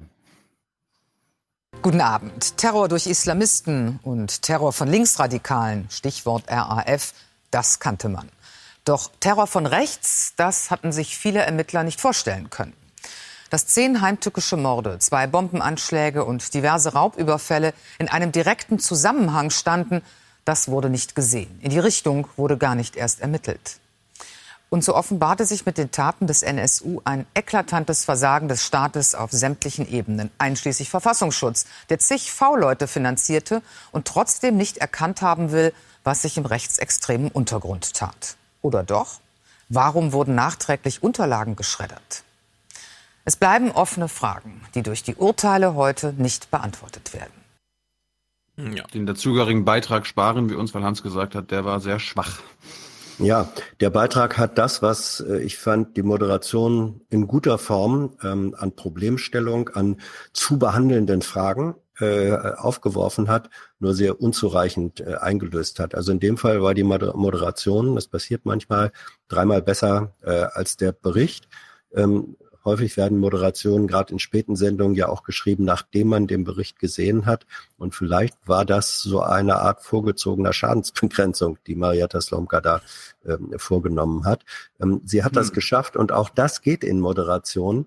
Ähm, diese, äh, sie hat eine sehr klare, sie hat einen sehr klaren Standpunkt äh, eingenommen, Es war eine Mischung im Grunde ähm, aus Moderation und Kommentar, ähm, weil ja. sie, äh, aber, aber dieses, dieser Kommentar war eben schlicht und einfach oder resultierte als Eindruck daraus, dass sie Fakten äh, benannt hat und das darf Moderation dann doch. Also sie hat auf eine wohltuende Weise die Grenzen dessen, was Moderation sinnvollerweise kann, darf oder vielleicht auch soll, ähm, äh, ausgetestet.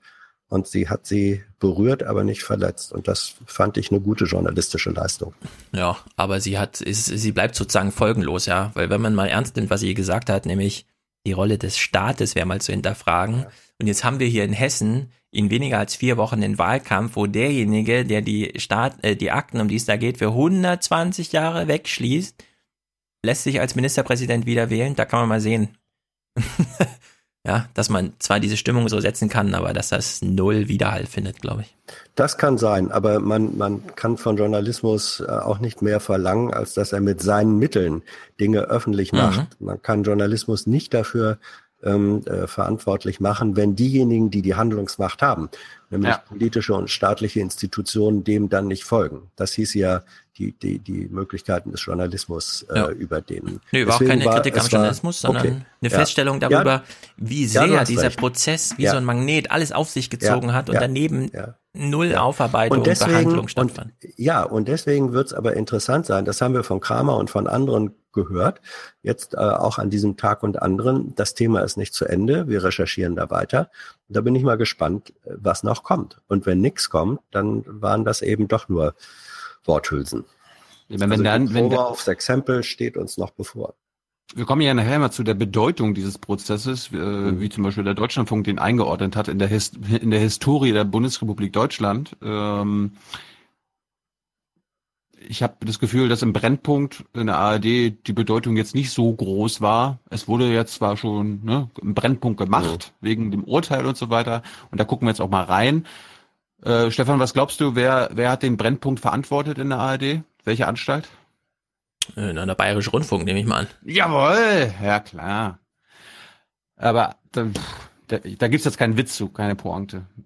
Nietzsche hat jetzt mal nicht großartig was falsch gemacht, obwohl wir natürlich jetzt, äh, wenn wir das später hören, natürlich darüber reden könnten, worüber sie nicht geredet haben. Aber erstmal wollte ich auch nochmal die Opfer des NSU benennen. Die Opfer.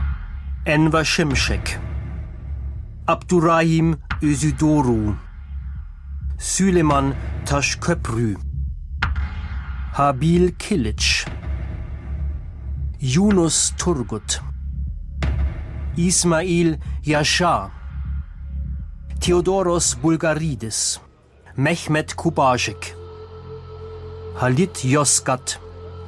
Letztes Opfer des NSU, die Polizistin Michelle Kiesewetter.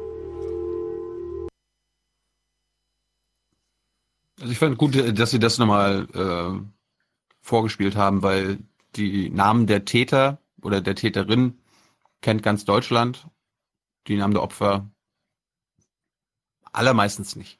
Ja, aus das, Gründen. Was? Aus Gründen. Äh, das hat im Übrigen für, für viele ähm, auch Nachrichtenbeiträge gegolten. Die haben dann in knapperer Form, aber durchaus alle begonnen, indem nochmal ähm, die Namen, die Gesichter der Opfer gezeigt wurden, an den Anfang gestellt wurden. Also mindestens diese Sensibilität äh, um wen mhm. es hier eigentlich geht, ähm, wurde in vielen Beiträgen, ähm, in vielen Beiträgen vorhanden und das ist dann auch gut. Es gab ja neben der Staatsanwaltschaft auch Nebenkläger. Das waren allermeistens äh, Angehörige der Opfer. Es gab, glaube ich, insgesamt 93 Nebenkläger. Das ist, glaube ich, Rekord in der deutschen Justizgeschichte gewesen. Aber zu denen kommen wir später. Wir haben jetzt aber trotzdem einen O-Ton von einem Herrn Ilbay, dessen Sohn getötet wurde und der hat vor, de, vor dem Urteil, vor der Verkündung keine Illusion gehabt. Der Kölner Metin Ilbay ist Nebenkläger im NSU-Prozess. Noch eine letzte Zigarette, dann muss er in den Gerichtsraum, wo in wenigen Minuten das Urteil verkündet werden soll.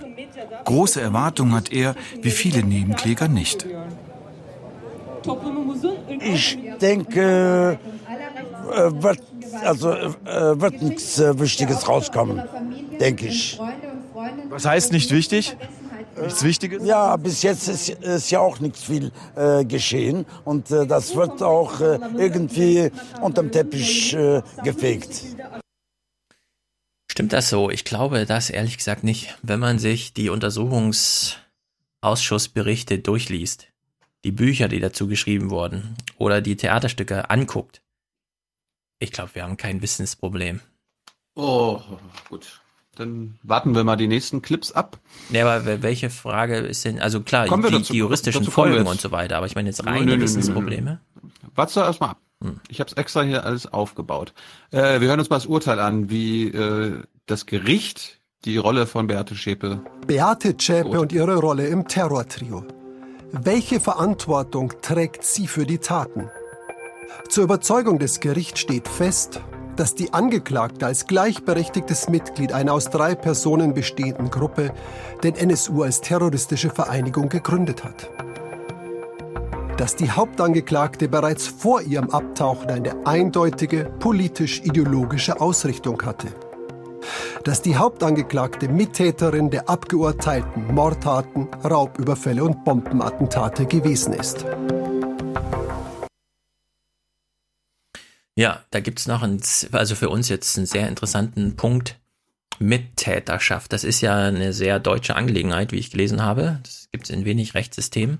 Also, dass man wirklich gleichberechtigt, obwohl man eine ganz andere Aufgabe hatte. Und die Frage ist ja, welche Aufgabe hatte sie eigentlich? Sie hatte ja diese Aufgabe, diese Videos zu veröffentlichen für den Fall, dass es irgendwann nicht mehr hinhaut und damit dann im Nachhinein klar wird, okay, da gab's also äh, sozusagen Terror. Weil wir wissen ja, was macht aus Terror Terror? Gewalt plus Medien. So, für die Gewalt waren die Männer zuständig, sie war für den Medienteil zuständig. Sie hat und, also. Und sie war, in, sie, sie, war hat, äh, sie war für den Terror zuständig in der Angelegenheit. Sie hat die Medienarbeit gemacht. Also in der Terror-Argument, äh, die wir schon vor Ewigkeiten hier äh, mal vorgelesen hatten, ist sie für den Terrorteil zuständig. Die Männer waren die Mörder und sie war für den Terrorteil zuständig. Aber das, die, das, der NSU für diese Morde äh, verantwortlich gewesen ist, das kam doch erst, nachdem die beiden sie umgebracht haben, raus. Also nach der Logik hat, hat sie doch für den Terror gar nicht gesorgt, weil zehn Jahre lang ihre PR, ihre Nein, Propaganda ihre Aufgabe war, in dem Moment, wo die beiden nicht mehr in der Lage sind, weiter zu morden, weil sie festgenommen werden oder weil sonst irgendwas, weil sie sterben oder was, wie auch immer, ah, okay. war ihre Aufgabe, dann die Videobotschaft rauszugeben, damit überhaupt bekannt wird, es gibt da einen Zusammenhang und wir sind dafür verantwortlich. Also sie hat diesen Medienteil übernommen. Hatte ich, hatte ich falsch verstanden. War, sie war sozusagen die Schläferin, ähm, deren, die dann aktiviert wird, wenn die anderen nicht mehr können. Aber man kann natürlich daraus äh, konstruieren, ähm, das finde ich auch richtig, wenn jemand in eine solche Rolle reingeht, ist man von Anfang an Beteiligter, ja. auch wenn man erst sehr spät äh, die Bühne betritt. Und es gibt eine weitere Parallele gerade zur deutschen äh, Justiz- und, und Verantwortungsgeschichte, der Begriff des Schreibtischtäters, den wir ja aus den genau. ähm, NS-Verfahren kennen, der findet ja hier seine Entsprechung, dass eben ähm, Judenmorde nicht alleine denen zur Last gelegt werden können, die Menschen physisch umgebracht haben, sondern diejenigen, die die, Infra die die Beschlüsse gefasst haben, die die Infrastruktur dafür bereitgestellt haben, auch. Ja. ja. Ich meine, ihre Rolle, ihre Rolle war tatsächlich, sie sollte immer für das Alibi sorgen. Sie ist immer zu Hause geblieben, wenn die ja. Taten ganz Deutschland äh, begangen wurden, damit sie dann im Nachhinein äh, den beiden Alibi geben konnte. Genau. Wenn's, wenn's nur die beiden waren. Und zum anderen war sie, sie war offenbar die Schlaue unter den dreien. Mhm. Es gab ja irgendwie genug Zeugenaussagen, wer, also die ganzen Leute, die sie kannten, die haben die beiden Uwes als, ich will nicht sagen dämlich bezeichnet, aber Beate Zschäpe immer als schlaue, gewiefte Frau, die Pläne umsetzen kann. Ja, das sind immer so die Erzählungen, die man dann so, ja, ah ja, klar. das macht super Sinn und so. Auf der anderen Seite muss man sich fragen, wie schlau ist sie wirklich? Ja, sie hat 15 Jahre oder was im Untergrund gelebt und so ein Lügenleben und dann saß sie jetzt fünf Jahre vor Gericht. Man muss sich auch wirklich mal fragen, liebe Frau Schäper, hat sich's gelohnt? Ja, du wurdest geboren in diese Welt, hat sich's gelohnt bis hierher? War das ein tolles Leben? Jetzt stehen 25 Jahre Gefängnis an, wird sich's dann gelohnt haben? Ja, also solche Fragen. Da Stefan, hat ja, Stefan hat ja vorhin, Stefan hat ja vorhin schon den Jubel bei der Urteilsverkündung angesprochen, der begründete sich dadurch. André E. ist überzeugter Nationalsozialist. Er hat das Terrortrio unterstützt. Die Bundesanwaltschaft hatte zwölf Jahre Haft wegen Beihilfe zum versuchten Mord gefordert. Das Gericht urteilte heute zwei Jahre, sechs Monate Haft wegen Unterstützung einer terroristischen Vereinigung. Der Haftbefehl wurde aufgehoben.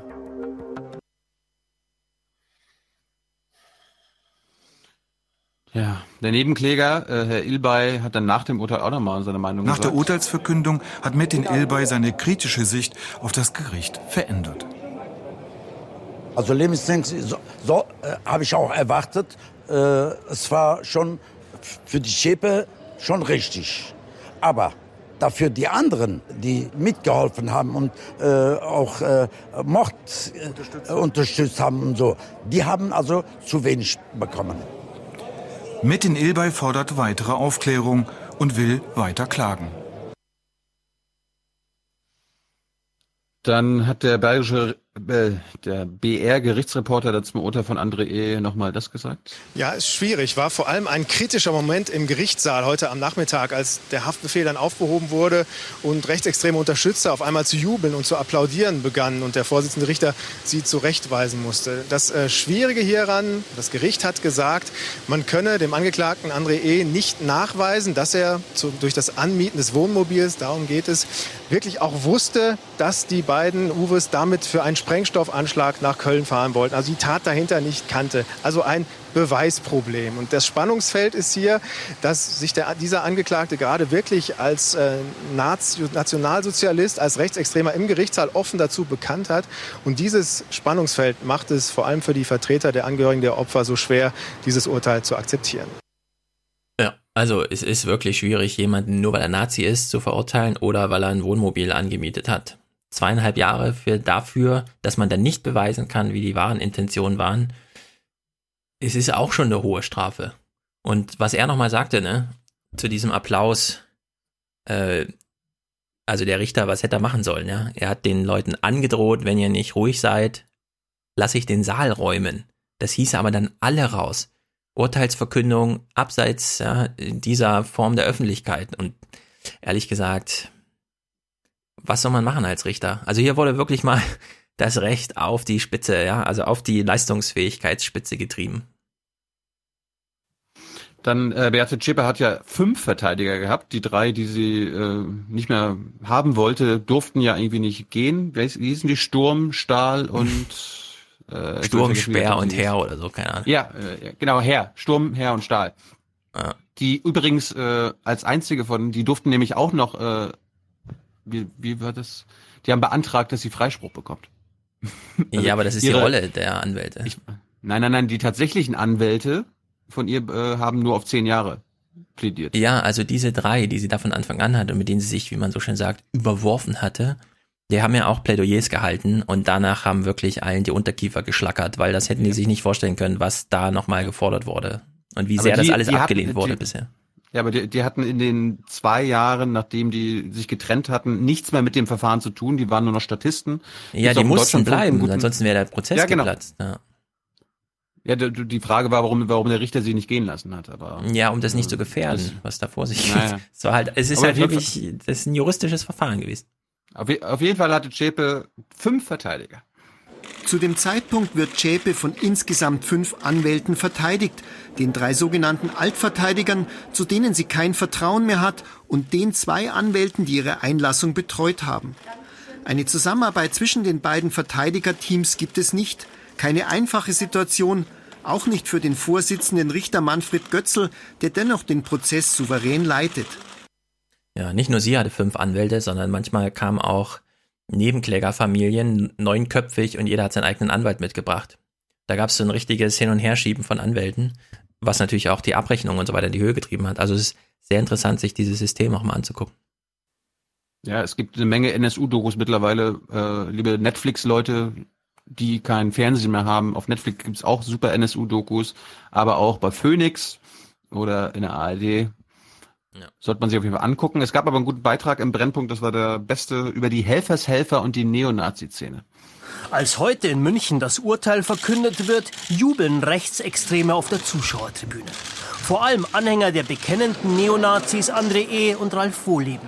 Entsetzen bei den Opfervertretern. Sie haben geklatscht. Äh, es ist eine Verhöhnung der Opfer und es ist auch eine Verhöhnung der Opfer, wenn Andre E. und Herr Wohlleben dann bei dem Urteil sich angucken, sich gegenseitig anlächeln. Die rechte Szene sucht Helden, wie die NSU-Rechtsterroristen Mundlos und Böhnhardt, die auch als Porträts im Wohnzimmer von André E. hingen. Und Ralf Wohlleben. Neonazis fordern immer wieder die Freilassung des Ex-NPD-Funktionärs und sammelten Geld für ihn und seine Familie. Für die extrem rechte Szene ist der NSU-Prozess ähm, ein Schauprozess, in dem es darum geht, ähm, Beate Zschäpe als Bauernopfer genauso wie Ralf Wohleben als Bauernopfer ähm, vor Gericht zu verurteilen. Die eigentliche Gefahr ist, dass es weiterhin Strukturen wie den NSU gibt, auch wenn sie anders heißen, auch wenn sie nicht im Untergrund agieren, die bereit sind, derartige Taten auszuführen. Ein weiteres Beispiel, die sogenannte Old School Society. 2015 hoben die Fahnder die Neonazi-Gruppe aus. Die plante unter anderem Anschläge auf Flüchtlingsunterkünfte, Vorbild der NSU. Damals auch dabei Chef. Er ist mittlerweile ausgestiegen. Chef hat erlebt, wie sich die Gruppe immer mehr radikalisierte. Wie das Mitglied Denise G. Sie hatte ein Vorbild. Frau G. definitiv äh, NSU Frau G. Äh, sagte zu ihrem 22. Geburtstag zum Beispiel, ich werde die äh, zweite Beate Zschäpe. Damals haben wir noch darüber gelacht. Die rechtsterroristische Organisation ist inzwischen Geschichte, die Mitglieder verurteilt. Doch die Verklärung der NSU-Morde in der rechtsextremen Szene dürfte dennoch weitergehen. Auch wenn manchen Chapes wenige Einlassungen vor Gericht schon viel zu weit gingen. Denn in ihren letzten Worten hatte sich Zschäpe von der Neonazi-Szene distanziert. Ehrlich gemeint oder reine Strategie für eine mildere Strafe? Katharina König-Preuß, die seit vielen Jahren gegen Rechtsextremismus kämpft, hat sich vom Prozess mehr Aufklärung erhofft. Man hätte, gerade was das Netzwerk des NSU angeht, vielleicht noch ein Jahr oder mehrere Monate benötigt, um das etwas näher zu erforschen und dann eben eine Anklage zu schreiben, die nicht nur aus fünf Namen besteht, sondern in der dieses Netzwerk mit vor Gericht gestellt wird. Dass man das nicht gemacht hat, ist aus meiner Sicht ein fataler Fehler. Fünf Jahre NSU-Prozess. Viele Fragen sind noch offen. Gegen falsche Helden- und Märtyrerverehrung hilft wohl nur weitere öffentliche Aufklärung. Ja, würde ich auch sagen. Dann war Katharina Barley als Bundesjustizministerin zugeschaltet und die musste sich mal äußern, ja, wie ist denn das hier mit den Aktenschreddern und so weiter? Was äh, kann das angehen? Manche fragen sich auch, wie wehrhaft ist eigentlich unsere Demokratie, wenn Verfassungsschützer im Gericht nur beschränkte Aussagefähigkeit haben. Sie haben eine Auflage, nicht alles auf den Tisch zu legen. Dann werden sogar Akten, wie in diesen NSU-Verfahren, beschlagnahmt im Gericht. Dann werden Akten auch geschreddert. Was sagen Sie dazu? Nun, als Justizministerin ist es äh, gute Tradition, dass man konkrete Urteile und konkrete Verfahren nicht beurteilt. Aber was natürlich nicht geht, ist, dass der Staat äh, vertuscht. Und deswegen ist es umso wichtiger, dass jetzt durch die anderen Instanzen, wie gesagt, Untersuchungsausschüsse und behördeninterne ähm, Verfahren eine echte nachhaltige Aufklärung erfolgt. Wir haben ja auch schon viele Konsequenzen gezogen aus äh, dem NSU-Skandal. Der Generalbundesanwalt hat jetzt deutlich mehr Möglichkeiten, Verfahren an sich zu ziehen. Es gibt bessere Koordinierung mit den Ländern. Da ist ja auch sehr viel schiefgelaufen. Das alles muss besser werden. Es wird auch bereits besser. Ich kann das für meinen Bereich, für die Justiz auf jeden Fall schon sagen. Ja. Na dann Aha. muss Herr Maas ja alles richtig gemacht haben. Ja, die politischen Konsequenzen wurden gezogen, der Verfassungsschutz wurde reformiert. Da habe ich dann mal am Tag der Urteilsverkündung auch im Deutschlandfunk ein Interview gehört, nämlich mit Hajo Funke. Hans kennt ihn? Ja. Was macht er so? Politologe, ähm, ist äh, seit vielen Jahren äh, sehr intensiv forschend im bzw. gegen den Rechtsradikalismus in Deutschland. Gut, dann hören wir mal, was die äh, Bundespolitik in Sachen Verfassungsschutz jetzt getan hat über die letzten Jahre, was sie, äh, wie sie den Verfassungsschutz eingeschränkt hat. Herr Funke, was konkret fordern Sie da? Was hätte man da an der Stelle besser machen können? Also mit Blick auf den Staat, auf den Verfassungsschutz, auf die Polizei, auch die Ermittler. Also ich sehe die heutige Situation sogar so, äh, dass mit dem wachsenden Druck der Öffentlichkeit erneut dass es zu einer umfassenden Reform der Sicherheitsarchitektur insgesamt kommen sollte. Eine Reform des Verfassungsschutzes gab es ja zumindest. Ja, diese Reform hat die Probleme verschärft. Das muss ich leider sagen. Denn die V-Leute sind noch, äh, können jetzt noch verdeckter agieren und das Bundesamt für Verfassungsschutz kann entscheiden, wann sie Informationen weitergibt und wann nicht. Und das war ein ungeheure Erschwernis, auch für die Polizei, in den langen Jahren, in denen die Mordserie des NSU nicht aufgedeckt worden ist. Also Reform des Verfassungsschutzwesens, eine andere Kontrolle oder deren Aufgabe in der bisherigen Form.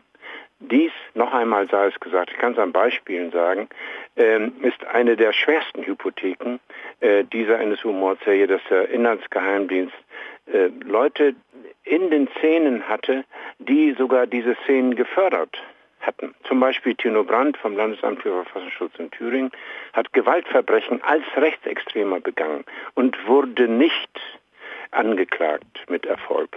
Es gab 30-fache Anzeigen. Das heißt, man hat ihn gedeckt. Und diese Deckung passt nicht zu der Funktion eines Frühwarnsystems, das nämlich den Strafverfolgungsbehörden Informationen weitergeben sollte. Und da braucht es eine Kontrolle oder eine grundlegende Änderung. Ja. Soweit zu den Konsequenzen des NSU. Ja, ich will aber nochmal sagen, was ich vorhin schon gesagt habe.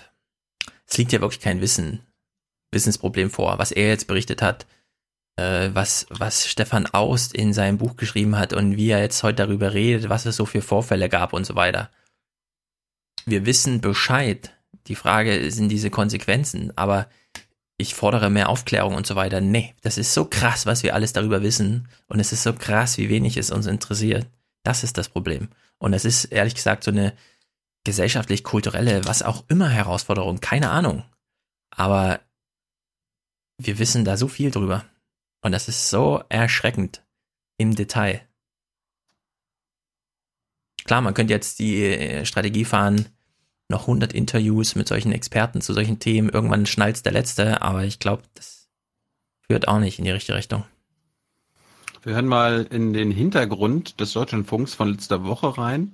Da gab es dann Informationen, die ich so in den Hauptnachrichten nicht gefunden habe. Aber zum einen, zum ersten kommen wir mal zu der Bedeutung des Prozesses, wie die Autorin des Deutschlandfunkes es beschreibt.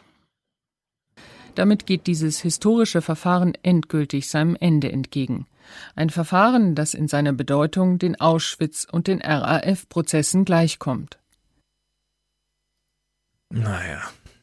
Na, das, also RAF lasse ich mir zum Teil noch gefallen, Auschwitz nein. Auch RAF war nicht nur ein Prozess.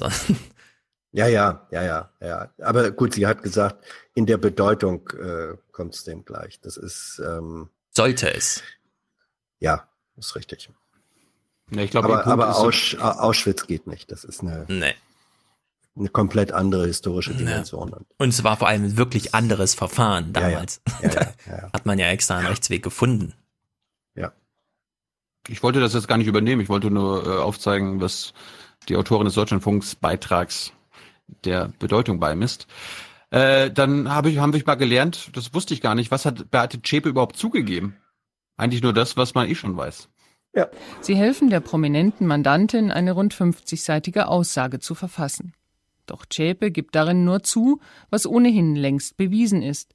Ja, sie hat die Wohnung in der Zwickauer Frühlingsstraße in Brand gesteckt und die Bekenner-DVD verschickt. Nein, die Morde und Bombenattentate hat sie nicht gewollt und immer erst im Nachhinein davon erfahren. Die Aussage wird von ihren Anwälten verlesen. Das war's. Jetzt kommen wir mal zu den Nebenklägern. Wie gesagt, 93 waren es. Äh, zu aller meist die Angehörigen der Opfer. Und wie mit den Anliegen der Nebenkläger umgegangen wird, das lernen wir jetzt. Wir können auch nicht so tun, als gäbe es in Deutschland keinen institutionellen Rassismus. Wir können auch nicht so tun, als gäbe es keinen Rassismus innerhalb der Sicherheitskräfte.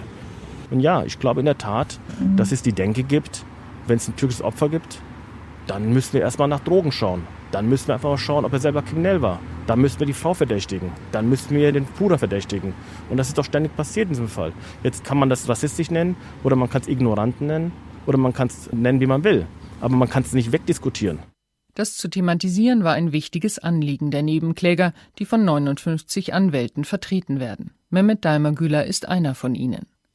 Die Opferfamilien haben viele Fragen.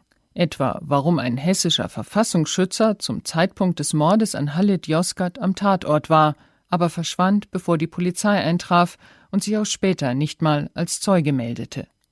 Der Vorsitzende Richter Manfred Götzl unterstützt zunächst das Anliegen der Nebenkläger. Er lädt den Verfassungsschützer Andreas Temme sechsmal hintereinander, stellt ihm bohrende Fragen. Für alle im Saal ist klar, Götzl hält Temmes Aussage, er habe in dem Internetcafé nur heimlich in einem Flirtportal chatten wollen und von dem Mord nichts mitbekommen, für unglaubwürdig. Doch nach über zwei Jahren Beweisaufnahme will Götzl offenbar zum Schluss kommen. Plötzlich und unerwartet erteilt der Senat dem Verfassungsschützer Temme einen Persilschein und erklärt ihn für glaubwürdig, zum Entsetzen vieler Nebenkläger. Beweisanträge der Nebenklage werden zunehmend abgelehnt. Für die Angehörigen der Opfer ist das ein schwerer Schlag. Sie sind sich auch sicher, hinter dem NSU verbirgt sich ein größeres Netzwerk. Kerim Jimjek hält nichts von der These der Bundesanwaltschaft, der NSU sei ein weitgehend abgeschottetes Trio gewesen. Also ich bin der Meinung, dass da noch freie Stühle am Anklagebank ist. Ja, da müssen noch ein paar Leute hin. Es gibt viele offene Fragen. Ja, ich wollte hundertprozentige Aufklärung und alle, die ihre Finger in dem Spiel hatten, dass die alle bestraft werden. Das ist eigentlich Hauptpriorität von mir, aber das geschieht ja nicht.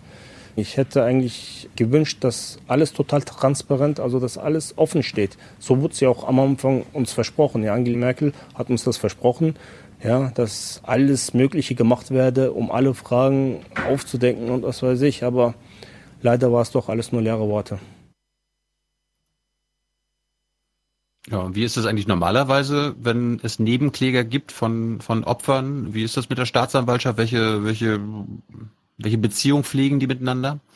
Normalerweise ziehen Nebenkläger und Staatsanwaltschaft an einem Strang. Im NSU-Prozess dagegen gibt es viele Differenzen. Die Bundesanwaltschaft nennt in ihrem Plädoyer die Zweifel der Nebenkläger abschätzig fliegende Summe, so als wären die Fragen der Opfer eine lästige Angelegenheit. Die Bundesanwaltschaft will sich ganz auf die Handvoll Leute beschränken, die auf der Anklagebank sitzen und sich nicht in Spekulationen über ein mögliches Terrornetzwerk verlieren. Zu Recht. Was? Zu Recht, sage ich. Warum? Also im letzten Satz, den ihr gerade gesagt habt. Klar wollten die sich nicht verlieren in der allgemeinen Diskussion. Die hatten einen Prozess zu führen der, die, der alles aufklären sollte, der die Hintermänner und die Netzwerke aufklären sollte. Und du sagst dazu, ja, ist doch, Hauptsache, die haben sich auf die drei konzentriert, die es ja nicht gewesen sein können. Also, zu hören nochmal. Letzten Satz. So als Anwaltschaft nennt in ihrem Plädoyer die Zweifel der Nebenkläger abschätzig fliegende Summe, so als wären die Fragen der Opfer eine lästige Angelegenheit. Die Bundesanwaltschaft will sich ganz auf die Handvoll Leute beschränken, die auf der Anklagebank sitzen und sich nicht in Spekulationen über ein mögliches Terrornetzwerk verlieren. Diesen Prozess zu Recht. Ne, der Frank ja gesagt, über den Prozess hinaus und dann müssen wir mal gucken, wie weiter da kommt. Hm. Aber alles in das diesen einen Prozess rein zu. Ah, jetzt habe ich wieder was Falsches gesagt, okay. Ja, aber das, das krasseste, was ich äh, fand, äh, war dieser hessische Verfassungsschützer, der zwei Jahre lang befragt wird und dem keiner glaubt und dann auf einmal, okay, er ist doch glaubwürdig. Ja, aber das ist der Typ, der in diesem Café gesessen hat, während der andere ermordet wurde. Ja, sein Innenminister damals lässt sich hier gerade als Ministerpräsident neu wählen. Das ist die Realität. Nachdem er die Akten für 120 Jahre weggeschlossen hat. Ja. Hier kämpfen ja offenbar zwei Prinzipien ähm, miteinander, zum Teil auch gegeneinander. Zum einen, das worauf Stefan gerade hinweist, ähm, hier wollte äh, eine Bundesanwaltschaft auch und dann auch Richter dafür sorgen, dass ein Prozess ähm, geführt und dann auch mit Ergebnissen abgeschlossen werden kann. Die, denen war offenbar bei einer zu weiten oder einer weiteren Auslegung des Untersuchungsgegenstandes, des Anklagegegenstandes, die haben offenbar befürchtet, dass wenn man da ins nicht beweisbare Spekulative zu weit reingerät, dass dann noch nicht mal eine Verurteilung ähm, auf den Ebenen stattfinden kann, wo man sich sicher war, dass man liefern kann. So, das ist die eine Ebene. Ähm, mhm. das ist prozesstaktisch ähm, und auch prozesspolitisch ist das nachvollziehbar. Dagegen steht aber die andere Ebene, dass in der Tat, und das war Merkel persönlich, die gesagt hat, wir wollen alles dafür tun, dass komplette Aufklärung stattfindet. Das muss nicht notwendigerweise in dem einen Prozess stattfinden. Die spannende ja. Frage ist, wenn man jetzt akzeptiert, dass hier ein Teil, ein, sagen wir, praktikabler Teil, ähm, aufgeklärt, in Teilen aufgeklärt und mit Urteilen äh, entschieden worden ist. Was, was wird aus dem großen, immer noch vorliegenden Rest, der gar kein Rest ist, der vielleicht die viel kompliziertere, viel tiefere Struktur angeht. Wer geht den mit welchen Mitteln an? Das ist eigentlich die Nagelprobe. Ja. Wenn das jetzt liegen, wenn das jetzt liegen bleibt, wenn nur gesagt wird, ja, hm, ja, schwierige Materie und wissen wir auch nicht so genau, dann ähm, wurde dieses Aufklärungsversprechen von Merkel dann war das in der Tat nur Worthülse. Dann wurde dieses gegebene Versprechen, was es aus meiner Sicht war, verraten. Wenn dagegen, und das entscheidet sich jetzt und in den nächsten Jahren, wenn tatsächlich ähm, versucht wird, und zwar nachweisbar versucht wird, diesen tiefer liegenden Strukturen, den nach wie vor existenten Netzwerken, die Leute sind ja nicht von der Bildfläche verschwunden, die wenigsten von denen werden ihre äh, Einschätzungen verändert haben. Auch dieser Verfassungsschützer ist ja äh, nach wie vor eine real existierende Person. Wenn die nicht in Ruhe gelassen werden, sondern wenn man mit allen aufklärerischen und im Zweifelsfall dann auch Mitteln der Anklage ähm, daran geht, dann kann dieses Aufklärungsversprechen immer noch gehalten werden. Das ist nicht, das ist, das ist Work in Progress oder muss es jedenfalls sein. Das Aufklärungsversprechen es, ja. der Bundeskanzlerin kann gar nicht ja, ja. für das Gericht gelten. Der Richter kann kein richtig. Urteil fällen im Sinne von, die Merkel hat ja euch Aufklärung versprochen, also grabe ich jetzt Nein. hier auch nochmal ein bisschen nach. Nein, aber es geht, es geht um staatliche Aktivität. Ja, aber da ist Merkels Domäne einfach ein Untersuchungsausschuss, so. Und wer hat denn eigentlich gerade ein Auge auf die Untersuchungsausschüsse? Niemand. Aber, Alle aber gucken eine, nach eine, eine, eine Bundesregierung kann darüber entscheiden, was geheim ist und was nicht mehr geheim ist. Richtig, also, ja, ja, ja. ja. Die äh, Bundesregierung könnte beim, für die Rolle des Bundesverfassungsschutzes alles tun, was versprochen wurde. Und das wurde nicht getan. Was ist, was ist denn mit den Landesverfassungsschutzbehörden, Aufsicht hat ja. hier Hessen und so weiter? Da sind wir auch nochmal.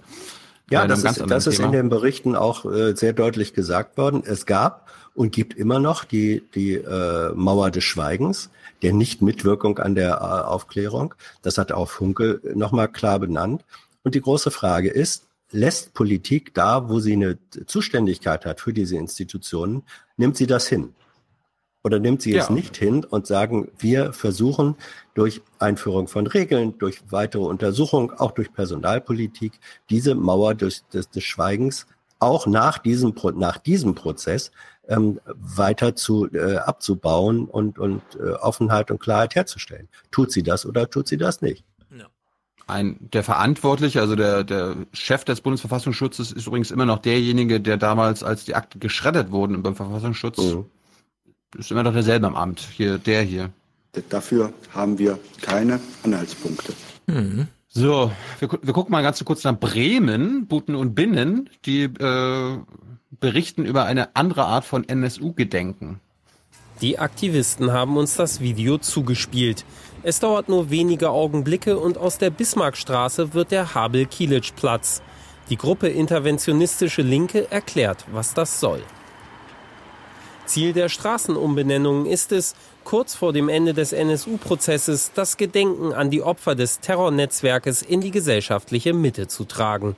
Hiermit erfüllen wir eine Forderung der Angehörigen der Opfer. Und so gab es in Bremen kurzzeitig rund 30 Straßen, die inoffiziell die Namen von Opfern des nationalsozialistischen Untergrundes, kurz NSU, trugen. Für die Polizei ist das eine sehr ernste Angelegenheit. Es ist ein Schaden entstanden und es ist nun mal eine Sachbeschädigung und da sind wir verpflichtet, dem nachzugehen. Unser Staatsschutz ermittelt auch, weil es eben natürlich auch ein politisch motivierter Hintergrund ist. Spielverderber. Da bin ich mal gespannt, was da rauskommt. Morgen graben die noch Stolpersteine aus. Und sagen, das blendet den Leuten im Straßenverkehr in den Augen. Ja, natürlich ist es auch Sachbeschädigung, wenn Greenpeace an den Schornsteinen von irgendwelchen Umweltschmutzschleudern Transparente runterlässt. Aber manche Sachbeschädigung ist ja auch mindestens legitim. Ach so, ich dachte, der Polizist gehört zum Kunstwerk, gehört er nämlich eigentlich auch. Ja, zum, zum medialen, also unter Fluxus-Gesichtspunkten gehört er dazu. Opa Enno und Oma Erna wurden in Bremen auch befragt und ich habe die paar O-Töne jetzt mal drin gelassen, einfach nur für den Fall, dass Hans Jessen die Damen und Herren vielleicht ja kennt von früher.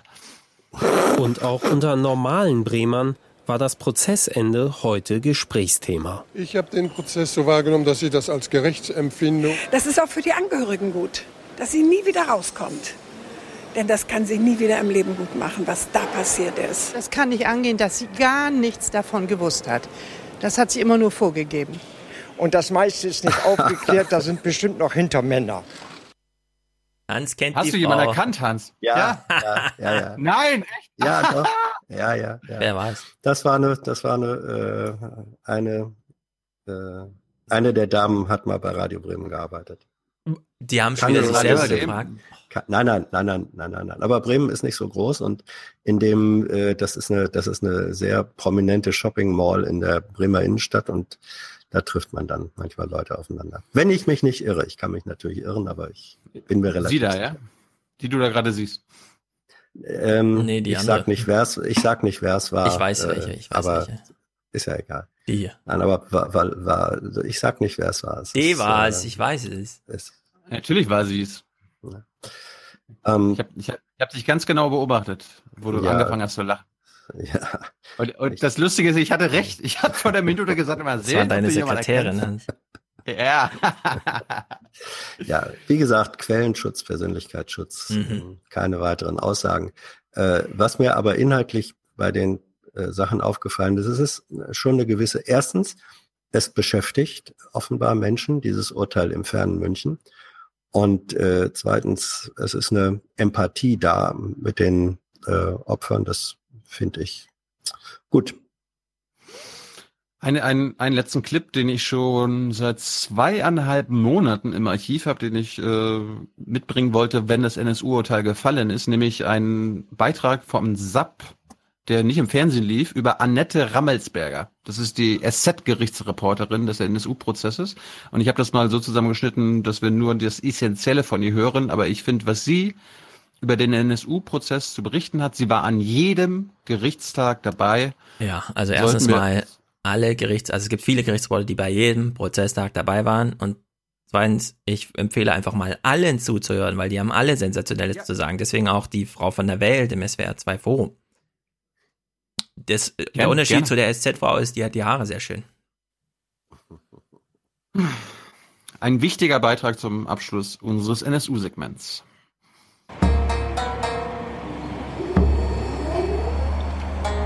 Ah, nee, ist eine andere. Wir kennen uns alle. Wir wissen, dass wir da zusammen in diesem Gerichtssaal sitzen und nicht voneinander loskommen bis zum Ende. Und Beate Zschäpe sieht natürlich, wer auf der Pressetribüne sitzt und weiß auch, wer ich bin. Wir sehen uns an, wir grüßen uns nicht. Es gibt andere, die nicht in Haft sitzen. Denen begegnet man draußen am Kiosk, wenn sie sich einen Kaffee holen. Da grüßt manchmal einer, dann grüßt man knapp zurück.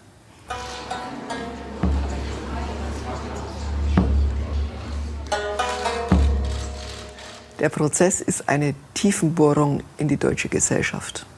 Der Blick in den Abgrund, so klar und so eindeutig, wie Sie ihn nirgendwo sonst kriegen. Sie sehen den möglichen Tätern ins Gesicht. Sie sehen den Helfern ins Gesicht. Sie hören die O-Töne. Sie kriegen das alles vollkommen unvermittelt. Das ist nicht nur juristisch interessant, das ist historisch interessant, soziologisch, gesellschaftlich. Sie kriegen ein Panoptikum der deutschen Nachwendezeit mit allen Verwerfungen, mit allen Fehlern. Sie können so genau in die deutsche Geschichte gucken wie nirgendwo sonst. Meint die ernst, oder? Und das ist etwas, was man in diesem Prozess ganz stark feststellt. Wie stark die Menschen sich entfernt haben von dem, was Mitte ist. Was sie auch alles ablehnen. Also nicht nur die Kanzlerin, sondern es ist viel mehr. Es ist eigentlich alles, was nicht zu ihrem kleinen Bereich gehört. sagen, jegliche staatliche Struktur, Bürgermeister, Politiker, jeder, der hilft, jeder, der Verantwortung trägt, alle sind sie nur sie selbst. Ganz klein, aber auch sehr verbohrt und sehr voller Hass. Ich war ständig in Hintergrundrunden beim Verfassungsschutz, beim BND und immer war, wenn ich die Frage stellte, gibt es eine braune RAF, dann hieß es immer, nee, also gibt's nicht. Die Rechten sind zu doof dazu, haben keine Führungsfigur. Und wenn die sowas planen würden, wüssten wir es. Die sind so umstellt, da haben wir unsere Leute drin. Und dann ist es doch genau so gewesen. Es gab eine braune RAF und es hat keiner mitgekriegt. Wir wollen jetzt, nachdem wir erkannt haben, was das Sache ist, wollen wir es jetzt endlich ernst nehmen. Wir wollen den NSU und vor allem den NSU-Prozess ernst nehmen, auch die Opfer. Das ist nicht nur wichtig für die Öffentlichkeit, es ist auch wichtig für die Journalisten. Wir haben es nicht gesehen und wir haben die gleichen Fehler gemacht wie Polizei, äh, wie andere Ermittlungsbehörden. Und wir wollen jetzt zumindest, jetzt wollen wir es gut machen. Der Prozess verändert einen stark. Er liegt wie so ein Betondeckel auf der Seele. Und man weiß überhaupt nie, wann er endlich weggeht, weil dieser Prozess ja immer weitergeht und immer weitergeht. Und man hofft immer, dass er jetzt vielleicht doch zu Ende geht, aber er tut's nicht. Sie sind so vollkommen fremdbestimmt.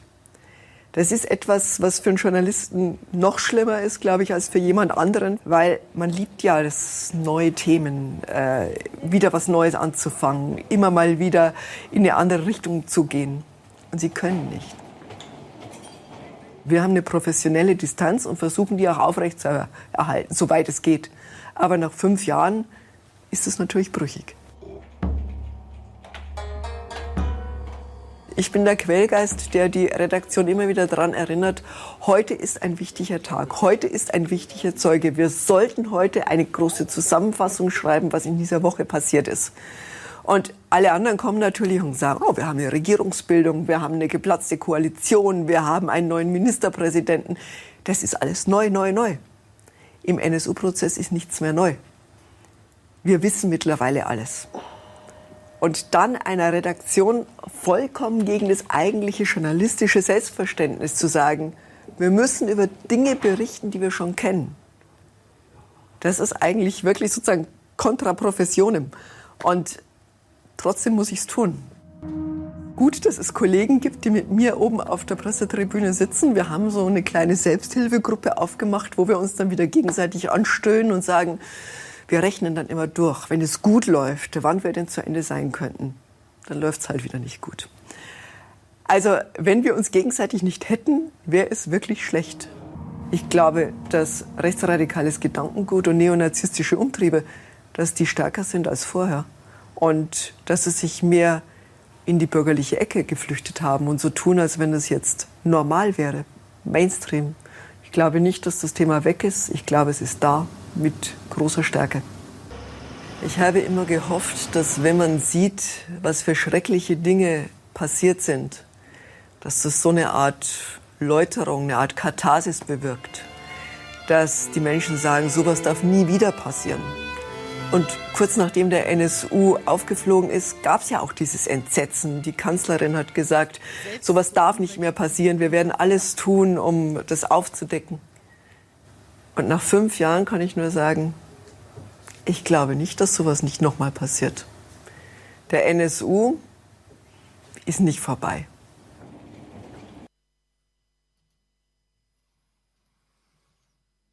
Das war's von mir zum NSU hat die Frau gerade gesagt, sie muss in Redaktion drum kämpfen, dass ihr Thema bei rumkommt. Oje, das ist ja krass.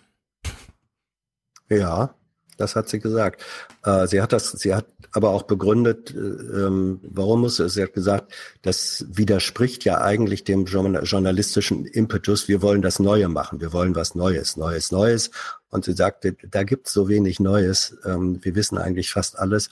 Und äh, das, da muss sie argumentieren gegen diesen journalistischen Schnellreflex. Wo ist denn hier das Neue? Das ist eine, es ist krass und es ist trotzdem eine, eine zutreffende Beschreibung. Ja, aber das haben wir doch mit Wolf ja. Schmiese besprochen. Es betrifft alle Themen, außer die, ja. die direkt aus dem Mund einer Bundesregierung purzeln. Oh, China kauft unseren Plastikmüll nicht mehr. Jetzt müssen wir aber echt ja. was machen. Ja, ja. Alle müssen in Redaktionen kämpfen. Ja, ja, ja, natürlich. Aber was mich aber noch ein bisschen mehr geärgert hat, Ja. das redaktionelle mal abgeschlossen. Also ich sitze in allen Hintergründen beim Verfassungsschutz und ich habe die immer gefragt. Und die haben gesagt, nee, gibt's nicht. Und plötzlich haben wir doch eine braune äh, RAF. Äh, Kann sie mal einen Schritt weiterdenken und sich auf die Idee kommen, ach, der Verfassungsschutz ist der NSU. Hm, was mache ich denn jetzt mit mal? Hm, hm, nee. Also wer, wenn, irgendwer sollte doch mal diesen Schritt weiter denken, oder? Sie sitzt jetzt fünf Jahre in diesem Prozess und hat dann das jetzt gerade erzählt. Nee, Leute. Also das zeigt genau diese kulturelle Misere, die ich vorhin meinte. Klar, dann hat man natürlich alle Blicke auf den, auf den Richter und sagt, oh, der ist aber eiskalt in seiner Formulierung. Ja, ist er halt. Wer, wer hat denn das Recht, nicht eiskalt zu sein? Naja, der Journalist, der mit Worten arbeitet und so. Und wenn das das Resultat ist, nee, Leute. Also äh, da glaube ich, dass du eben mindestens einen blödsinnigen Satz gesagt hast. Äh, Welchen denn? Der Verfassungsschutz ist, äh, ist der NSU. Das ist Unsinn. Stefan, Naja, dann wirklich. halt die Ähm, angegliederten V-Leute. Was weiß ich. also diese Verstrickung ist doch nun wirklich. Dass, dass der, nee, dass der, dass der, dass der Verfassungsschutz äh, komplett und zwar aus ideologischen äh, Gründen blind gegenüber dieser Vorstellung ist, ja, dass es Leute gibt, ähm, die der Verfassungsschutz als V-Leute äh, anheuert, die mindestens mit, mit anderthalb Beinen da, da drin stecken und das nicht ignorieren und das nicht zur Kenntnis nehmen will, sondern aus Gründen der Handhabbarkeit ähm, äh, einfach ignorieren will, stimmt Naja, auch. Die, Na, die also dann, Gründe, warum mir- man solche Akten Ja. 120 Jahre lang wegschließt, sind schon enorme Gründe. Das ist jetzt nicht einfach wenn man sie nur nicht schreddert. Das sind schon enorme. Gründe. Ja, wenn man sie nicht schreddert. Äh, ich möchte einen Satz noch dazu sagen, weil ich fand an dem, was sie sagte, auch selbstreflexiv, ähm, eine ganze Menge ganz gut. Das Interessante ist, dass die, und äh, für mich ist Annette Rammelsberger eine der wichtigen politischen Rechtsjournalistinnen, also Gerichtsjournalistinnen so rum.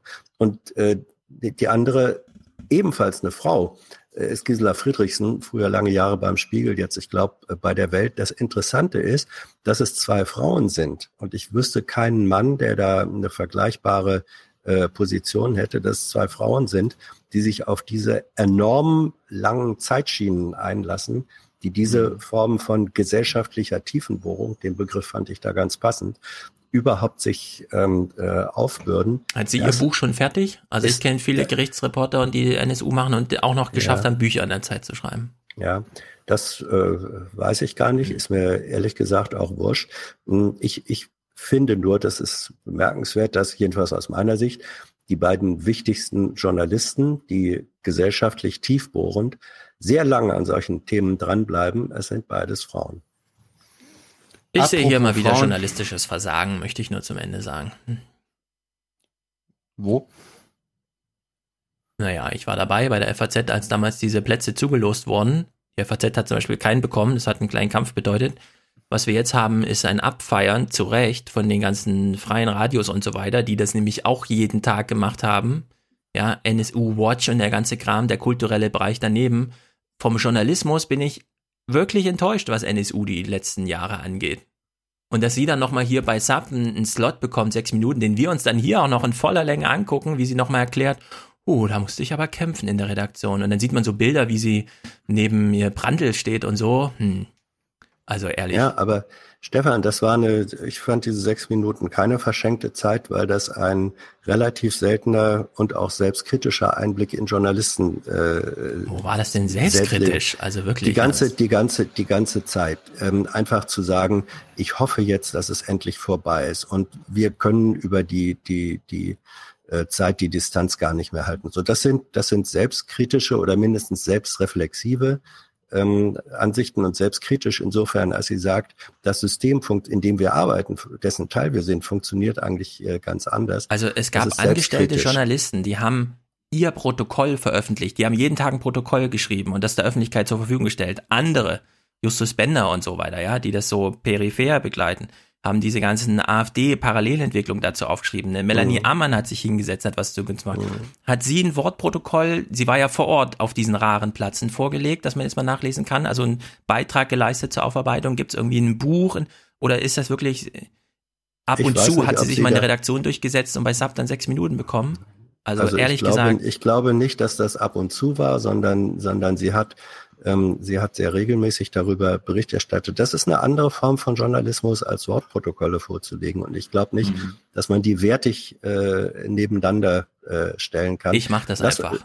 Ja, lass, lass mich ein persönliches, äh, ähm, eine persönliche Erfahrung einfach noch mit dazufügen. Ich habe auch mal in meiner Zeit als, ähm, als Radioreporter äh, habe ich einen Prozess in Hannover, ich glaube, über anderthalb Jahre sehr intensiv äh, begleitet. Das war damals der sogenannte Fall Duyet, ähm, wo zum ersten Mal der berühmte Geheimdienstmann äh, Werner Maus eine große Rolle äh, gespielt hat.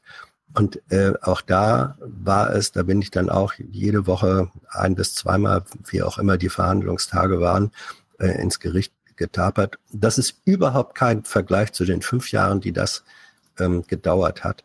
Aber, aber das, was dieser Prozess, diese anderthalb Jahre permanente Erfahrung, Beschäftigung mit diesem einen Gegenstand, mit seiner quälenden ju juristischen äh, Langsamkeit, Langatmigkeit, da waren Auswirkungen, die ich bei mir gespürt habe, die waren parallel zu dem, was Sie gesagt haben.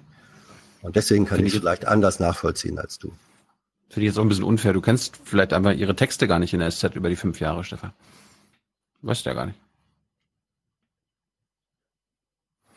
Gut, äh, ich habe unserem Gast Bescheid gesagt, dass es bei uns später wird, weil wir müssen uns jetzt noch mit der Nicht-SPD Vorsitzende. beschäftigen und dann noch mit Herrn Steinmeier. Simone Hast du- Lange. Hast du Simone Lange geguckt, Hans? Nein, noch nicht. Was? Na Du dann, hast doch Hausaufgaben bekommen. Tja. suchen wir das doch hier mal raus. Simone Lange macht aus einem Grund Politik, der ich ein bisschen überraschend, aber gut, sie ist Polizistin. Also, erster Clip, den ich mir rausgesucht habe. Simone Lange ist Polizistin. Warum eigentlich? Also ich sage mal, bei der Polizei erleben alle Kolleginnen und Kollegen jeden Tag die Schattenseiten, die Schattenseiten dessen, was Politik erzeugt. Und ähm, da sind wir wieder, da sind wir jetzt bei dem Thema, ne? ähm, was erzeugt Kriminalität? Oder wie kann man Kriminalität vermeiden? Wie kann man Gesellschaft so gestalten, dass Kriminalität möglichst vermieden wird? Ich bin nicht so weltfremd zu glauben, dass es eine, eine kriminalitätsfreie Gesellschaft geben wird. Die wird es wahrscheinlich nie geben, aber ich glaube schon, dass man mit bestimmten Dingen Kriminalität auch äh, reduzieren kann. Aha, Politik machen, um Kriminalität zu vermeiden. Wie finden wir das? Wenn es funktioniert. Wenn es ein bisschen, na gut. Sie wollte ja auch für Gerechtigkeit sorgen als Polizist. Ja, ich fand es interessant anders. Habe ich noch nie so gehört. Sie ist Polizistin.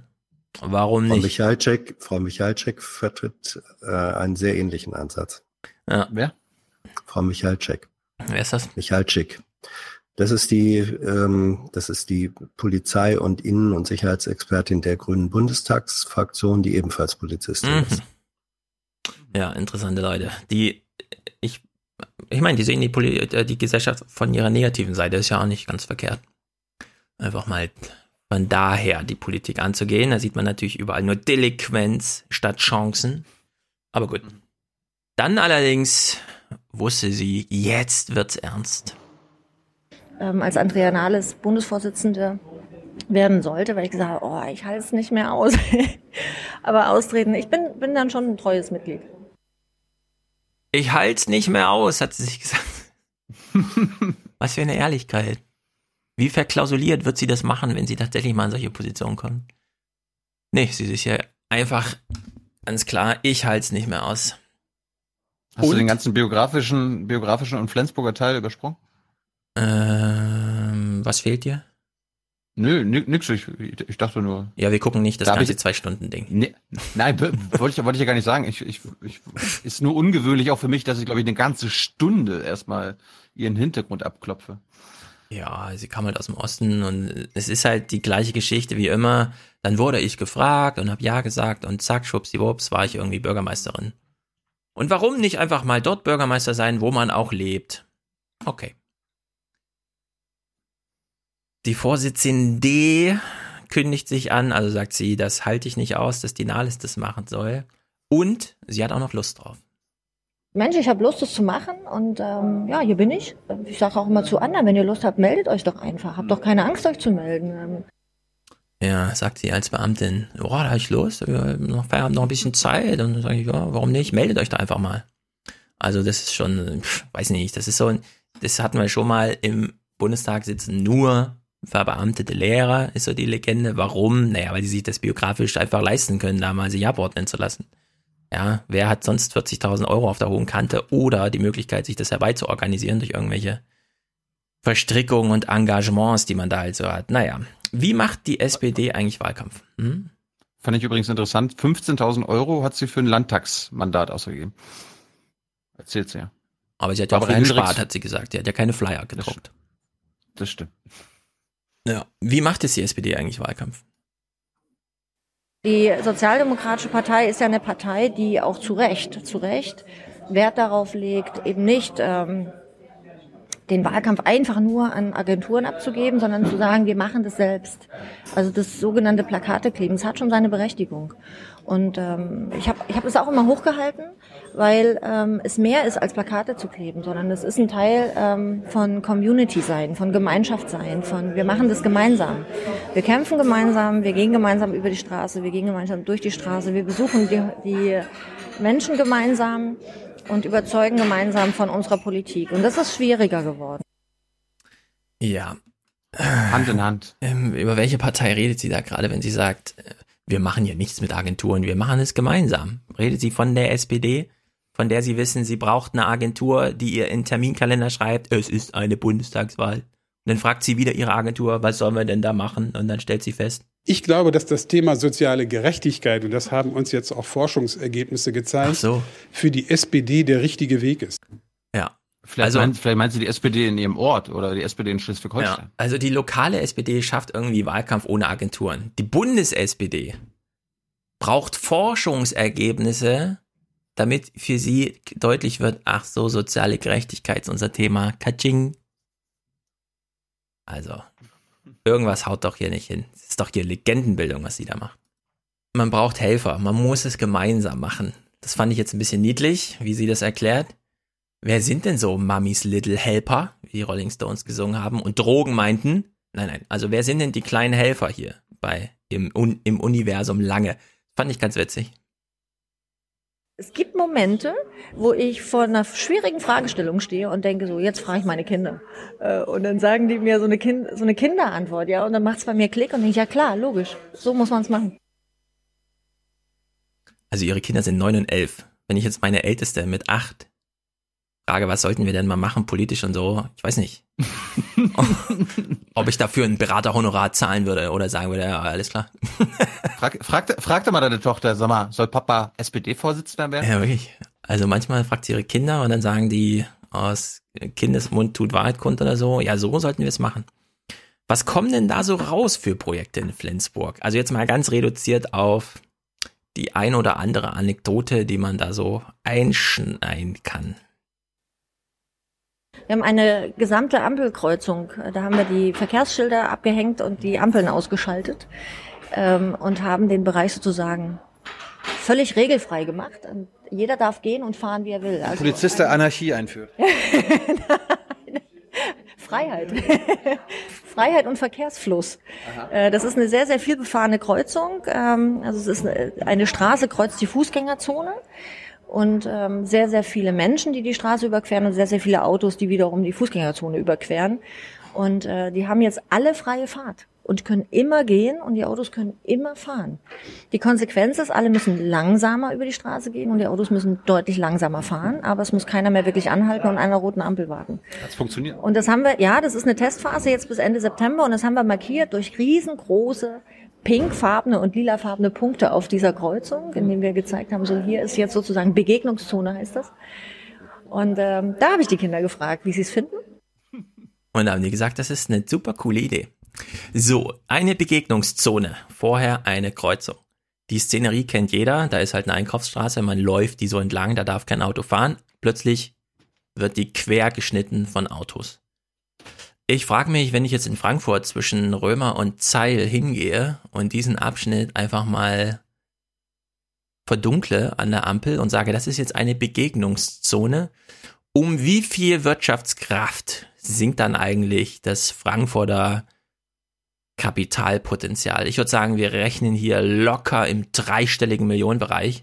Dass das in Flensburg geht, finde ich aber gut. Ich habe da gar nichts gegen. Sollte nicht kritisch klingen. Kann mir vorstellen, in Hamburg, äh, in, in Berlin gibt's auch oder die eine, die ein oder andere sechsspurige Straße, die einfach mal eine Einkaufsstraße schneidet. Wirklich, eine Begegnungs-, also es gibt doch auch Weihnachtsmärkte in Berlin, oder? Und da kennt man doch diese Szenerie, wenn mal ein bisschen mehr los ist auf dem Fußweg. Vielleicht gibt es ja bei diesen Begegnungszonen Zusammenstöße. Zusammenstöße. Autos. Ja, aber ehrlich gesagt, ich fand's super sympathisch, wie sie es alles vorgetragen hat. Mir fehlte bislang noch die große Idee. Das war jetzt die größte Idee, die wir bisher in diesem Gespräch gehört haben. Gut. Ein paar Floskeln hat sie auch. Achtung. Aber an sich ist es ein positives Zeichen, weil eine, eine, Stadt braucht eine Entwicklung. Also Stillstand ist das Tödlichste, was, was es gibt. Übrigens auch aus demokratischen Gesichtspunkten. Ähm, weil Stillstand immer dazu führt, dass sich extreme Meinungen bilden. Und ähm, wenn die Menschen merken, Mensch, hier ist es konstruktiv, hier tut sich was. Äh, wenn ich mein Problem anmelde, wird es ernst genommen. Ja, ähm, dann äh, neigen die weniger dazu, äh, auch extrem zu wählen. Wir haben in Flensburg bis heute keine AfD. Stillstand ist das tödlichste, was es gibt. Ich wage allerdings nochmal rückschließend auf die Begegnungszone. Wenn ich die Begegnungszone zwischen Frankfurt, äh, zwischen Zeil und Römer einführe, wäre das Stillstand. Und es wäre auch tatsächlich das tödlichste, was es gibt. Aber trotzdem ein guter Hinweis, es gibt keine AfD in Schleswig-Holstein. Was gibt's eigentlich noch so alles nicht in Schleswig-Holstein? Das hat mich ein bisschen erschüttert hier. Wir sind die erste ja, Kommune in ganz Schleswig-Holstein, die aus eigener Kraft den Personalschlüssel in den Kita-Gruppen erhöht hat. Also wir haben äh, gesagt, hier gibt es keine Gruppe mehr, wo nicht zwei Kräfte in der Gruppe tätig sind. Es gibt anscheinend keinen, nicht genug Betreuer. Und es gibt überhaupt nur eine Kommune, oder zumindest damals die erste, die gesagt hat, Nee, also zwei Betreuer müssen es schon sein im Kindergarten, ne? in der Kindergartengruppe. Und ehrlich gesagt, huch, huch, also huch, ja. Sind das alles nur Tagesmütter-Szenerien gewesen? Da gibt man halt sein Kind so einer Frau und wenn die dann mal einen Husten kriegt oder aufs Klo muss, ist die Gruppe nicht betreut oder was? Wie, wie ist das in Frankfurt bei deiner Tochter? Na, rate mal, wenn ich das so kritisch anmerke. Ihr habt, ihr habt drei Betreuer. Ja, mindestens zwei. Und das ist auch nicht verkehrt. Zudem ist kein Kindergarten mit nur einer Gruppe, sodass du immer mindestens vier, fünf Betreuer auf so einem Gang hast, in denen halt zwei Gruppen sind. Und ehrlich gesagt, unter diesem Standard wäre ich auch erschüttert. Wahrscheinlich wird Flensburg, also ich meine, ganz Schleswig-Holstein ist davon betroffen, vielleicht immer noch. Ich weiß, Frankfurt steht da vielleicht wieder heraus, aber das ist, also ich war ein bisschen erschrocken, dass das so ist. Aber gut. Äh, zurück zur SPD. Ähm, Basisdemokratie in der Partei, wie findet sie das eigentlich? Ähm, ob es eine Beteiligung der einzelnen Mitglieder ist oder die Beteiligung der Ortsvereine, auch da kann man neue Formen denken. Ich fände es aber ganz, ganz wichtig, sozusagen diesen Transfer, weil ich, weil ich festgestellt habe, dass Ortsvereine durchaus anders denken ähm, als, als die Bundesebene. Da ist eine Diskrepanz im Denken und in der Formulierung dessen, hm. was sie sich wünschen. Ähm, und das kann man aufheben, indem man die Ortsvereine beteiligt, auch an solchen Entscheidungen. Das geht. Das geht. Was dann in dem Gespräch leider nicht ging, war ein Anschluss an diese Feststellung, die wir hier auch schon gemacht haben. Es gibt zwei SPDen, die lokale und die große. Wahrscheinlich auch interessant, aber jetzt nicht für uns, deswegen habe ich es nicht mit drin. Ewig lange, halbe Stunde in alles und wie ist denn das und so. Aber dieser, dass sie feststellt, es gibt anscheinend zwei SPDs, also unsere Diagnose hier nochmal wiederholt sozusagen. Das fand ich interessant. Beim nächsten Gespräch wünsche ich mir da anknüpfen. Weil, was heißt denn das jetzt? Es gibt da eine Diskrepanz zwischen lokaler und äh, nationaler SPD, ja? Also was bedeutet das zum Beispiel für Parteitage?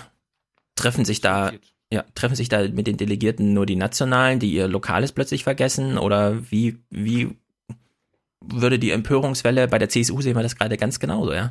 Also wie die CSU normallos gerade ihren Vorsitzenden hassen, kann man sich kaum vorstellen. Aber es ist der blanke Hass, der sich da als Bahn bricht. Und da scheint es Diskrepanzen zu geben und es scheint mir ein Phänomen zu sein. Ich sehe es nur bei den Grünen. Ja, der, hier Robert Habeck war gestern, glaube ich, in Frankfurt, hat sich irgendwas angeguckt und so. Die reisen rum, die gucken sich das Lokale an, die sind vor Ort. Ansonsten gibt's ja überall diese, also genau das, was sie beschreibt, diese Diskrepanzen. Fand ich hochinteressant. Gut. Simone Lange über Arbeit. Müssen wir alle nochmal tief schlucken. Beziehungsweise. Arbeit! Wir können ja nochmal vergleichen. Ne? Also die Vorsitzende sagt das hier über Arbeit. Arbeit, Leute, Arbeit und nicht eine Maßnahme. Arbeit und nicht eine Maßnahme. Arbeit bekommen die Leute, Arbeit. Und Arbeit, das ist Würde. Das ist Würde für diese Leute. Ja, was sagt Diese die Leute. Hast du eine andere Vorstellung, was, Nein, wa- was die Leute mit dem Grundeinkommen machen können? Na, der Punkt ist doch, wie definiere ich Arbeit?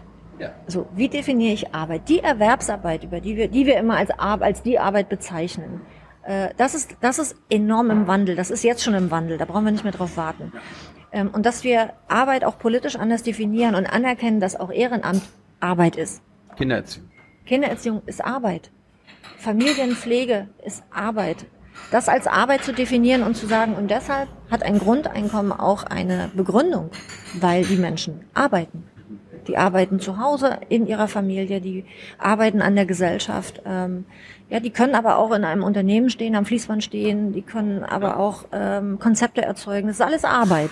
Und deswegen hat die Politik vor allem die Aufgabe, diesen Arbeitsbegriff neu zu definieren.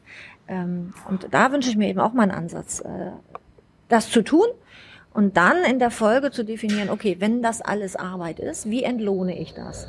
Und nochmal, das kann ein Grundeinkommen sein. Ähm, und ich, ich finde, da wird eben dann auch der, die, die verschiedenen Blickwinkel klar. Das eine ist, wir wollen Armut vermeiden. Das andere ist, wir wollen Arbeit definieren, Arbeit der Zukunft. Ähm, und äh, weil sich eben die Formen ändern. Ganz klar, weil sich die Formen ändern. Und wie schaffe ich es, vor allem auch etwas als Arbeit zu definieren, was dann diesen diesen menschlichen ähm, Charakter hat, ja. Also Ehrenamtsarbeit ist ja auch immer Arbeit an der Gemeinschaft und für die Gemeinschaft, ähm, weil ich dann Vereinzelung äh, äh, auch vermeide. Dieses Isolieren, dass die Menschen vereinzeln, ist doch fatal. Ähm, und nur wenn sie wenn sie in Gemeinschaft leben, ähm, ist auch Frieden. Und das ist ja das große Ziel. Wir wollen ja Frieden. Ja, wir wollen ja Frieden. Also sie sagt genau das gleiche wie in alles. Erschütternd, finde ich. Es, es ist nicht ganz so unter Druck, wie die Frau Nahles das machen muss, weil gerade Fasching ansteht und man eventuell die Worte zum Fasching auch noch später in ein Gesetz gießen muss, wenn man schon sowas sagt. Aber bedingungsloses Grundeinkommen, naja, nur wenn wir vorher den Arbeitsbegriff auf alles ausdehnen. Oh, du hast die Oma unten besucht und ihr ein Essen gekocht. Rechnen wir gerne als Arbeit ab. Bitte füll dieses Zettelchen hier aus und dann machen wir den Stempel drauf. Nee, vielleicht kann man den Begriff Arbeit auch mal zurückdrängen und sagen, bedingungsloses Grundeinkommen. Bedingungslos. Uns egal, wir wissen, dass du aus Nächstenliebe und guter Erziehung der Oma unten ein Essen kochst. Du musst es nicht bei uns abrechnen. Wäre mein Vorschlag vielleicht. Oder was heißt mein Vorschlag? Wäre mein Gegenentwurf. Allerdings, lass mich das kurz einschieben, bedingungsloses Grundeinkommen. Es gab ja jetzt von Richard David Brecht auch, also sagen wir mal so, der, die Diskussion zum bedingungslosen Grundeinkommen ist an, in diesen Tagen völlig entgleist und wir werden sie wahrscheinlich nicht wieder zurück auf eine ordentliche Spur kriegen. Richard David Brecht meine, zum die- Grundeinkommen. Ja? Achso. Ja, dieses Gespräch, was er in meinem Interview schon angesprochen hat mit Butterwege, wurde ja veröffentlicht. Das Deutschlandfunk-Ding, genau. In dem Deutschlandfunk-Ding äh, steckt allerdings diese Szenerie, glaube ich, nicht drinne, die ich jetzt vorlese. Die ist nur schriftlich dokumentiert. Deswegen lese ich sie kurz vor. Brecht. Grundeinkommen nur für Menschen über 21 Jahre. Butterwecke. Hä? Und was ist mit dem Kindergeld? Fällt das weg? Brecht. Ja, selbstverständlich. Butterwecke. Okay, wenn das Kindergeld wegfällt, dann soll also, wer fünf Kinder hat, dieses, äh, diese von 1500 Euro ernähren und jemand, der keine Kinder hat, kann das Grundeinkommen anderwertig verprassen? Brecht, Sie haben es äh, genau erfasst. Ich möchte nicht, dass jemand, der 1500 Euro Grundeinkommen hat und keine Perspektive auf einen Beruf, auf die Idee kommt, fünf Kinder zu kriegen.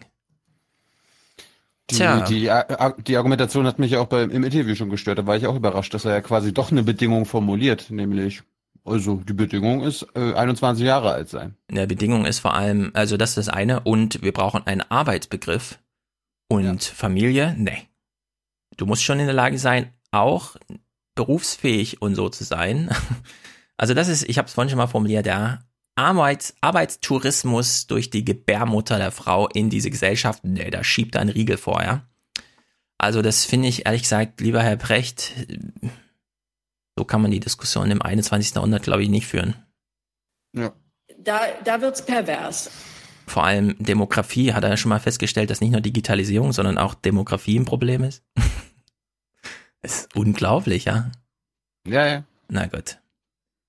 Finale äh, lange, sie hat ein sehr schönes Plädoyer für die offene Gesellschaft gehalten.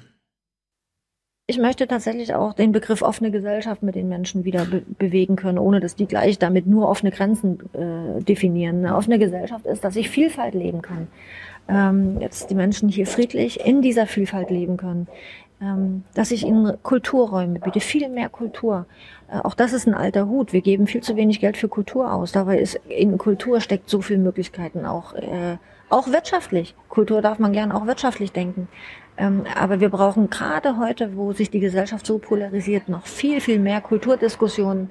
Ähm, wir brauchen Mut zu neuer Kultur, ähm, neue Formen ausprobieren. Das macht Spaß, das regt an und äh, das und dadurch kann ich sozusagen wieder positiv, positiv Gesellschaft auch motivieren. Ja, leider wollen die Leute da doch eine Orientierung und Sicherheit. Aber gut, dass sie es nochmal sagen. Wie fandst du sie denn jetzt insgesamt? Also die unsere Hörer und Hörerinnen haben, haben sie ja sehr positiv aufgenommen auf YouTube. Auch alle so, auch Hauptsache nicht äh, die hier. Betschi, sage ich dazu nur. Ja, also ich würde sagen, wenn sie Soll schon sich Hans das Interview angucken? ja, keine Ahnung warum, aber ja.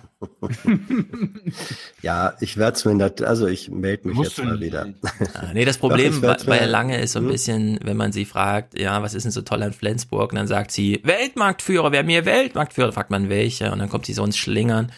Das ist natürlich nicht besonders gut, wenn man sie dann fragt, und Deutschland, was ist jetzt mit Deutschland? Weil da ist sie dann auch nicht aussagekräftig. Keine Ahnung. Also ähm, ich, ich melde mich jetzt mal wieder. Ich habe nichts gesagt, weil ich ja das Ganze noch nicht geguckt hatte. Ähm, aber natürlich habe ich auch einen Eindruck von Simone Lange vorher schon gehabt und der wurde eigentlich jetzt für mich bestätigt. Ähm, sie ist der Typus, die vermutlich, sie wäre vermutlich eine sehr gute Schulelternsprecherin. Oh, vielleicht sogar, Das vielleicht ist ein sogar sehr Landes aufwendiger Beruf. Meine Frau ist eine Schulelternsprecherin. Und meinst du, das ist Ja. hier so, kann man abwertend irgendwie reinbringen? Das ist äh, vielleicht Mini-Bundeskanzler oder was? Vielleicht lässt du mich ausreden. Ähm, vielleicht auch äh, Landesschulelternsprecherin.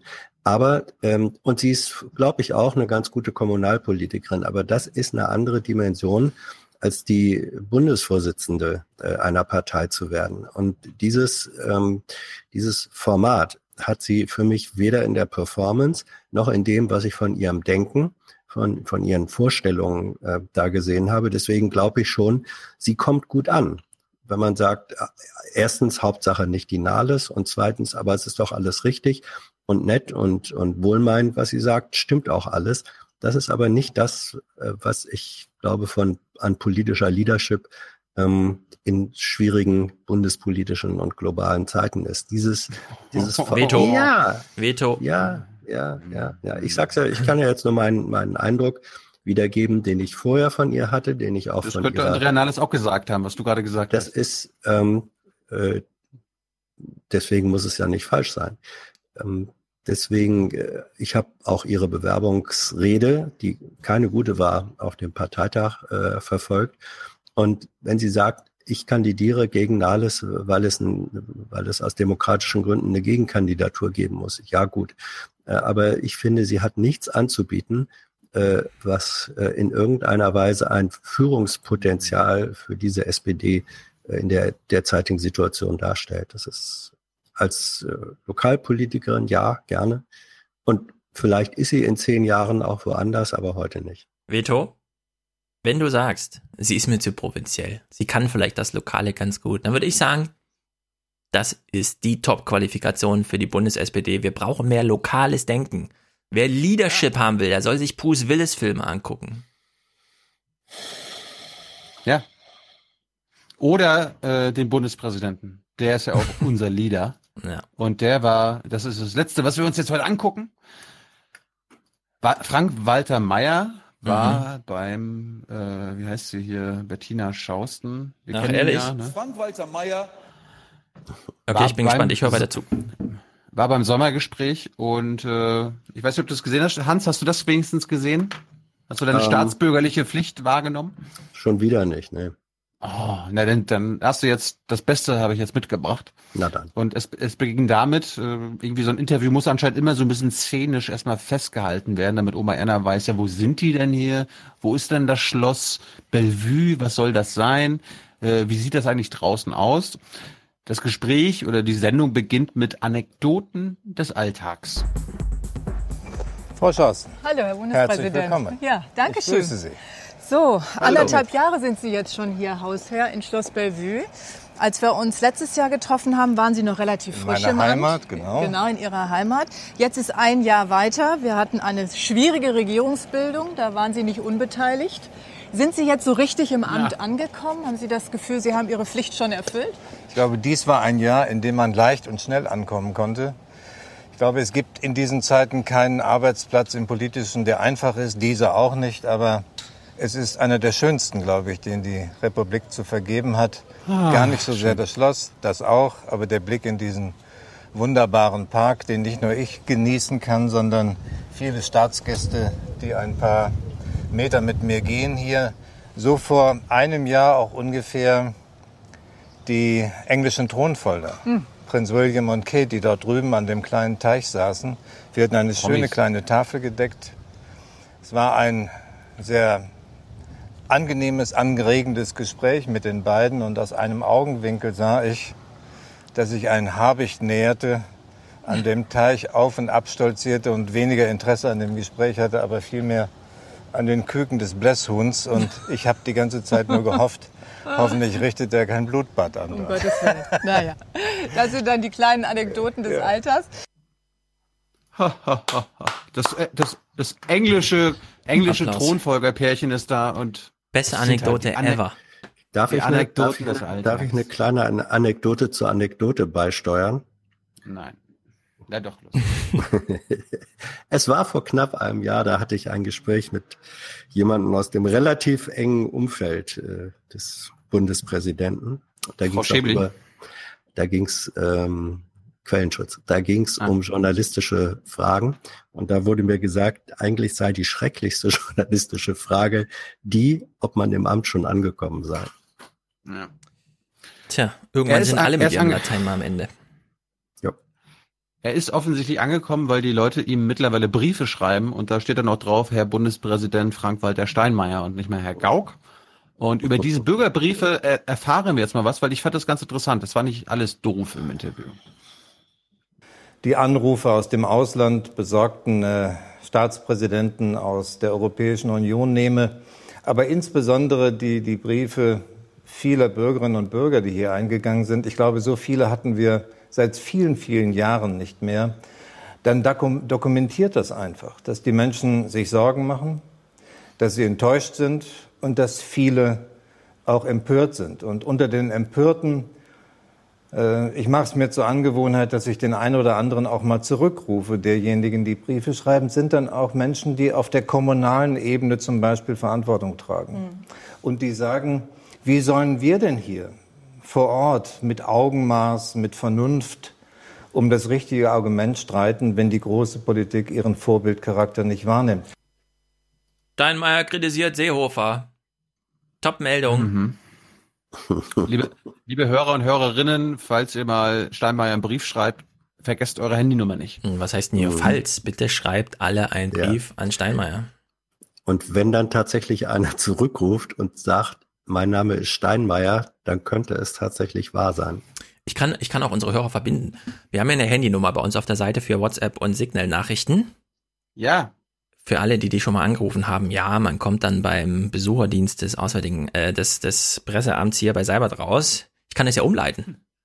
Auf Schloss Ja. Bellevue, oder? Kommt Ja. man da raus beim Besucherservice? Was? Sie wollen uns besuchen? Toll. Nee, den Tilo gibt's hier nicht. Nee, nee, den, den Frank können Sie hier sehen. Gut, was hat denn noch so zu sagen? Äh, er hat immer noch Briefe bekommen. Und da gibt es viele Themen, das lese ich auch in den Briefen von Bürgerinnen und Bürgern, die sie vernachlässigt fühlen, die sie verdrängt sehen durch den Streit der letzten drei, vier Wochen, den wir hinter uns haben. Ich glaube, ich muss die Stichworte nur nennen. Das ist Rente, das ist Pflege, das ist insbesondere Wohnungsbau. Da erwarten die Menschen Antworten. Sie, gering, sie schätzen das Thema Migration nicht gering, aber vor allen Dingen wollen sie, dass ihre tagtäglichen Probleme gelöst werden. Und das muss Politik tun. Ja. Er, hat die, er hat die Umfragen gesehen. Oder halt einfach einen gesunden Menschenverstand. ja, das wissen wir bei ihm ja nicht. Doch. Naja. Konas ja, war ein Ausrutscher. Ja. Ach so, alles klar. Gut, dann äh, wurde das Thema, was ja auch hier immer wieder Thema ist, äh, die Verrohung der Sprache in der Politik. Ich glaube, wir reden ja nicht nur aktuell über die letzten drei Wochen, sondern wenn wir über Sprache reden, dann müssen wir feststellen, dass sich äh, in den letzten Jahren etwas verändert hat. Und das ist natürlich insbesondere auch geschuldet der Tatsache, dass äh, nicht nur junge Menschen, aber vor allen Dingen die über digitale Medien miteinander kommunizieren. Und ähm, da gilt das, was ich gelegentlich sage, dass dort in den Bundespräsident kritisiert Donald Trump. digitalen Medien das Sagbare, die Grenze des Sagbaren und des Unsäglichen eigentlich schon zu verschwimmen droht oder schon verschwommen ist. Und deshalb glaube ich, muss die Anforderung an Politik und insbesondere an Regierungsparteien sein, auch auf Sprache zu achten. Ich halte überhaupt nichts davon, dass wir über eine, dass wir eine übertriebene politische Korrektheit fehlen, äh, dass wir über eine übertriebene politische Korrektheit reden, sondern ich bin der Meinung, man hat in der Vergangenheit der letzten Jahrzehnte ja gezeigt, Bettina, dass man sich in wach? dieser Demokratie miteinander streiten kann, aber so Ach, streiten kann, dass äh, am nächsten Tag auch die Zusammenarbeit gerade in Regierungen wieder möglich sein wird. Das verlangt Verantwortung von denjenigen, die beteiligt sind. Und das verlangt auch eine gewisse Disziplin bei der Sprache. Frank Walter, High Five. Ich finde, du hast absolut recht gehabt. Okay, nächster Clip. Ja, Thema der Stabilitätsanker Deutschland der läuft und äh, wir wissen ja, es ist ein Motor, der gezogen werden muss. Aber was spielt das eigentlich in der Welt und für Europa eine Rolle? Hm. Es gibt zum ersten Mal, wenn man in die internationale Presse schaut, auch einige kritische Stimmen, skeptische Stimmen, insbesondere auch, ob die wirtschaftliche Tragkraft in Deutschland erhalten bleibt, weil wir natürlich von amerikanischen das erste Mal einer Neuausrichtung der amerikanischen Handelspolitik als Exportnation stärker betroffen sind als andere. Mhm. Dennoch glaube ich, äh, gibt es jetzt keinen Grund, äh, da in Sack und Asche zu gehen. Wir sind nach wie vor das Land, das den europäischen Wirtschaftsmotor zieht. Ein Land, in dem die Arbeitslosigkeit im nächsten Jahr zum ersten Mal unter fünf Prozent sinken wird. Auch darüber müssen wir selbst wieder stärker reden, wenn wir von anderen mhm. wahrgenommen werden. Aber wenn also wenn wir von anderen wahrgenommen werden ja. wollen, müssen wir weiter unsere Erfolge und unsere Geilheit betonen. ja, sonst nehmen die uns nicht wahr. Ja. Diese Entwicklungsmächte aus China und so. Dann ging es irgendwie um NATO, Trump und bla bla bla. Und da bringt Steini als alter Außenminister mal einen guten Hinweis, den er natürlich nicht näher ausführt. Äh, ist eine alte Aufwachen-Podcast-Folge, liebe Hörer, das America, America's Pacific Century. Zu den Selbstverständlichkeiten, die in Frage gestellt worden sind in den letzten Jahren, gehört auch das transatlantische Verhältnis. Auch da sage ich, die Euro Europäer sollten sich nicht erschöpfen in Empörung über die amerikanische Administration, einen amerikanischen Präsidenten.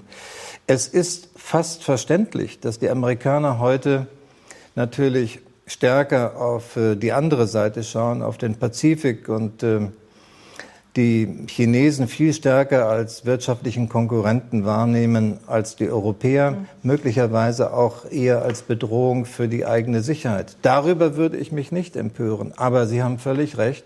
Der Schluss daraus muss sein, dass Europa sich wieder sehr viel stärker auf sich selbst besinnt, die eigenen vorhandenen Probleme löst und äh, mit Blick auf die Zukunft äh, ein eigenes Gewicht in der Welt versucht darzustellen. Und das gilt auch für Fragen der Sicherheitspolitik. Ach, raus aus der NATO, sagt er da was. Ja, ich finde ich find diese Vortragsweise und alles, was dazugehört, so langweilig. Unglaublich.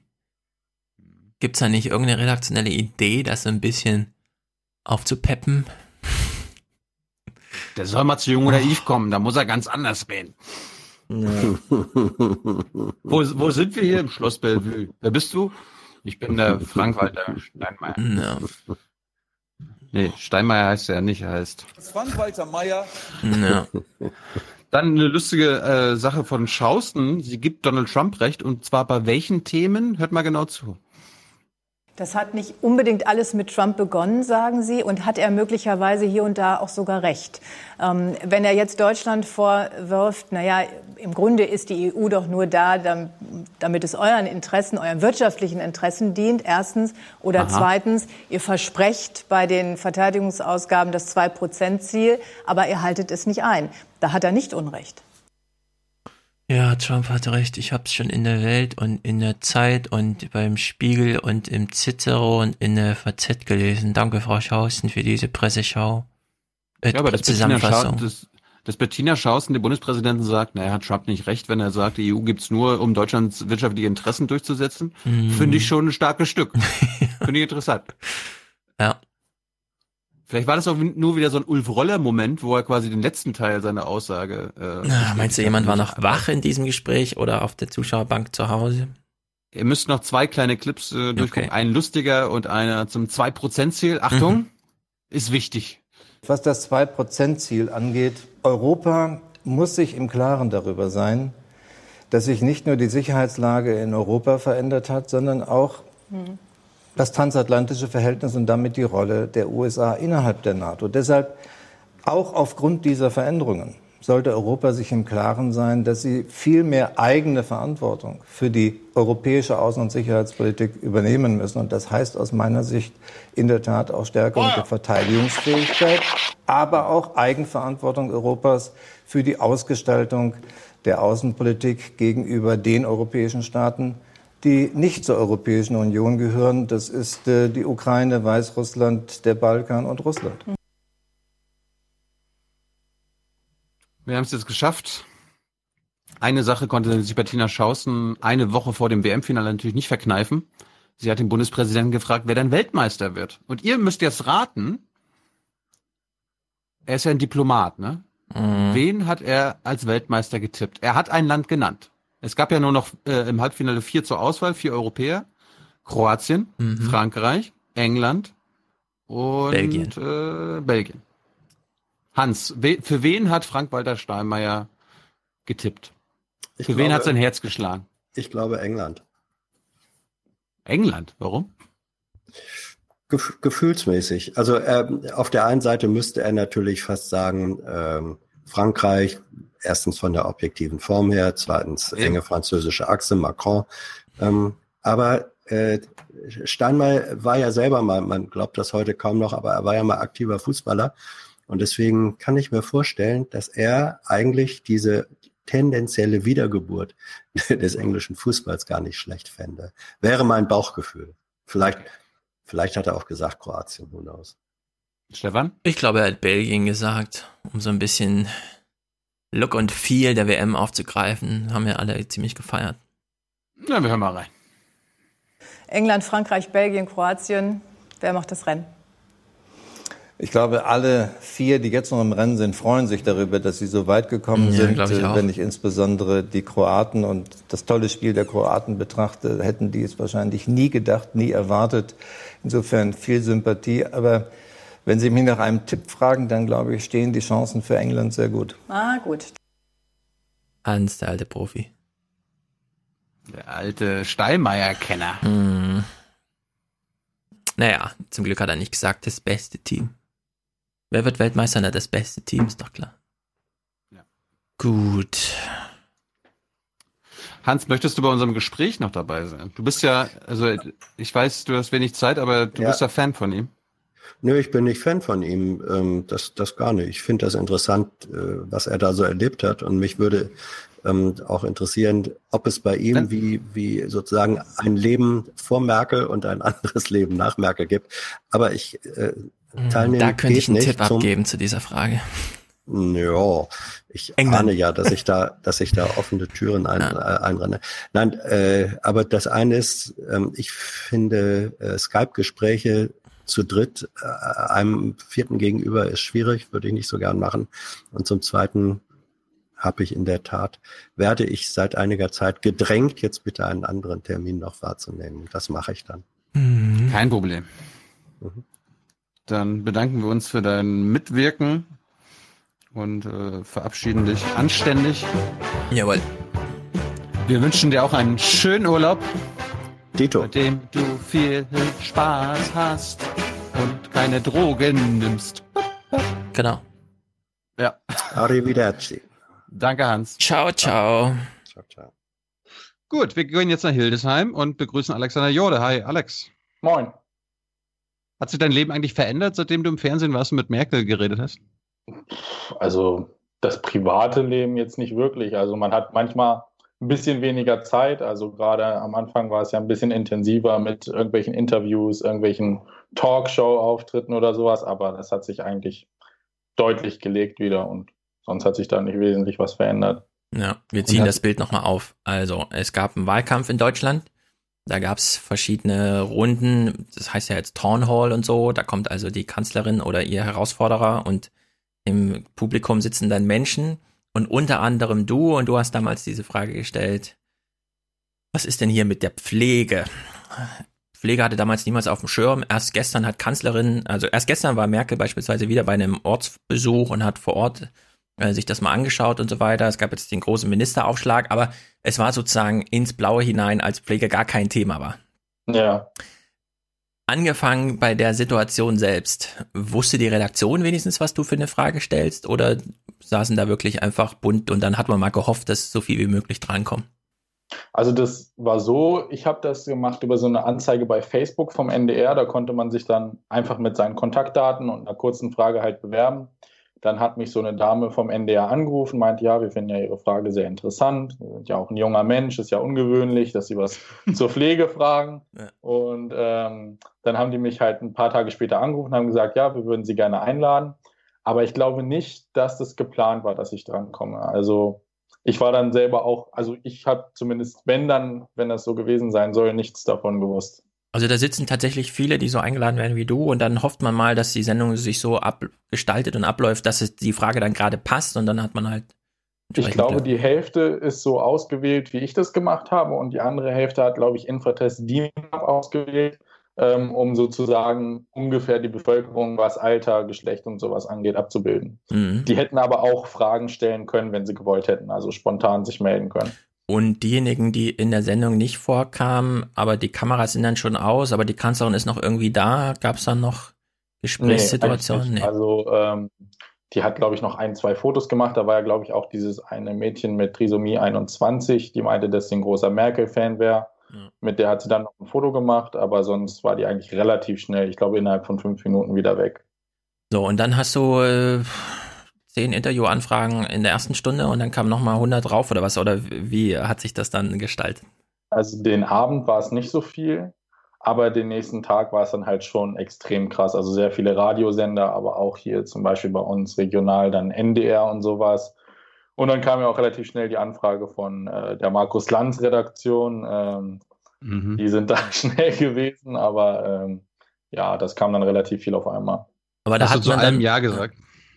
Hm? Nein, nein, nein, das ging gar nicht. Also äh, der Tag ist ja auch von den Stunden her begrenzt. Also am Anfang ja, schon zu den ersten fünf Stück oder so, aber dann habe ich gemerkt, okay, das ist nicht zu bewältigen. Ja, also kriegt man da überhaupt eine Hilfe irgendwie oder haben dann einfach alle deine Handynummer gehabt und dann war das so ein Glücksspiel? Nein, nein, nein, das nicht. Also die ähm, haben mich dann nochmal angerufen vom NDR, weil die das ja organisiert hat mit der Wahlerin und haben halt gefragt, dürfen wir ihre Nummer an irgendjemanden weitergeben? Da habe ich gesagt, ja, an öffentlich-rechtliche aber zum Beispiel nicht an sowas wie die Bildzeitung oder so, mhm. habe ich gleich gesagt. Die haben auch angefragt, zum Beispiel über einen Arbeitgeber oder so, aber da hatte ich halt einfach die Befürchtung, wenn ich da irgendwas sage, dann drehen die das so rum, dass sie da einen Skandal hinschreiben können, ja, in dem Krankenhaus, da geht so und so zu und so. Und das ist natürlich auch aus persönlicher Sicht nicht mhm. so das Wahre. Um noch, äh, ja. Ich wollte mal zu der Wahlarena kommen. Ich meine, ich bin ja auch äh, Journalist. Ich habe manchmal auch Merkel vor mir sitzen und ärgere mich dann manchmal, im Nachhinein, nachdem sie meine Frage beantwortet hat, dass ich hier vielleicht doch ein bisschen eine andere Frage hätte stellen sollen oder die Frage anders formulieren hätte sollen. Hast du dir jetzt im Nachhinein, jetzt fast ein Jahr später, würdest du ihr eine andere Frage stellen oder sie anders formulieren, damit sie die anders beantwortet? Vom Anfang her nicht, aber ich hätte, glaube ich, anders reagiert, wenn es jetzt nochmal so sein würde. In der Situation ist man natürlich auch klar ein bisschen aufgeregt und so. Ähm, was mir im Nachhinein aufgefallen ist, ich habe ja am Anfang gesagt, dass ich eine Ausbildung zum Gesundheits- und Krankenpfleger mache, heißt vorrangig im Krankenhaus arbeite. Und sie hat dann angeführt, als es darum ging, was sie ja für die Pflege getan hätte, dass sie beispielsweise die, äh, den Beitrag der Pflegeversicherung erhöht hätten und sowas. Aber damit hat sie ja überhaupt den Kern gar nicht getroffen, weil die Pflege im Krankenhaus, also Krankenpflege, wird ja überhaupt nicht über die Pflegeversicherung gedeckt. Das ist ja mhm. Krankenkasse. Das eine hat ja mit dem anderen in dem Sinne schon mal gar nichts zu tun. Das heißt, sie hatte eigentlich, als ich sie oder als ich ihr den Vorwurf gemacht habe, dass sie nichts getan hat, hat sie mit etwas, was sie getan hat, geantwortet, was aber gar nicht zur Sache gehörte im Prinzip. Also das hatte ich in der Situation aber nicht auf dem Schirm. Mhm. Ja, da brauchten wir im Podcast auch eine Weile in der Diskussion. Wir haben jetzt mehrfach über Pflege gesprochen, das wirklich mal auseinanderzuhalten. Also ja. Krankenpflege, dann gibt's ja da noch verschiedene, was weiß ich, Intensivbetreuung oder eben diese chronischen Fälle. Altenpflege ja, ganz davon unterschieden, Altenpflege stationär und halt zu Hause. Das finde ich halt auch immer schwierig und ich glaube, ihr hattet das Thema, also ich fand das Thema auch so ein bisschen im letzten Podcast war es, glaube ich, im Aufwachen oder so. Mhm. Da meintest du ja, glaube ich, ähm, dass irgendwie da wäre kein äh, Reinvestment oder irgendwas bei Pflege. Und das trifft eigentlich nur einen kleinen Teil der Pflege, weil es gibt ja zum Beispiel kurative Pflege, es gibt palliative Pflege, ähm, präventive Pflege. Und wenn man jetzt beispielsweise sich die Krankenpflege anguckt, dann stimmt das ja gar nicht, dass da kein Investment zurück in die Gesellschaft ist. Genau. Weil wenn man sich anguckt, wenn wir die Leute nicht wieder arbeitsfähig machen würde, oder beispielsweise, was wir im Moment auch für ein Problem haben, durch die blutigen Entlassungen halt, dass durch das DRG-System die Leute mal früher entlassen werden, dass sie dann gar nicht so weit auskuriert sind, dass sie nach einer Woche wieder in der Notaufnahme liegen, weil die Hüfte wieder draußen ist. Oder dass sie an den Reha-Maßnahmen nicht teilnehmen können. Das heißt, Pflege ist irgendwo, wenn man es gut strukturiert, auch ein Pluspunkt finanziell und wirtschaftlich gesehen, weil sie auch Arbeitskraft beispielsweise wiederherstellt. Ja, na, wir hatten ja beim letzten Mal die Unterscheidung, äh, die auch Klaus Fussek nochmal dann drin hatte, also der sehr auf diese Altenpflege fokussiert, mit einer E-Mail, die wir auch nochmal von einem Hörer bekamen, der da meint, naja, man kann ja so nach und nach das Pflegesystem, was eben nur auf Altenpflege abstellt, umbauen und so nach und nach ins Krankensystem integrieren, weil es da eben tatsächlich ein Return on Investment hinsichtlich, wenn wir dich besser gesund machen und es vielleicht zwei Tage länger dauert, bis du danach 100 Tage länger gesund, äh, weil da tatsächlich diese Rückkopplung da ist. Aber da sind wir ja noch äh, sozusagen weit weg. Wir haben ja erstmal die Diskussion, ja. ach, nach 25 Jahren ist das Pflegesystem gescheitert. Was könnten wir denn mal machen? Und da gibt's so Hauspflegegeld in Bayern, 1000 Euro im Jahr oder sowas, ne? Gut, äh, deine, dein Auftritt. Den haben wir damals auch begutachtet und mein Urteil über deine Frage war äh, ja. Unverständnis, äh, nämlich unter einem Gesichtspunkt, du bist ja nun wirklich ein junger Mensch. Und warum interessiert dich in dem Moment eher der Artikel 1 der alten Leute in dem Falle, die zu pflegen sind oder eben auch der, selbst in der Krankenpflege auch, ja, da geht es um Menschenwürde und so weiter, verstehe ich alles. Aber ich habe nicht verstanden, warum du nicht radikal auf dein Arbeitsleben abstellst, auf deine Belastung, auf dich, warum die Patienten wieder im Mittelpunkt stellen. Weil da ist mal ein junger Mann und der arbeitet nun in diesem Bereich, wo es moralisch schwierig wird und so weiter. Die Gesellschaft lässt ihn im Stich. Mhm. Warum redet er nicht über sein im Stich gelassen sein? Warum redet er über seine Patienten? Habe ich nicht verstanden. Also wirklich Gedanken darüber gemacht, auch wen ich das jetzt mit der Menschenwürde beziehe, was man natürlich auf beide Bereiche beziehen kann, habe ich mir eigentlich nicht gemacht. Also es war eigentlich eher mehr so intuitiv. Aber ich glaube auch, dass es von der Wirkung her nicht so gewesen wäre, wenn ich jetzt gesagt hätte, ja, ich würde mir mehr wünschen, dass ich mehr Gehalt bekomme, dass ich mich nicht so überlaste in der Arbeit. Dann sagen die Leute halt, okay, da ist einer bei seiner Arbeit, der ist halt ein bisschen überlastet. Aber wenn ich sage, diejenigen, die sich da nicht rauskatapultieren können, also ich kann ja sagen, okay, ich habe keinen Bock mehr, ich mache was anderes, können diejenigen, die da im Bett liegen, aber nicht machen. Und ich glaube, das ist das, was die Leute auch so ein bisschen packt bei dem Thema, dass sie halt sagen, okay, da geht's wirklich um Menschen, zu denen wir vielleicht auch nochmal einen anderen Bezug haben, als wenn es zum Beispiel um Diskussionen in der Flüchtlingskrise geht. Ich sage, das könnte zum Beispiel mein Nachbar sein oder es könnte sogar ich sein, dann fühlen sich die Leute ja auch so ein bisschen betroffener und sagen dann, okay, das ist ein Thema, das packt Jana, wenn ich sage, ach, da ist ein 21-jähriger Auszubildender Und die jungen Leute von heute, die halten sowieso nichts mehr aus, die beschweren sich eh über alles, sobald sie mal ein bisschen arbeiten müssen. Ich glaube, das hätte nicht so gezogen. Aber eigentlich war es eher intuitiv. Ja, also ich fand's im Grunde ist es auch raffiniert, das unter diesem Kalkül zu machen, weil da weiß einfach jeder, da ist das, die Betroffenheit sofort da. Aber ja.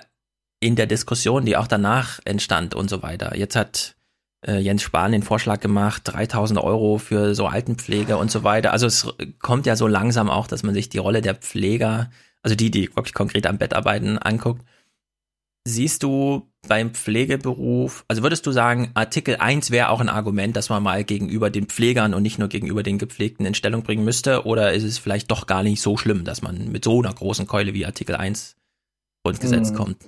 Also das Ding ist natürlich immer, es ist die Frage, was mache ich und was mache ich nicht. Es gibt ja viele, die zum Beispiel ähm, viele Tage am Stück durcharbeiten, dann wird gefragt, kannst du einspringen? Und die sagen, ja, das kann ich bei vielen nicht nachvollziehen, weil es gibt ja keine Pflicht einzuspringen. Und dadurch, dass halt viele Leute über einen langen Zeitraum auch immer wieder eingesprungen sind, konnte dieses System ja überhaupt sich nur so entwickeln. Wenn die Leute mhm. von Anfang an klipp und klar gesagt hätten, nein, wir kommen nicht noch einen Tag extra, dann hätten die Arbeitgeber auch nicht sehen können, dass die Leute das sich unter, äh, unter sich regeln. Und von daher glaube ich schon, dass es ein bisschen schwierig ist, das äh, so auf die Leute zu beziehen. Aber es gibt ja ganz klar Nachweise. Zum einen natürlich der Schichtdienst, der nochmal etwas komplexer ist als in, in anderen Berufen, weil man halt häufig äh, mehr Wechsel hat. Das heißt, man hat in der Woche manchmal dreimal von spät auf frühen Wechsel, heißt man arbeitet bis abends um neun und muss morgens um sechs wieder in der Übergabe sitzen. Aber es ist halt auch einfach diese enorme Arbeitsbelastung und gleichzeitig halt auch dieser psychische Druck, weil wenn man viele Patienten betreut, man weiß ja, man trägt die Verantwortung irgendwie für die Menschen, auch wenn man letztendlich nicht die Verantwortung dafür hat, dass die Arbeitssituation so ist, wie sie ist. Aber wenn ich weiß, die Menschen sind abhängig von mir und wenn ich jetzt bei dem einen Patienten zu lange brauche, leidet der andere darunter. Das ist natürlich irgendwo ein psychischer Druck. Und natürlich hat man auch immer den Druck, dass wenn man Fehler macht, dass Menschen darunter langfristig leiden können oder wenn es was schwerwiegenderes ist, sogar natürlich das auch zum Tod führen kann. Und das ist natürlich auf Dauer eine enorme psychische und körperliche Belastung. man sieht zum Beispiel, wenn ein Krankenpfleger äh, äh, eine Berufsunfähigkeitsversicherung abschließen will, habe ich letztens mal gemacht, halt für einen geringeren Betrag als jetzt, was ich später dann bekommen werde. Ähm, und das vergleiche mit einem Kumpel von mir, der, eine, der ein duales Studium bei Bosch macht, der zahlt nicht mal die Hälfte, weil das Risiko, dass ich ausscheide aus dem Beruf, einfach viel, viel, viel höher ist als in anderen Berufen. Und das Aber ist halt schon so eine Sache. Jetzt hast du ja schon zweimal gesagt, du könntest aus dem Beruf ja auch ausscheiden. Ähm, erklär uns doch mal, warum du in den Beruf gegangen bist. Warum hast du dich als junger Mann dafür entschieden, Gesundheits- und Krankenpfleger zu werden? Also eigentlich wollte ich immer mal irgendwie was so Richtung Maschinenbau machen. Dann habe ich mal ein Praktikum bei Bosch gemacht und ich fand es halt total langweilig, auch wenn ich eigentlich relativ technikbegeistert bin, aber dieses da am Computer sitzen, technische Zeichnungen und so, das hat mir irgendwie nichts gegeben. Dann habe ich nach der Schule erstmal ein Jahr bei der Marine gemacht, also Freiwilligen Wehrdienst. Mhm. Und ähm, dann habe ich halt überlegt, ja, was machst du jetzt? Also meine Mutter ist halt Krankenpflegerin gewesen, hatte da immer mal so ein bisschen Kontakt zu. Und ich dachte mir dann, ich mache es lieber so, dass ich erstmal eine Ausbildung mache, in einem Beruf, der einem halt auch ein bisschen was bringt, wo man auch immer eigentlich eine Jobgarantie hat, was man natürlich auch nicht vergessen darf. Und mhm. das ist vielleicht besser, als wenn ich irgendwie drei Jahre Philosophie studiere, wo ich im Maximalfall Taxifahrer vielleicht mit werden kann. Also war das eigentlich so meine Entscheidung, wo ich dann sagte, okay, das ist für mich eine Herausforderung, weil ich mir zum Beispiel damals auch nicht vorstellen konnte, dass ich irgendwie ja einer älteren Dame oder so das Gesäß reinigen kann. Das war für mich irgendwie immer sowas, wo ich gesagt hätte, nee, das würde ich mir überhaupt nicht zutrauen. Und genau deswegen habe ich es vielleicht auch gemacht, weil ich dann was machen konnte, wo ich auch an meine Grenzen komme. Also. Und ähm, letztendlich hat es mich dann doch sehr überrascht, weil, und das ist, glaube ich, auch das Problem, ähm, wenn meine Mutter zum Beispiel gesagt hat, ja, es war wieder eine anstrengende Schicht oder so, dann dachte ich halt auch, ja, okay, ist halt Arbeiten. Arbeiten ist immer irgendwie anstrengend. Aber erst als ich selber gemacht habe, habe ich dann auch begriffen, was es bedeutet. Und das ist, glaube ich, das Schwierige, das auch in die Gesellschaft zu bringen. Und das ist auch was, was mich stört, dass die Leute, glaube ich, wenn man jetzt jemanden auf der Straße fragen würde, die würden niemals sagen, oh, Pflege brauchen wir nicht, Pflege ist ein unwichtiger Beruf. Die würden alle sagen, boah, Respekt, dass du das machst, aber ich könnte es nicht oder irgendwie sowas. Aber nicht, weil es ein komplexer, weil es ein anspruchsvoller und ein ja, sehr durchstrukturierter Beruf ist, sondern weil die Leute halt einfach sagen, ja, die müssen Sachen machen, die eklig sind, die haben eine hohe Arbeitsbelastung, dass halt daher eher der Respekt kommt. Und das würde ich mir mhm. wünschen auch, dass sich das so ein bisschen verändert, dass die Leute halt auch anerkennen, dass es ein wissenschaftlicher und hochanspruchsvoller Beruf ist. Und das muss man halt erstmal verstehen und das ist schwierig bei Pflege. Ich meine, jetzt hast du ja einen Vorteil gehabt, dass deine Mutter auch schon diesen Beruf gehabt hat, aber gab es trotzdem Dinge in die, deiner Ausbildung, womit du vorher nicht gerechnet hättest, wo du gesagt hättest, so, oh, das, das, darüber habe ich mit meiner Mutter gar nicht geredet. Das, das, hat sie mir nie gesagt, dass ich sowas machen muss oder dass sowas auf mich zukommt. Nee, wüsste ich jetzt nichts Konkretes, wo ich gesagt hätte, boah, das hätte ich jetzt nicht gedacht, dass ich machen muss. Aber was mich halt tatsächlich überrascht hat, ist halt das enorme Maß, was man auch wirklich an Eigenverantwortung trägt und halt wirklich auch die Komplexität. Also was hinter der Pflege auch steckt. Und viele Leute denken dann immer, ja, wenn wir von Komplexität sprechen, dann meinen wir das, was wir an Anatomie und Physiologie äh, lernen, was sozusagen auch die Ärzte lernen, nur halt deutlich ausführlicher bei denen. Aber mhm. dieser eigene Bereich, Pflegewissenschaft, also wie ist der Pflegeprozess, man hat ja auch eine eigene Anamnese, ähm, stellt eigene Probleme und Ressourcen fest, macht eine Planung und sowas. Und das, was dahinter steckt, das ist eigentlich auch sehr, sehr komplex. Und in vielen anderen Ländern, wie beispielsweise in den skandinavischen Ländern, kommt man auch nur noch über ein Studium in den Beruf. Ob das der richtige Weg ist, muss man sich fragen, weil die deutsche Ausbildung natürlich nicht so schlecht ist. Aber ähm, daran sieht man halt auch die Komplexität des Berufes. Kannst du mal ein bisschen, äh, kannst du mal für unsere Hörer erklären, was du mit deiner Eigenverantwortung meinst? Welche Eigenverantwortung musst du wahrnehmen als Pfleger?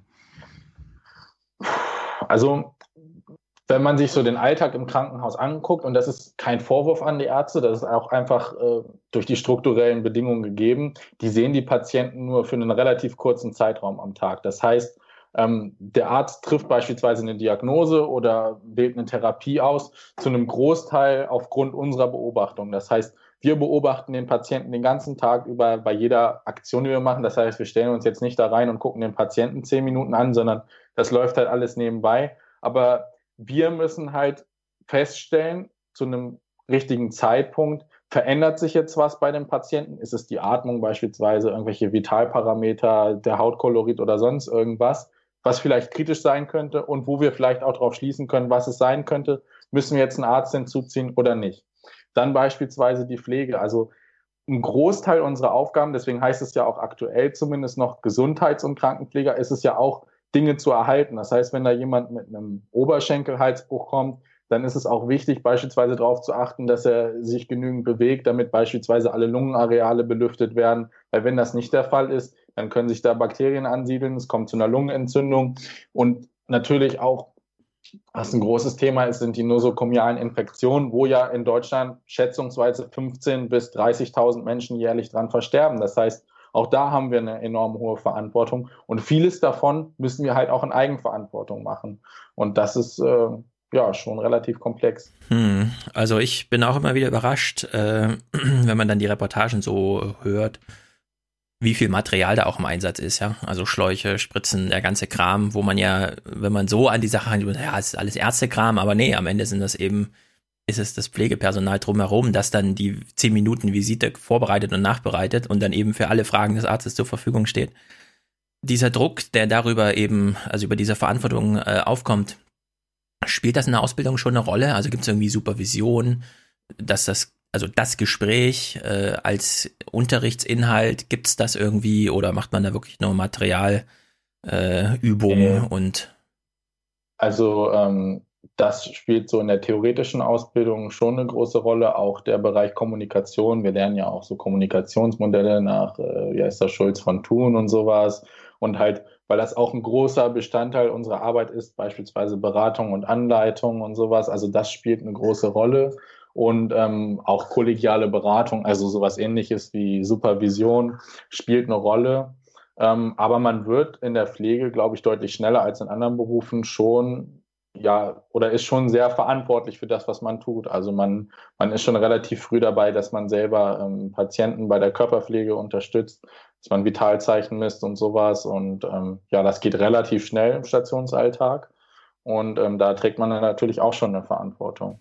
Ja, der Klaus Fussek, dieser große Pflegesystemkritiker, der hat ja als eins der Probleme beschrieben, vielleicht trifft das für die Krankenpflege eben auch zu, Probleme gibt es jedenfalls genug, naja, am Ende sitzen eben die Pfleger da und müssen so Berichte schreiben über ihre Arbeit. Und anstatt dann ehrlich reinzuschreiben, wo zu wenig Zeit ist, wo der kollegiale Beistand fehlt und wo man auch Wissenslücken hat, schreibt man halt auf, alles super, Patient ist fertig sozusagen, ja.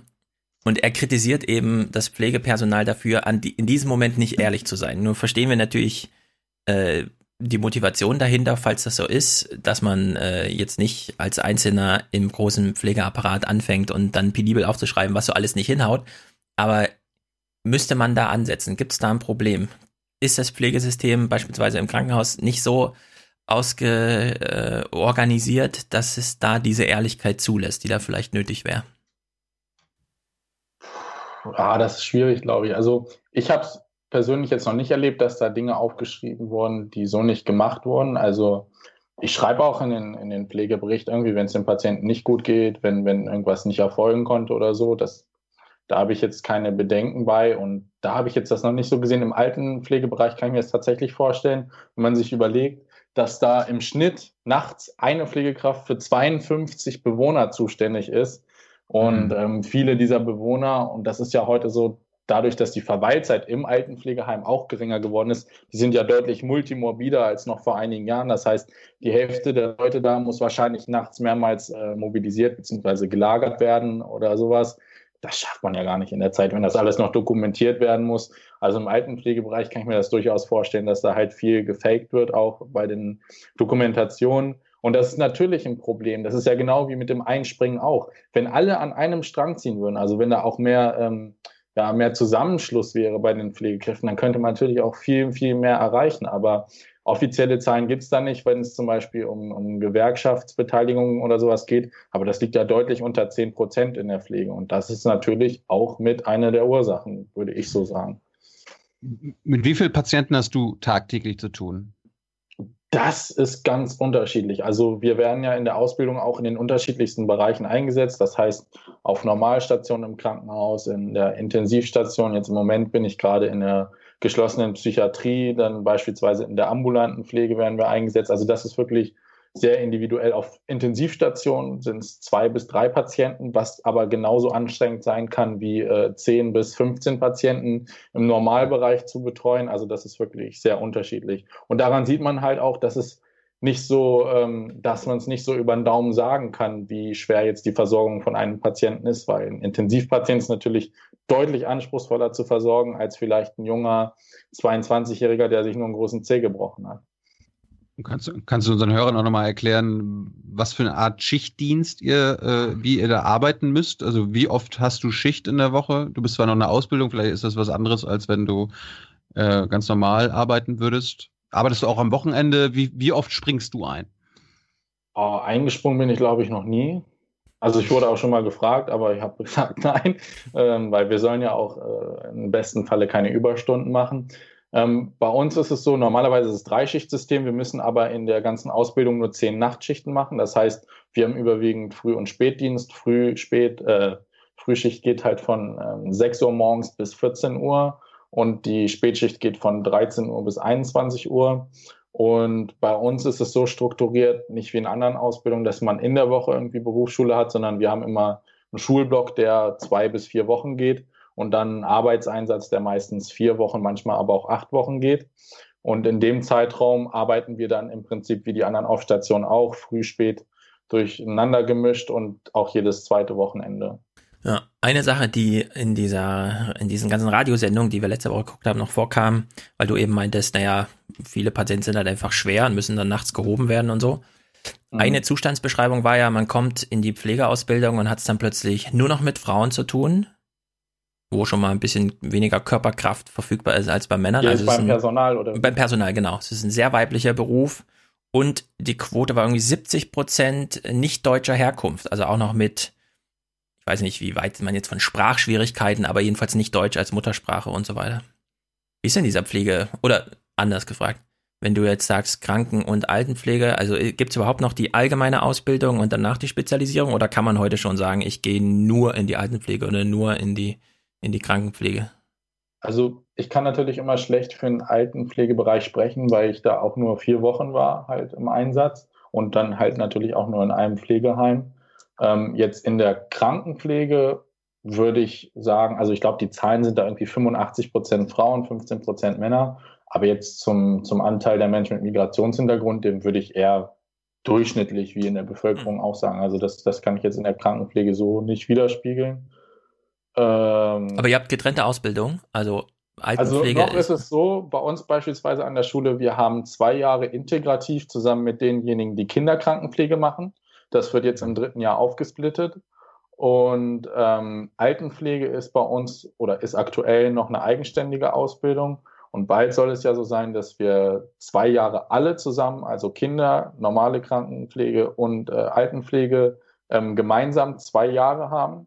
Dann kann man entweder den generalistischen Abschluss machen, das heißt, man darf danach im Prinzip in alle Bereiche, oder man spezialisiert sich auf Kinderkrankenpflege oder man spezialisiert sich auf Altenpflege.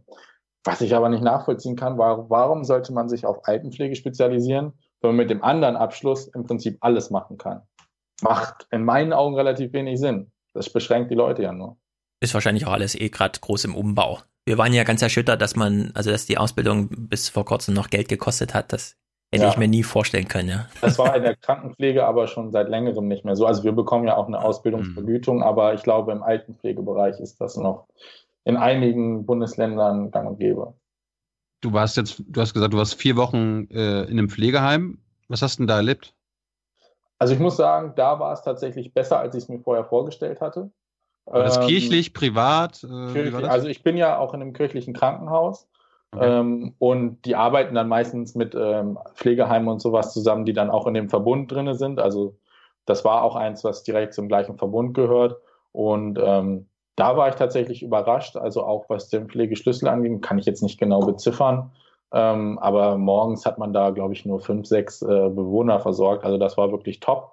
Aber wenn ich so Zahlen höre aus anderen Pflegeheimen, vor allem von privaten Trägern oder wo irgendwelche äh, ja, Fonds hinterstehen oder sowas, das ist schon äh, deutlich krasser, wie da getaktet wird und wo auch dann Stationen sind, wo wirklich nur Demenzpatienten sind. Das ist dann nochmal besonders krass. Hm, und macht ihr euch, also ihr Pfleger, sage ich einfach mal, Gedanken über das große Ganze? Also irgendwie 80 Prozent werden privat zu Hause gepflegt, wäre eigentlich auch eine Klientel für euch. Dann stellt sich wieder die Frage, wo ist eigentlich das Geld? Äh, Krankenhäuser, da hat man so Probleme mit Hierarchien zwischen Ärzten und Pflegepersonal und dann ist es auch ein dauernder Kampf und so weiter. Wenn man jetzt irgendwie von heute auf morgen ein Problem lösen könnte, welches wäre eigentlich das Größte, was du lösen wolltest? die Geldfrage, würde ich sagen. Also auf der einen Seite, wo das Geld reinkommt und wie viel reinkommt und da, wo es wieder rausfließt. Also dass man die Löcher stopft sozusagen. Also ich finde es auch schwierig zu sagen, okay, die Privaten äh, gehen nur auf Gewinne oder sowas, aber wenn man sich anguckt, Helios beispielsweise, die innerhalb von einem Jahr ihren Gewinn um 200 Millionen Euro gesteigert haben, von 500 auf 700, während sie den Umsatz kaum angehoben haben, dann muss man sich fragen, wie schaffen die das? Das schafft ja kaum ein Unternehmen. Also kaum irgendwelche Aktien sind ja auch äh, so rentabel wie die im Gesundheitswesen. Da gibt es ja Vorgaben, teilweise 10% Rendite oder irgendwas. Das ist natürlich irgendwo krank, wenn man sich dann anguckt, wie groß der Umfang von irgendwelchen Investitionsfonds vom Bund ist. Und genau die gleiche Summe kommt irgendwo als Gewinn bei einem Unternehmen raus das ist natürlich eine schwierige Frage. Aber die andere ist natürlich auch, wo kommt das Geld her? Und das ist natürlich eine tiefergehende Frage von unserem Sozialversicherungssystem. Wo ich halt auch meine Schwierigkeiten habe, ist halt mit diesem Thema Beitragsbemessungsgrenze. Da habe ich auch mit Herrn Spahn schon drüber diskutiert oder mit Herrn Lindner. Das sehe ich halt absolut nicht als sinnvoll an. Ich habe es jetzt mal ausgerechnet. Es gibt ja diese Obergrenze sozusagen. Der Herr Müller von VW, der eben seine 10 Millionen Euro im Jahr verdient, also im Monat 830.000 Euro. Ich bekomme brutto ungefähr 1000 oder 1100. Ich zahle, was waren es, glaube ich, 100 Euro äh, Kranken- und Pflegeversicherung und er würde maximal 470 Euro zahlen von seinen ja. 830.000. Ja. Das finde ich ist halt einfach krank und dann kommt natürlich irgendein Liberaler mit seinem Porsche um die Ecke gefahren und sagt, ja, Äquivalenzprinzip, Äquivalenzprinzip, aber ähm, der kann seine Leist 10 Millionen im Jahr auch nur verdienen, wenn die Leute am Band von VW eine vernünftige Behandlung im Krankenhaus behalten. Alexander, Alexander, Leistung muss sich lohnen in diesem Land und darum wird das muss ja, ich verstehen. Also, wenn man es runterrechnet, verdient Herr Müller an einem Tag so viel wie ein Krankenpfleger im ganzen Jahr. Also Ja. So produktiv kann ich leider nicht sein. Das ist schwierig. Ja, 10 Millionen im Jahr hieße ja nach gängigem Satz ohne Bemessungsgrenze 1,5 Millionen fürs Krankensystem. Nur von ihm. Ja, Warum nicht. Dann hat er trotzdem noch 9 Millionen. Stimmt. Ja, der bezahlt ja auch sehr viel Einkommenssteuer noch. Aber es. Aber selbst wenn er voll Sozialversicherung, Einkommenssteuer und und und, dann hätte er immer noch 3, 4 Millionen am Jahresende ja. übrig. Und ich glaube, der könnte mal durch die Fußgängerzone gehen und fragen, wer würde tauschen? Ich glaube, keiner würde Nein sagen. Also von daher, und es gibt ja auch die Statistiken, Statistiken ich glaube, ab 80.000 im Jahr kann man nicht glücklicher werden. Also warum sollen die Leute mehr verdienen? Gut, jetzt ist das Geld das eine Problem. Du bist ja aber auch ein Mann der Praxis. Was müsste sich denn äh, in der Praxis ändern und wo kann Politik dort mithelfen? Also es müssen ganz schlicht und ergreifend ähm, mehr Pflegekräfte für die gleiche Anzahl an Patienten da sein oder halt weniger Patienten für die Anzahl an Pflegekräften, die da ist. Also da muss gegengesteuert werden sozusagen. Aber wie soll das passieren? Ja, das ist eine gute Frage. Was ich immer schwierig finde, ist die Aussage, ja, es ist ja gar keiner da. Das ist natürlich nicht richtig. Wenn man sich die Zahlen anguckt, die in der Krankenpflege verlassen die Menschen im Schnitt nach 7,5 Jahren den Beruf. Das heißt, die bleiben ja knappe 30, 40 Jahre noch irgendwo anders auf dem Arbeitsmarkt. Mhm. Das heißt, die Leute, zumindest ein Teil davon, könnte man ja auch zurückgewinnen, wenn man klare Signale sendet. Dann muss man sich auch angucken, in den letzten 15 Jahren, vielleicht 20 Jahren, ist der prozentuale Anteil derjenigen, die in Teilzeit arbeiten im Krankenhaus, enorm in die Höhe geschossen. Und das hat natürlich nicht nur was damit zu tun, dass die Leute sagen, ja, ich will lieber Familie irgendwie sowas in die Richtung machen. Es ist auch nachgewiesen, dass das ganz klar ähm, mit der höheren Arbeitsbelastung zusammenhängt, was in den 90er Jahren sozusagen angefangen hat. Das heißt, wenn man jetzt klare Signale senden würde, beispielsweise deutlich höhere Löhne, beispielsweise Personaluntergrenzen oder Personalbemessung, die auch wirklich eingehalten wird im Krankenhaus. Wenn man solche Signale senden würde, ich glaube, dann könnte man tatsächlich eine ganze Menge an Personal auch wieder zurückgewinnen. Entweder, dass sie halt von Teilzeit in Vollzeit wieder gehen oder halt in den Beruf zurückkehren. Bist du äh, gewerkschaftlich organisiert? Also ich bin Mitglied bei Verdi, aber ähm, bis jetzt eher passiv. Ja, also nicht, dass ich mich da irgendwie bisher aktiv eingebracht hätte. Wie könnte man aus dir einen Aktiven machen? Müsste man dich ansprechen oder? Indem ich in der Woche mehr Stunden zur Verfügung hätte. Hm. Das wäre wahrscheinlich. äh, sonst hätte ich mich da auch schon mal zu so einer Sitzung hinbegeben. Ich habe ja zum Beispiel auch in einigen Punkten ähm, eine andere Meinung als Verdi, die ich natürlich auch gerne mal kundtun würde, wenn es zum Beispiel um sowas wie Pflegekammer geht was da für Kampagnen gelaufen sind, fand ich auch nicht in Ordnung zum Teil. Ja, aber ich meine, die Veranstaltung von Verdi selbst für, was weiß ich, habt ihr wahrscheinlich auch Vertrauensleute und so weiter in Krankenhäusern. Ja, bei uns ist das, sind diese Strukturen noch nicht so gewachsen, weil wir halt ähm, bis vor kurzem auch noch eine kirchliche Stiftung waren. Jetzt sind wir eine gemeinnützige GmbH. Aber in kirchlichen Krankenhäusern ist das ja mit dem Streiken sowieso ein bisschen anders ja. als in privaten und öffentlichen. Das stimmt natürlich. Aber über den Streik hinaus wäre das ja ein Feld, bei dem gewerkschaftliche Arbeit wieder echt einen Unterschied machen würde, allein weil ja Ideen da wären, die man dann dadurch auch mal publik machen könnte. Ja, bestimmt. Gibt es, äh, ich meine, du hast dich wahrscheinlich vor der letzten Wahl auch äh, umfassend mit den Wahlprogrammen beschäftigt, der Parteien, der großen Parteien. Gab es da irgendeine Partei, wo du gesagt hast, die haben die zeigen richtige Wege auf in äh, Pflege, in Sachen Krankenpflege und so weiter? Also wo ich das Gefühl habe, dass sie sich damit auseinandersetzen, jetzt so sind, glaube ich, die Grünen ganz gut. Also dass die so, so eine Balance zwischen diesen einen Arbeitnehmeraspekten, aber auch zwischen der Professionalisierung der Pflege irgendwo ähm, die richtige Balance gerade am Finden sind. Ähm, bei den Linken hat natürlich dieses Arbeitnehmergewicht, also bessere Löhne und sowas, äh, mehr Gewicht. Da geht es dann, glaube ich, nicht so sehr viel auch um diese Professionalisierung der Pflege. Und mhm. bei der SPD, ja, klar, da stehen im Wahlprogramm immer gute Sachen drin. Aber äh, wenn man sich dann da in den Koalitionsverhandlungen dermaßen über den Tisch ziehen lässt, ja gut, dann äh, bringt das natürlich auch recht wenig. Sind eigentlich Parteien auf dich zugekommen, seitdem du, ich, ich sage ich, ich, ich sag aber mal, berühmt geworden bist durch diese Szene mit Merkel? Aber ähm, jetzt nicht so in dem Sinne, ja, kommen Sie zu uns äh, in zehn Jahren Listenplatz, Bundestagswahl oder irgendwie sowas, das auf keinen Fall. Ähm, aber schon. Ja, aber, aber dass die Grünen oder Linken sagen, ey, du würdest bei uns ganz gut äh, reinpassen? Ja, ich würde mich tatsächlich eher bei der SPD sehen sogar. Oh. Jetzt nicht, nicht in dem Sinne, dass ich sage, das, was die letzten 15 Jahre gemacht haben, war der obergeile Shit, aber einfach um da reinzugehen, um wieder das daraus zu machen, was es eigentlich mal war. Ist ja eigentlich, wenn man sich anguckt, was wir heute alles haben, ist viel, viel davon durch die SPD gekommen. Und das würde ich mir halt wieder wünschen. So eine Partei, die halt weniger spaltet, wie es die Linke zum Teil ja auch tut. Also die immer die Besserverdiener und da weiß man immer nie, wo ziehen die da schon die Grenze. Das sehe ich bei der SPD halt eigentlich dieses Potenzial, so die breite Masse irgendwo zu packen und ähm, ja zu einer solidarischen Gesellschaft zu führen. Aber das geht natürlich nicht, wenn man immer an der CDU Arschbacke klebt und sich von denen kleinreden lässt. Ne? Das ist halt schwierig, aber ich würde mir halt eine andere SPD im Moment wieder ja. wünschen. Ich bin mir nicht sicher, dass der Herr Lauterbach mit irgendwem anderen als Ärzten darüber reden möchte. Das ist, ich glaube, da klappt auch viel in der innerparteilichen Kommunikation nicht so recht. Ja, weiß ich nicht. Ist, ist schwierig. Ich kenne ihn jetzt so persönlich nicht. Also habe noch nicht mit irgendwie mit ihm gesprochen. Ah, na, wir haben ihn ah, einmal kennengelernt, Thilo und ich, und ja. da war er sehr abschätzig uns gegenüber. Echt? Ja. Ja gut, das, das weiß ich nicht. Ja, aber du kennst aber du kennst ja nun persönlich Jens Spahn, unseren ja.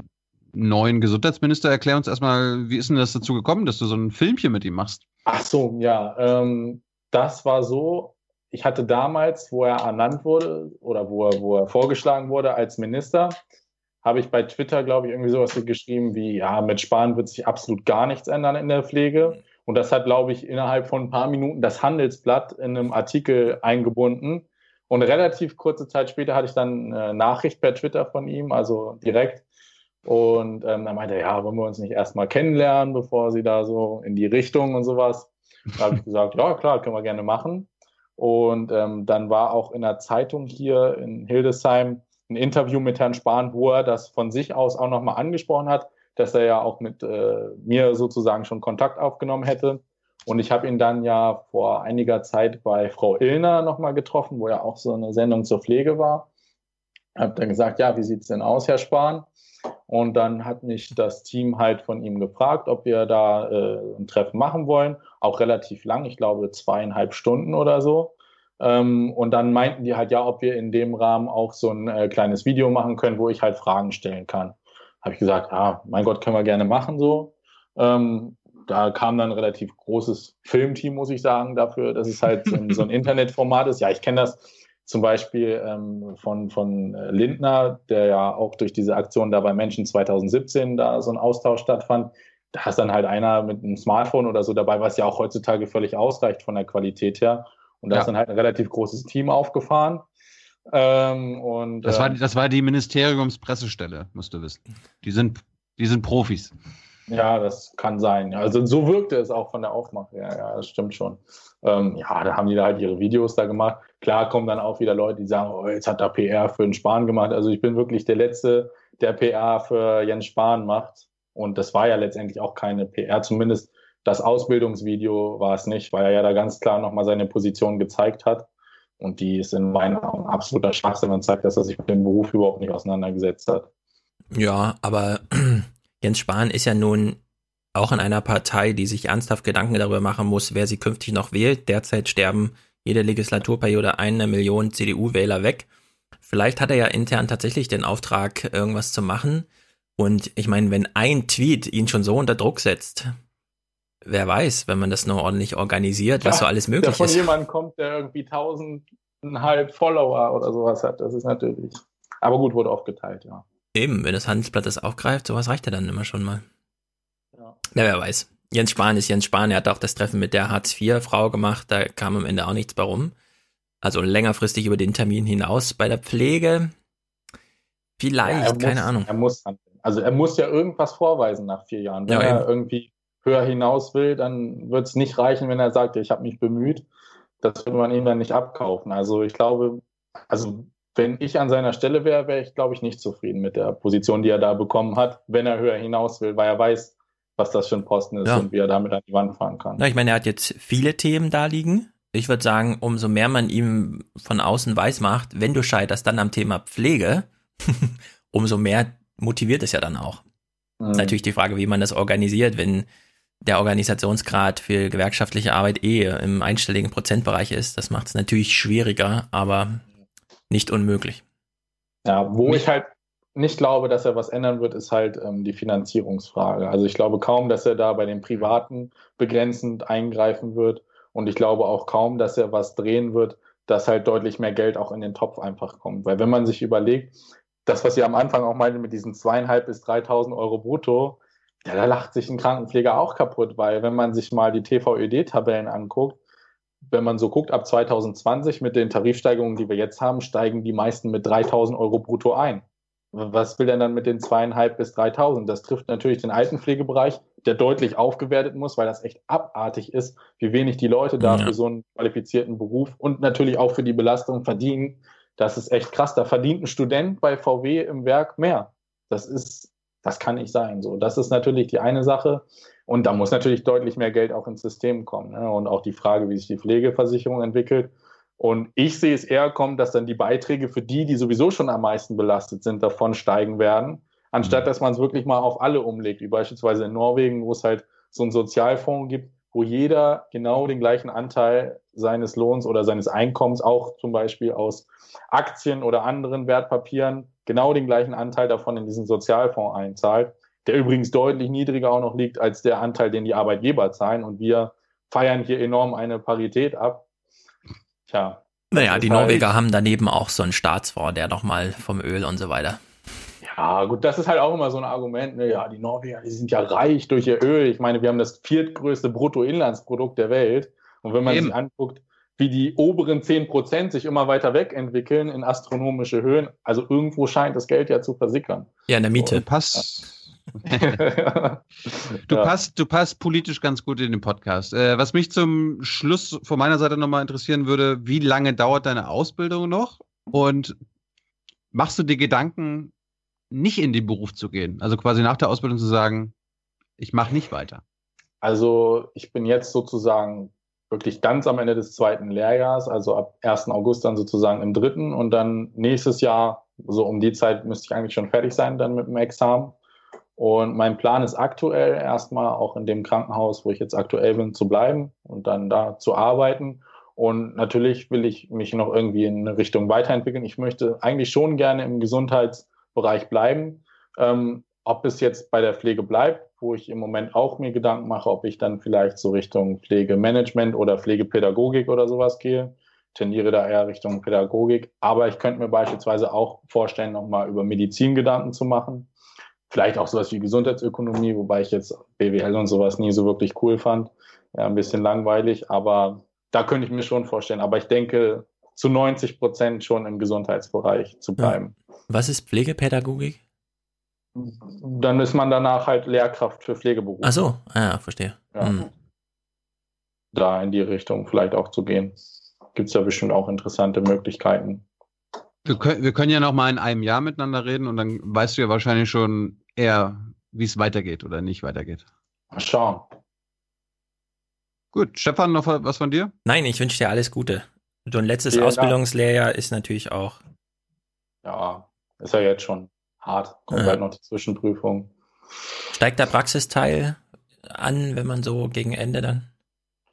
Nö, der Praxisteil ist ja allgemein relativ, also ausgewogen ist es bei uns. Also wir haben fast so viel Theorie wie Praxis. Aber in der Praxis ist man von Anfang an eigentlich relativ viel eingebunden. Also man darf natürlich mehr machen mit der Zeit, aber das verändert sich nicht wesentlich. Ja. Nee, ist gut, wenn der Kulturschock so ein bisschen abgefedert wird. In der Medizin ist ja. es beispielsweise anders. Da kommt man aus der ja. Uni ins Krankenhaus und dann hat man erstmal Burnout. ja. ja, und trotzdem verdienen, also die Assistenzärzte verdienen natürlich auch lächerlich wenig am Anfang dafür, was sie für eine Verantwortung tragen. Aber so jemand, der überhaupt noch gar nichts weiß, kommt auf Station und dann hast du da die Pflegekräfte, die seit 40 Jahren arbeiten und so ein Wissen haben und werden trotzdem nie das Geld verdienen, was ein Assistenzarzt im ersten Jahr verdient. Jetzt werden wieder die Leute in den Kommentaren abgehen und sagen, ja, es ist immer noch ein Arzt und ihr seid Pflegekräfte, jetzt bleibt mal ruhig, Junge, mach erstmal die Ausbildung zu Ende. Aber diejenigen, die sollen dann bitte auch mal in der Pflege arbeiten, eine Woche oder vielleicht auch länger und dann werden sie ihre Aussage auch nochmal überdenken. Ja. ja, in manchen Krankenhäusern klappt das ja ganz gut mit dem Umgang zwischen den Kollegen, also, die da. Ich habe da auch wirklich selten was Negatives erlebt. Das hängt natürlich auch immer von dem Standing der Pflegekräfte ab. Wenn ich weiß, was mein Bereich ist und mich in dem Bereich kompetent fühle, dann habe ich auch meistens kein Problem damit, mit dem Arzt vernünftig zu reden. Und so wie ich es erlebt habe auf den Stationen oder gerade in so Bereichen wie Intensivstationen, wo die Zusammenarbeit noch deutlich enger ist, da war der Kontakt auch immer sehr freundlich, sehr offen und halt auch meistens per Du mit den Ärzten. Also das ist ja. in der Hinsicht habe ich da jetzt nie so wirklich negative Erfahrungen mitgemacht. Eine Frage ist mir doch noch eingefallen. Äh, ja. damit schließen wir auch die Klammer. Hat sich Herr Seibert eigentlich nach dem nach deinem okay. Auftritt mit Merkel nochmal gemeldet? Oder Merkel, Merkel selbst? Gab es da nee. nochmal irgendwie. Nee, nee, nee, das nicht. Mhm. Okay. Ich glaube, das war ihr, ich glaube, sie hatte dann schon das Interesse, äh, das Thema relativ schnell wieder verschwinden zu lassen. Also das war ja wirklich eine Schwachstelle, wo viele Leute dann auch gesagt haben, ja stimmt, da hat sie eigentlich gar nichts gemacht. So, ja. Und das ist natürlich auch wirklich was, wo die Leute dann sagen, oh. Wäre natürlich interessant zu wissen, was man natürlich äh, nicht, nicht, nicht nachweisen kann, aber ob es sie am Ende vielleicht sogar ein Prozentchen gekostet hat, das ganze Debakel mit der Pflege. Das ist schwierig zu ermitteln, aber man ja, sieht, das dass das Thema einen anderen Stellenwert nach der Wahl hat als vorher. Irgendwie, das finde ich schon. Ich finde es auch cool, dass es immer noch im Gespräch ist. Also ich hätte auch gedacht, dass das nach ein paar Wochen wieder so abebbt, aber es hat sich wirklich Gott sei Dank auch gehalten. Das ist echt gut. Ja, vielleicht seid ihr die einzigen Profiteure, also der ganze Pflegebereich von dieser Asylstreit-Thematik, weil nämlich die Frage aufkam, welches Thema müssten wir denn eigentlich? Und Thema Nummer eins war immer Pflege. ja, das ist aber auch so eine Sache, die ich wirklich schrecklich finde, dass da so viel diskutiert wird. Jetzt über diese eine Abschiebung von diesem Helfer mhm. da von Osama bin Laden da läuft eine Talkshow nach der anderen, eine Sendung und ich habe ja auch ab und zu Kontakte mit diesen Redaktionen gehabt, wo dann kurzzeitig nochmal wieder was abgesagt wurde oder so. Da hieß es dann, vor dreieinhalb Wochen wurde da mal eine Sendung über Pflege gemacht, machen wir jetzt doch nicht, sonst ist das Thema wieder zu präsent. Mhm. Und wenn ich dann gucke, wie viele Themen über Flüchtlingskrise über nichts laufen, da geht es ja nicht mal um konkrete Vorschläge, um irgendwas. Ja. Da wird einfach nur Dünnpfiff geredet. So, naja, da werden mh. Dinge hinterfragt, die ja geregelt sind. So wie diese ja. Rückführung jetzt beispielsweise. Was hinterfragen ja. die Politiker denn äh, bitte jetzt die Gerichte oder irgendwas? Also das ist ja ganz einfache Gewaltenteilung. Es geht die gar nichts an. Das also, kann ja so, es kann ja so laufen. Die CSU scheitert jetzt an diesem Asylstreit, weil ihr Wahlkampf nicht funktioniert, kommt bei der Landtagswahl auf 32 Prozent und danach steht eine neue Bundestagswahl an. Und dann fragen sich alle nochmal zum Asylthema oder und dann kommen sie alle auf Pflege. Ja, aber dann ist Optimistisch die gesprochen. wer wird dann gewählt? Also die SPD hat keinen Kandidaten, der gewählt werden kann, außer Teflon, Olaf.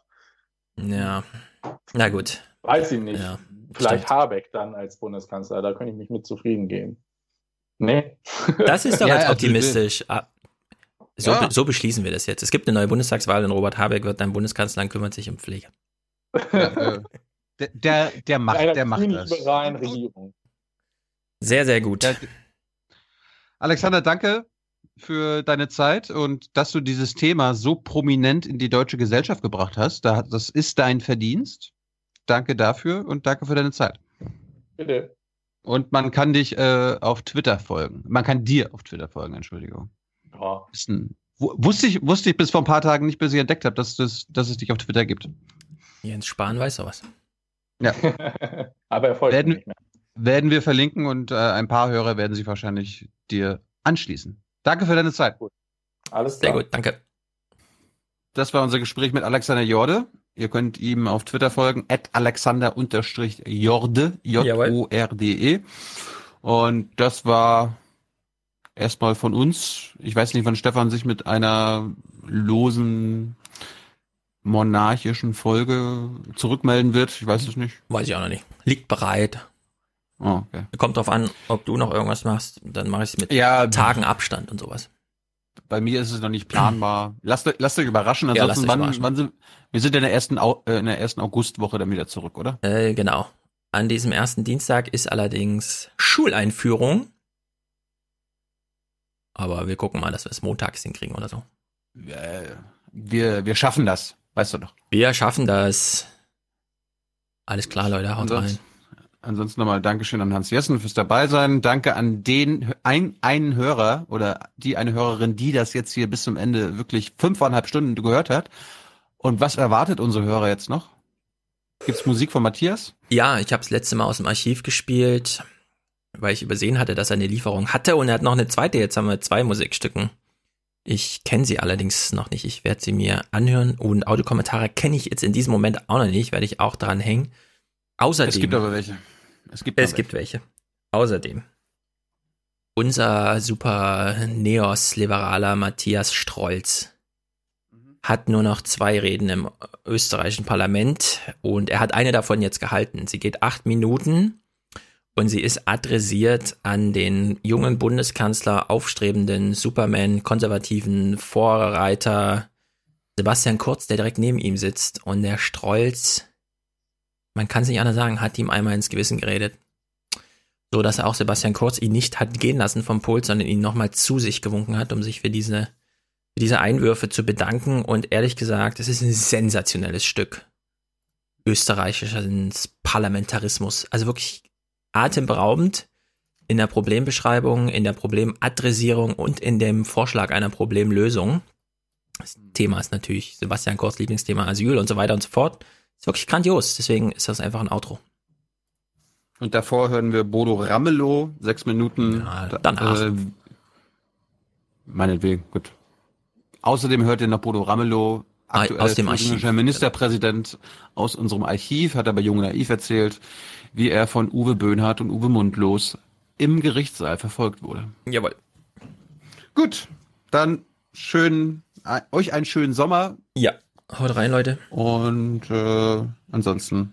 Herzlichen Dank und Ihnen und Ihren Zuschauerinnen und Zuschauern einen schönen Abend. Herzlichen Dank und äh, Deutschland alles Gute. So viel heute von uns. Ihnen noch einen schönen Abend bei uns im Ersten. Selbstverständlich werden Sie die Tagesschau und die Tagesthemen auf dem Laufenden halten.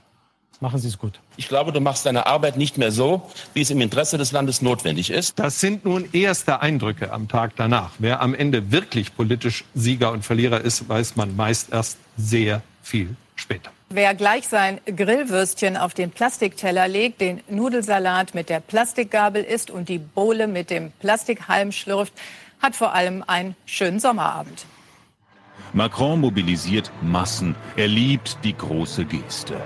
Never. Man muss dann auch die Kraft haben, es einfach zu ignorieren und die Furche weiterzuziehen. Mann, das war ja scheiße. Scheiße, scheiße, scheiße, scheiße. Sie hätten doch auch mit einem Lächeln Jesus abgeschoben. Genau. Wir sind nach wie vor das Land, äh, das äh, den europäischen Wirtschaftsmotor zieht. Für Deutschland. Tschüss zusammen. Wiedersehen. Ciao, vielen Dank. Der nächste Redner ist Matthias Strolz erst, noch der Klubobmann von den Neos. Das sind die letzten zwei Sitzungen von ihm.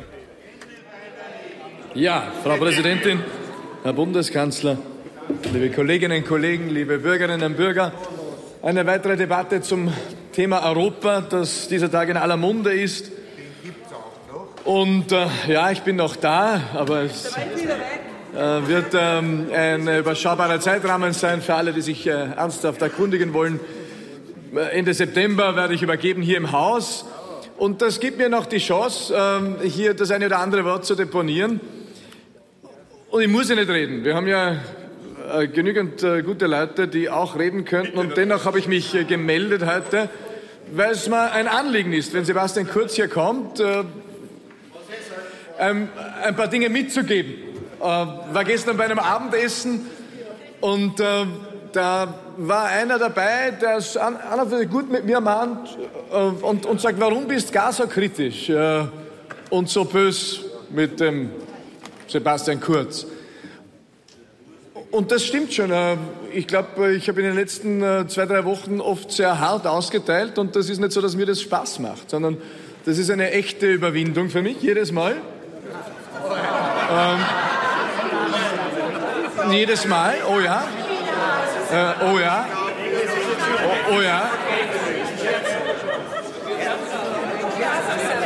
Nein, nein.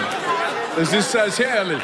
Ich, äh, ich äh, zitiere als Bürgerin meine Frau, die daneben äh, auch äh, gesessen ist und genickt hat und gesagt hat, ja, der ist immer ganz fertig am Abend, wenn er kritisieren musste.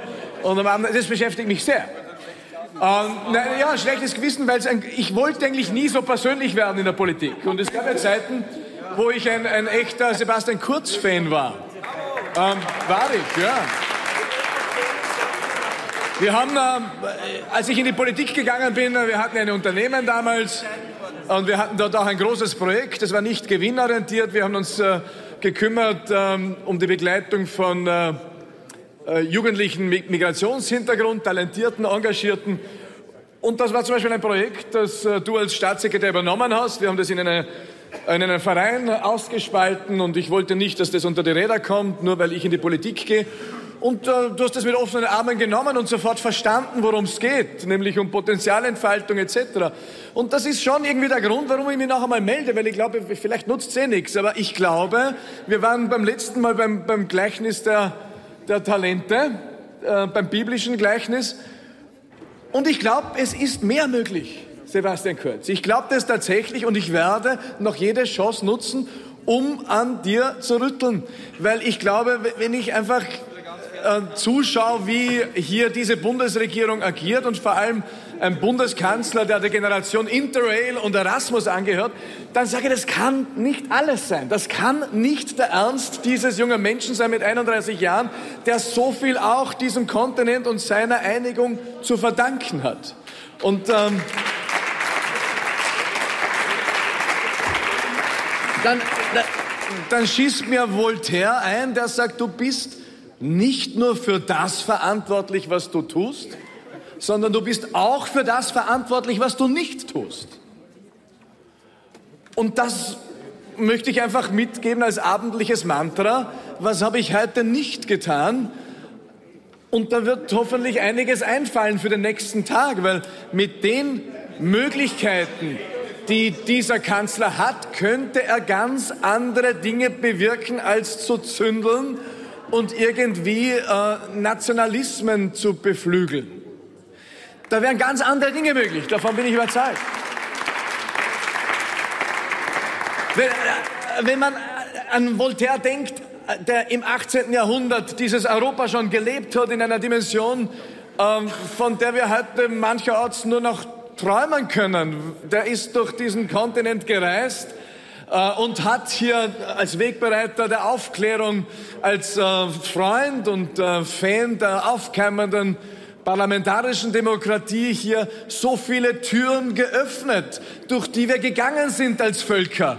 Und dann kommen einige Generationen später Leute, die die Gnade dieser späten Geburt haben, die so viele Türen schließen und Zäune aufbauen. Und das, das verstehe ich nicht. Und die machen das mit einem Unterton, ich habe keine andere Möglichkeit. Ich muss das ja machen. Also so frei nach Voltaire in seinem, eines seiner Meisterwerke, Condit und, äh, oder die Beste aller Welten, da beschreibt ja Voltaire, äh, dass man sich nicht dem äh, undifferenzierten Optimismus hingeben sollte. Und das ist ja auch so ein, ein, eine Tonalität, Sebastian Kurz, die immer wieder bei dir durchschlägt man darf sich nicht diesem undifferenzierten äh, Optimismus hingeben, dieser Naivität.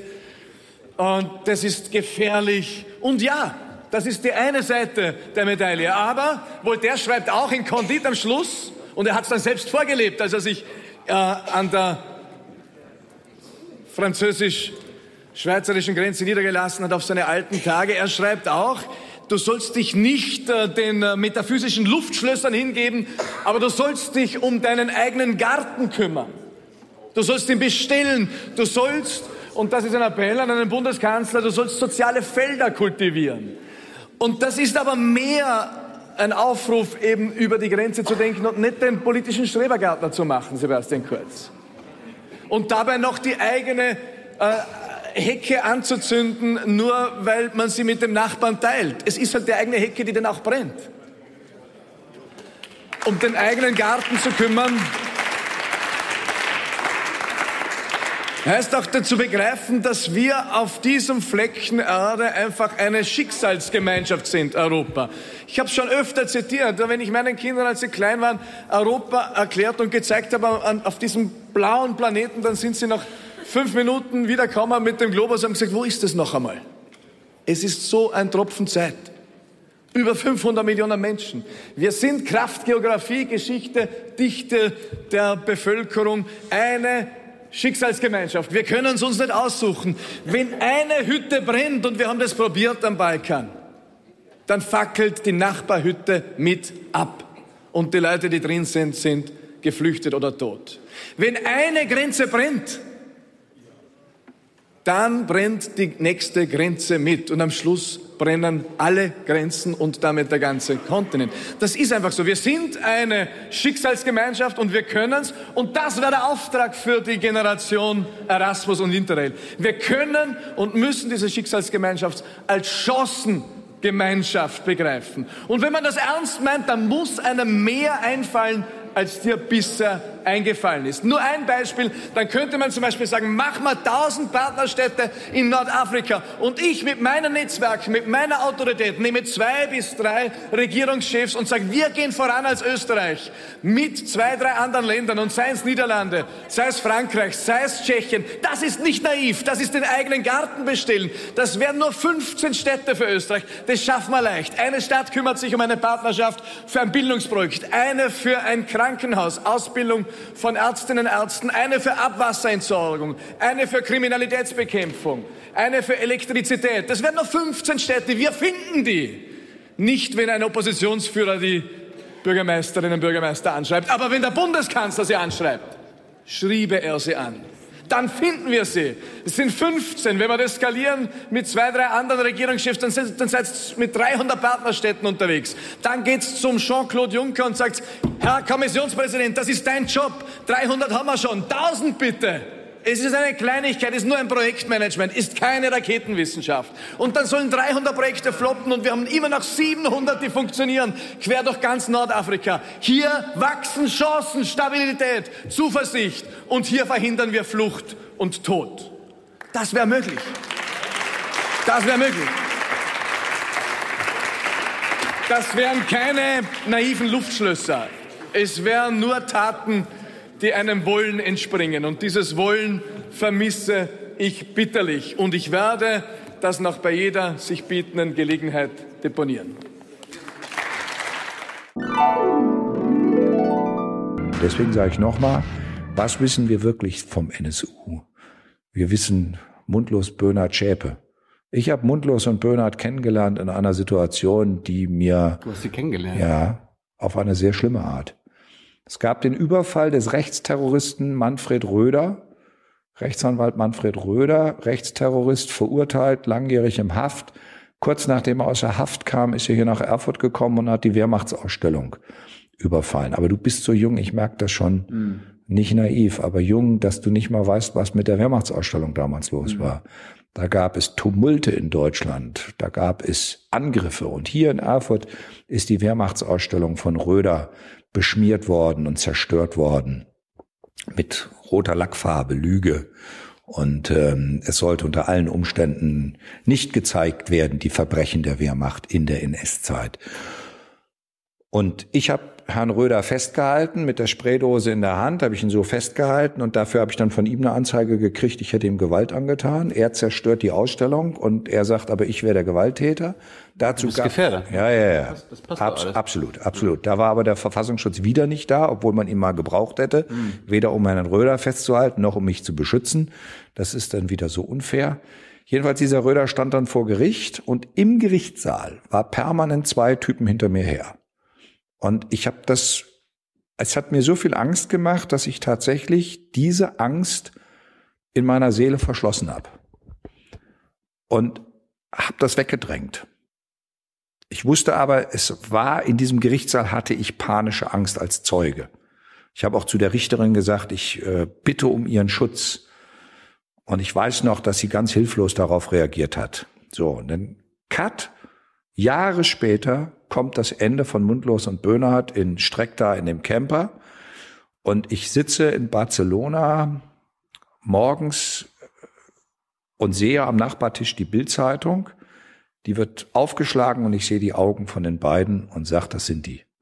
Und in der Sekunde wusste ich, das sind die aus dem Gerichtssaal. Ich hatte das zehn Jahre verdrängt. Da bin ich los, habe Martina Renner in Erfurt angerufen und sage, Martina, das müssen die beiden aus dem Gerichtssaal sein. Und dann hat sie über den MDR die alten Filmmaterialien rausgeholt und tatsächlich, man sieht den Schwenk im Gerichtssaal, Röder auf der einen Seite, ich im Zeugenstand und dahinter Mundlos und Böhnhardt. Und dann gehe ich aus dem Gerichtssaal raus und Mundlos und Böhnhardt direkt hinter mir her. Deswegen wusste ich, diese kalten Augen waren mir bekannt.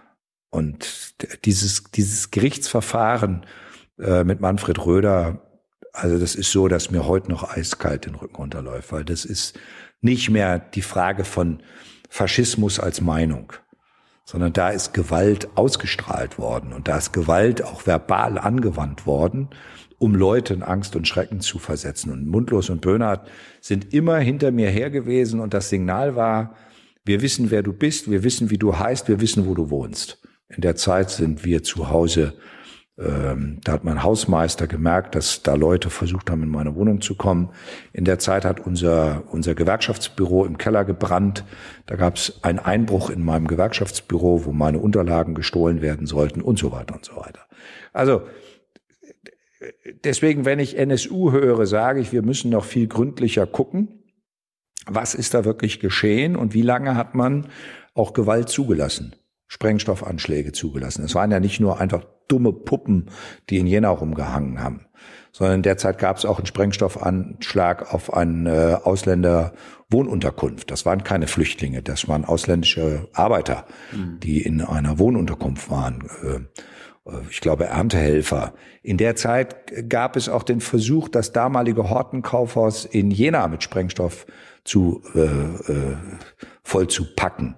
Man hat sogar beim Abriss noch Sprengstoff äh, im Jenaer Kaufhaus gefunden. Äh, da war sehr viel DNT im Spiel. Und äh, die Frage, wer das alles mit Material versorgt hat, ist meines Erachtens nicht ausreichend geklärt. Schon vor einer Reihe von Jahren habe ich bemerkt, wie viel Falsches ich in meiner Jugend als wahr habe gelten lassen und wie zweifelhaft alles ist, was sich hernach darauf aufgebaut und dass ich daher einmal im Leben alles von Grund aus umstoßen und von den ersten Grundlagen an neu beginnen müsse, wenn ich endlich einmal etwas Festes und Bleibendes in den Wissenschaften ausmachen wolle. Und da trifft es sich günstig, dass ich heute meinen Geist von allen Sorgen befreit habe, so will ich denn endlich ernsten und freien Sinnes zu diesem allgemeinen Umsturz meiner bisherigen Meinungen schreiten.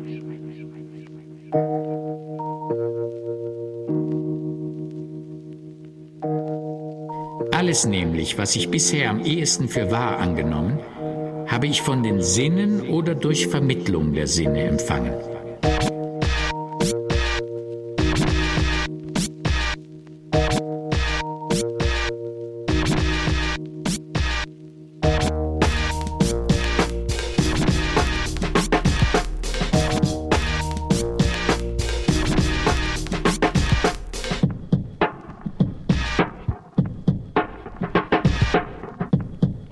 Ich dahinter gekommen, dass diese uns bisweilen täuschen. Und es ist ein Gebot der Klugheit, niemals denen ganz zu trauen, die auch nur einmal uns getäuscht haben.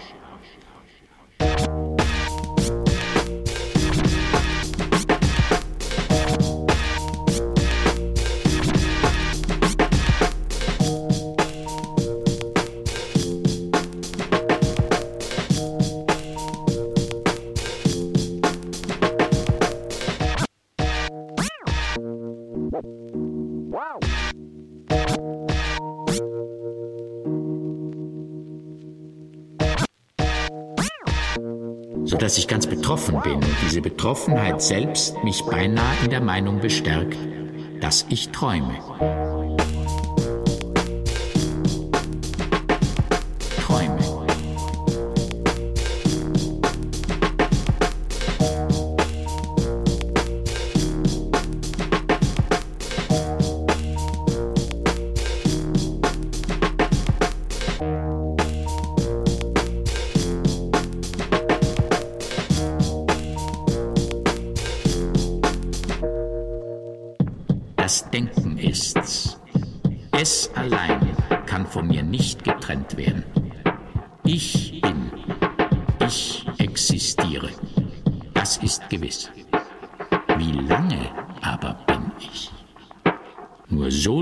Als ich denke,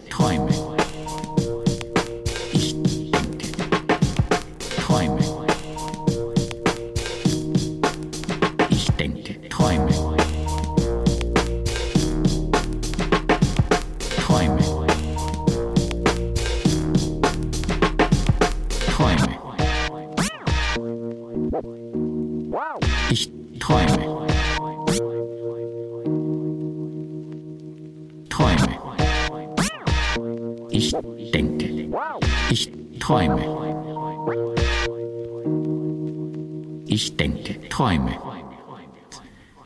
Aber vielleicht hat Gott nicht gewollt, dass ich mich so täusche. Heißt er doch der Allgütige.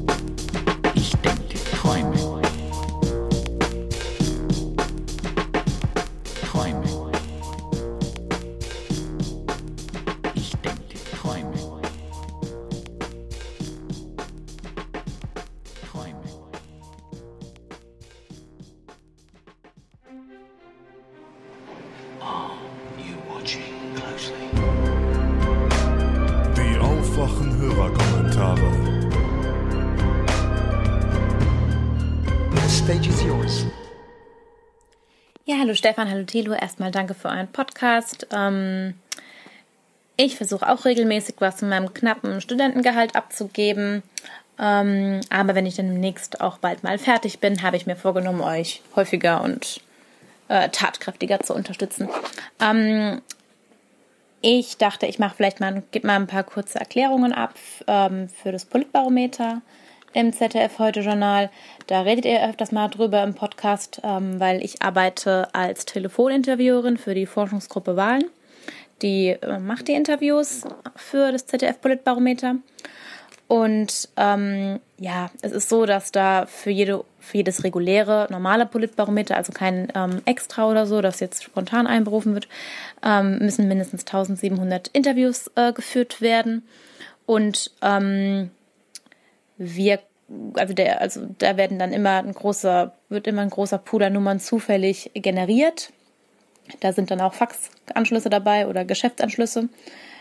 Das geht dann natürlich nicht, die fallen natürlich raus. Also mit einem Fax kann ich kein Interview führen und wenn man beim Geschäftsanschluss äh, rauskommt, dann ähm, darf man da auch kein Interview mit der Person führen, die gerade im Apparat ist. Also das funktioniert nur bei äh, Privathaushalten oder bei Privathandys. Mm dann macht natürlich auch nicht jeder mit. Viele interessieren sich nicht für Politik, viele glauben, man will ihnen irgendwas verkaufen am Telefon, lassen einen das nicht richtig erklären, haben keine Zeit oder einfach keine Lust. Ähm, also auch nicht mit bei jedem, bei dem man herauskommt, ähm, kommt ein Interview zustande. Ähm, dann habt ihr euch ja gefragt häufiger, warum bestimmte Personen auf dieser nach ihrer Beliebtheit abgefragt werden, die dann immer auf dieser Skala von plus fünf bis minus fünf gezeigt wird.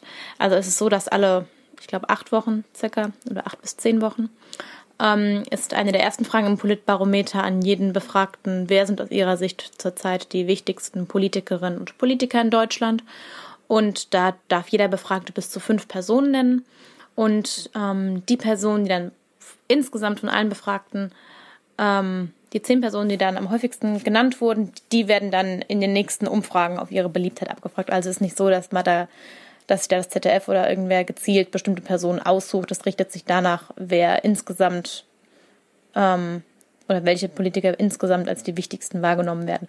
Und aus meiner Erfahrung ist es da wirklich so, dass die meisten gar nicht fünf nennen, die meisten nennen zwei oder drei. Viele nennen auch nur Angela Merkel, also ja. Aber ich könnte mir halt vorstellen, dass deswegen auch zum Beispiel so ein Robert Habeck oder so nicht dabei ist. Ähm, ja, bei den anderen Fragen ist es meistens so, dass es nur ähm, Fragen sind, äh, bei denen die Zustimmung abgefragt wird, also ähm, ob bestimmte politische Entwicklungen, bestimmte Beschlüsse, ob der Befragte die eher gut oder eher schlecht findet ähm, oder ob er mit etwas äh, sehr zufrieden, eher zufrieden, weniger zufrieden oder überhaupt nicht zufrieden ist. Ähm, ich glaube, wenn es dann im Fernsehen wirklich präsentiert wird, dann wird es dann auch noch in zwei Kategorien präsentiert, also nicht mehr in vier. Ähm, ja, also die meisten Fragen sind wirklich Zustimmungsfragen und keine Fragen, wo, wo inhaltlich wirklich viel aufgenommen werden kann. Das ist wirklich so. Aber es ist auch nicht so, dass die Leute da jetzt, ähm, dass denen jetzt irgendwas in den Mund gelegt wird oder so. Ähm, weil die Leute, die die Interviews führen, sind ja auch äh, niemand, der da jetzt irgendwas ganz Spezielles hören will oder rauskriegen will, jedenfalls bei uns. Also und wenn jemand sich bei irgendwas nicht entscheiden will oder kann oder weil ihm, wenn, weil ihm die Antwortmöglichkeiten zu undifferenziert sind, kann er die Frage auch überspringen. Keine Angabe ist auch immer eine Option. Ja. So, dann wisst ihr jetzt vielleicht ein bisschen besser Bescheid, ähm, wie das mit der, mit der Beliebtheitsabfrage ist und wie das eine oder andere zustande kommt. Ähm, ja, dann hoffe ich, ich konnte ein bisschen was aufklären. Wünsche euch alles Gute weiterhin und danke nochmal. Tschüss. Hallo und Grüße an alle. Hier ist die Ellen. Mein Kommentar ist eine Antwort auf Dustins Frage in der letzten Ausgabe, wo es ähm, um das Hauptargument gegen Seenotrettung geht, und zwar, dass ähm, weniger Schiffe dazu führen würde, dass mehr Flüchtlinge abgeschreckt werden und deswegen nicht kommen würden, weil die sich ja sozusagen auf diese Seenotrettung verlassen. Und in der letzten Ausgabe von Monitor, die man außerdem auch als Podcast runterladen kann, ähm, kommt, ich glaube, im zweiten Beitrag ähm, Mark Mikai Mikalev vor, der ähm, forscht zu Menschenschmugglern in Afrika und ist auch Experte für Schlepperstrukturen in Libyen. Und der sagt eben, dass es nicht so ist. Ähm, er würde einfach sagen, ähm, wenn jetzt an dem einen Tag die Schlepper sagen, sie nehmen so und so viele mit, dann fahren da auch so und so viele mit. Und ähm, ja, das ist das. Und also er entkräftigt dieses Argument. Ähm, das ist das, was ich dazu weiß. Genau, das war es auch schon. Ich bedanke mich für den Podcast. Der hat mich auch dazu gebracht, Politik und Soziologie zu studieren. Ja, Dankeschön und ciao. Hi Tilo, hi Stefan, Jenny hier. Ich werde es zwar am Wochenende in meinem Podcast ansprechen, falls ich nicht so krank bin, aber Brände in Brandenburg. Äh, ich komme ja aus Jüterbock. Es ist einer dieser Orte in Brandenburg, die ehemalig ja, viel, viel großen Übungsplatz auch hatten und immer noch haben. Also diese ehemaligen Schießstände, Schießanlagen, Militärplätze, die haben die Russen verlassen und einfach alles liegen lassen. Also wirklich alles. Das sind teilweise äh, mittlerweile richtig verwildert und verwachsene Plätze, Militärübungsplätze, äh, die, um die sich keiner kümmert. Bund und Land hatten immer versprochen, ja, das wird geräumt, das wurde nie geräumt. Jedes Jahr, kann ich mich erinnern, als ich aufgewachsen bin, kam die Bundestagsabgeordnete der CDU zum Bürgermeister und hat gesagt, ich kümmere mich, ich kümmere mich, dass die Truppenübungsplätze geräumt werden. Da liegt nämlich noch so viel Munition rum. Ist nichts passiert. Tendenziell, jeden fünften Sommer hat's gebrannt und zwar richtig. Und dann hat sich der Brand natürlich richtig schön über die ganzen Flächen ausgebreitet. Äh, die Zahl der Brände, muss ich sagen, in den letzten Jahren hat zugenommen. Und man kann eigentlich froh sein, dass bisher noch nicht so viel passiert ist. Es gibt Jahre, da hat der Bürgermeister zum Beispiel in Niederbock der Freiwilligen Feuerwehr verboten, auf den Truppenübungsplatz zu gehen. Äh, generell ist es nicht ratsam, auf diese Plätze zu gehen. Erstens generell nicht und zweitens im Sommer schon gar nicht. Das ist reiner Selbstmord. Äh, das muss nur ein bisschen heiß werden und äh, es gibt eine Explosion und alles steht in Flammen. Weil da eben noch all dieser Schutt rumliegt und sich keiner drum kümmert und sich anscheinend auch keiner verantwortlich fühlt. Also tendenziell wird es da die nächsten Jahre immer mal wieder brennen und wahrscheinlich, wenn es so weitergeht mit dem Sommer, äh, dass der jedes Jahr so heiß ist, auch die nächsten paar Jahre, dann hat sich positive Nachricht, das mit dem Problem der Munition vielleicht irgendwann erledigt, weil die Hitze sorgt dafür, dass das alles hochgeht. Das ist jetzt natürlich rechtlich zynisch, aber es ist halt ein Problem. Und du hast halt eine Berufsfeuerwehr in Luckenwalde noch. Das ist so ungefähr 15 Minuten von Jüterbock entfernt. Aber sonst hast du die Freiwillige Feuerwehr und die ist aber auch in den Rechten begrenzt. Das sind alles Leute, die sind berufstätig äh, die dürften theoretisch von der Arbeit weg, um zu löschen, aber für solche Brände sind sie einfach also nicht ausgelegt. Und es ist auch viel, zu gefährlich. Und deswegen, also Thilo sagt, da hat zweimal groß gebrannt in Mecklenburg-Vorpommern. Ich aus Jüterbock kenne das öfters mal. Äh, das Das kommt hier fast jedes Jahr vor. Und ich sag nur, wenn ich auch nur jemals jemanden erwischen sollte, der seine angebrannte Kippe irgendwo in den Wald schnipst, der wird erschlagen. Also Leute, wirklich, wenn es so heiß ist, egal wo ihr seid, schnipst nirgendwo irgendwas, was brennt hin. Also denkt dran, irgendjemand in eurer Umgebung ist sicherlich bei der Freiwilligen Feuerwehr oder bei der Feuerwehr generell. Das ist super gefährlich. Und man muss es halt nicht provozieren. Also so viel zu den Bränden in und um Jüterbock in Brandenburg. Hallo Tilo, hallo Stefan. Hier ist Patrick aus Köln und ich wollte einen Kommentar abgeben zu Folge 307 und auch ein bisschen die Folge davor. Ähm, und zwar geht es ja um Biometrie und Stefan sagt, ähm, dass im Endeffekt die, das Ganze deterministisch ist. So. Ich bin zufälligerweise Versicherungsmathematiker oder auch Aktuar und es gibt eine Studie, die meines Wissens die Deutsche Aktuarvereinigung, die DAV, in der ich auch Mitglied bin, ähm, durchgeführt hat. Und die wurde auch letztens auf einer öffentlichen Konferenz ähm, präsentiert. Deswegen wollte ich die mal ähm, ja, zum Besten geben. Und zwar geht es da um eine Analyse der Altersabhängigkeitsratio.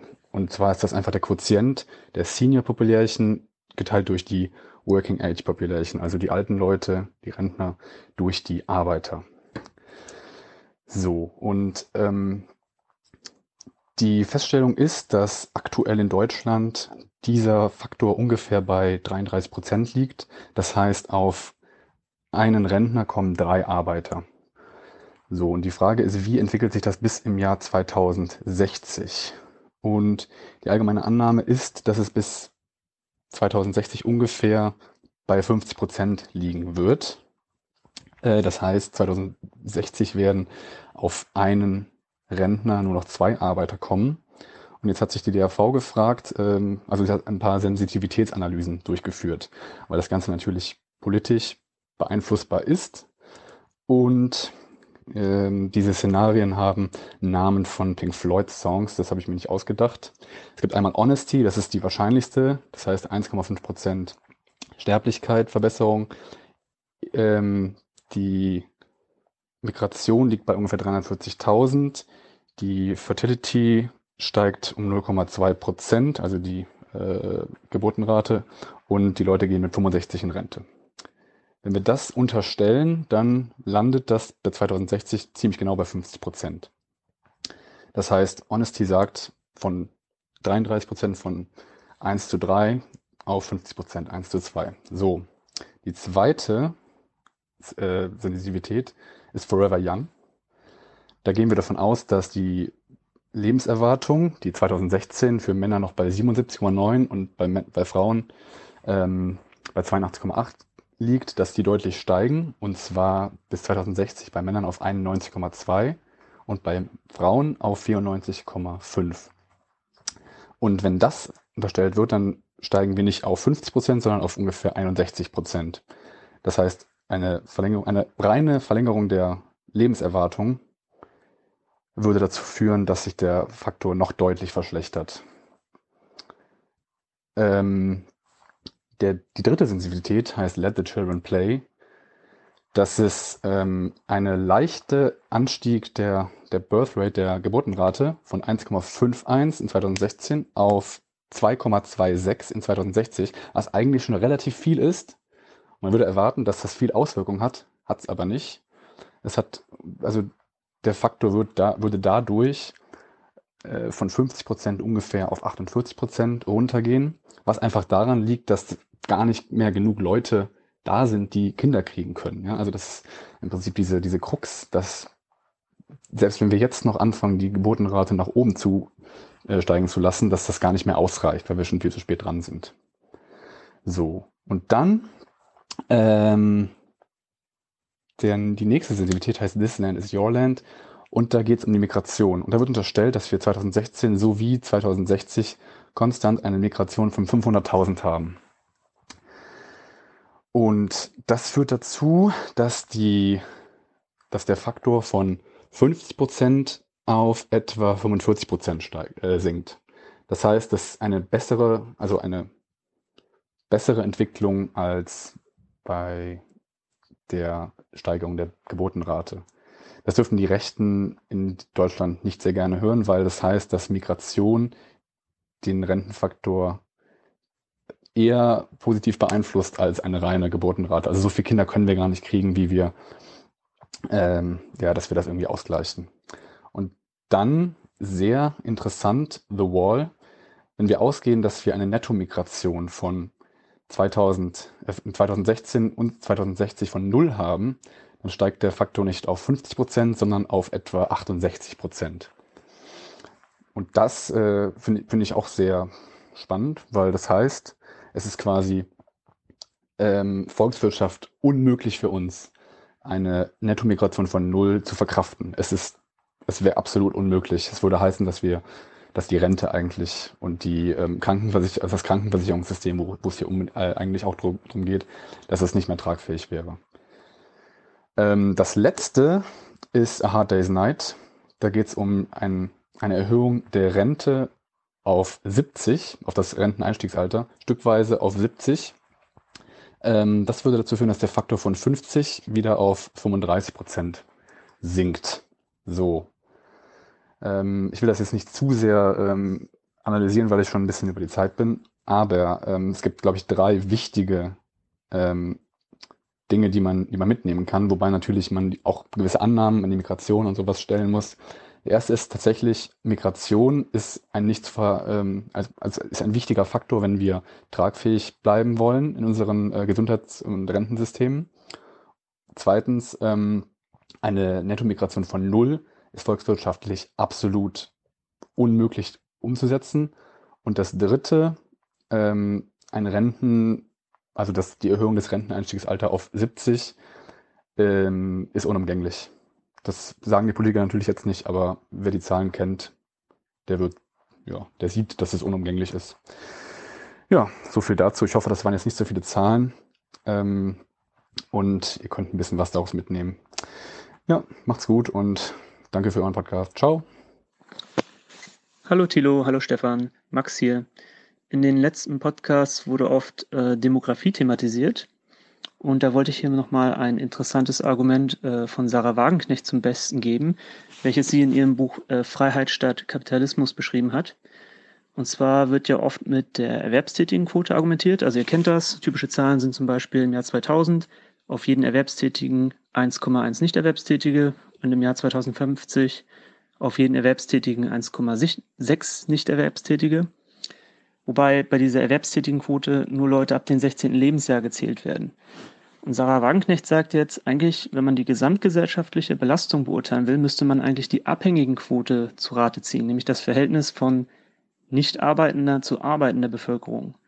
Und das war noch 1975 wegen der vielen Kinder höher als heute. Und diese Quote würden wir erst wieder 2022 erreichen. Nicht nur ältere, auch jüngere Menschen müssen betreut und medizinisch versorgt werden. Also das heißt, der gesamtgesellschaftliche Aufwand ist durchaus stemmbar. Das soll jetzt natürlich die Renten- und Pflegeproblematik nicht negieren, sondern vielleicht ein bisschen relativieren, weil ihr das ziemlich düster immer zeichnet. Aber vielleicht hat ja ein geneigter Zuhörer noch schöne Zahlen dazu. Ansonsten äh, toller Podcast und weiter so. Ciao. Hallo, hier ist der Gerrit. Ich würde ganz gerne einen Kommentar zu 305 da lassen.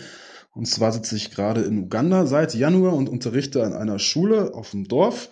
Und ich wollte mal das Verständnis der Leute hier in Uganda reinbringen, was die so unter dem Bevölkerungswachstum und deren Folgen sich vorstellen. Also ich schätze mal, für jeden sollte klar sein, für den Dorfler bringt es für sich gesehen grundsätzlich nur Reichtum, Kinder zu haben. Kinder sind eine super gute Investition, zumal die im frühen Alter schon echt mitarbeiten. Ähm, also Grundsätzlich hat man dann die Formel, je früher man Kinder bekommt, umso früher hat man Rente. Also ich bin 20 Jahre alt und ich habe keine Kinder und wenn mich, wenn ich gefragt werde, wie viele Kinder ich habe und ich sage keine, dann werde ich schon komisch angeguckt. Normalerweise hat man hier auf dem Dorf, also nicht unbedingt mit 20, aber dann doch mit 30 hat man so sieben Kinder. Was natürlich echt extrem ist. Also Uganda ist das jüngste Land der Welt, Stand Januar, mit einem Durchschnittsalter von 14,5 Jahren. Und ja, man hat also auch noch einmal die Kultur in dem Land und einmal die Kultur in der Stadt. Und die Kultur in der Stadt sieht wesentlich anders aus, oder zumindest die Kultur in Kampala, also der Hauptstadt Ugandas, weil die zum Teil echt überlaufen ist. Also das ist manchmal rappelvoll dort. Und ähm, wenn man die sich dort umhört, dann haben die schon mehr Ahnung davon oder die meisten, also es gibt auch Leute auf dem Land, also ich habe jetzt zum Beispiel mit mehreren Nonnen hier gesprochen, die an sich sehr gut gebildet sind und die meisten ähm, waren sich des Problems bewusst, auch wenn sie, glaube ich, die ähm, akute Sachlage nicht so einschätzen, da die meistens andere Probleme haben hier in Uganda. Ähm, aber in der Stadt ist das, glaube ich, nochmal was anderes und da wissen die meisten auch, dass die, glaube ich, so gar nicht nahrungstechnisch dafür sorgen könnten.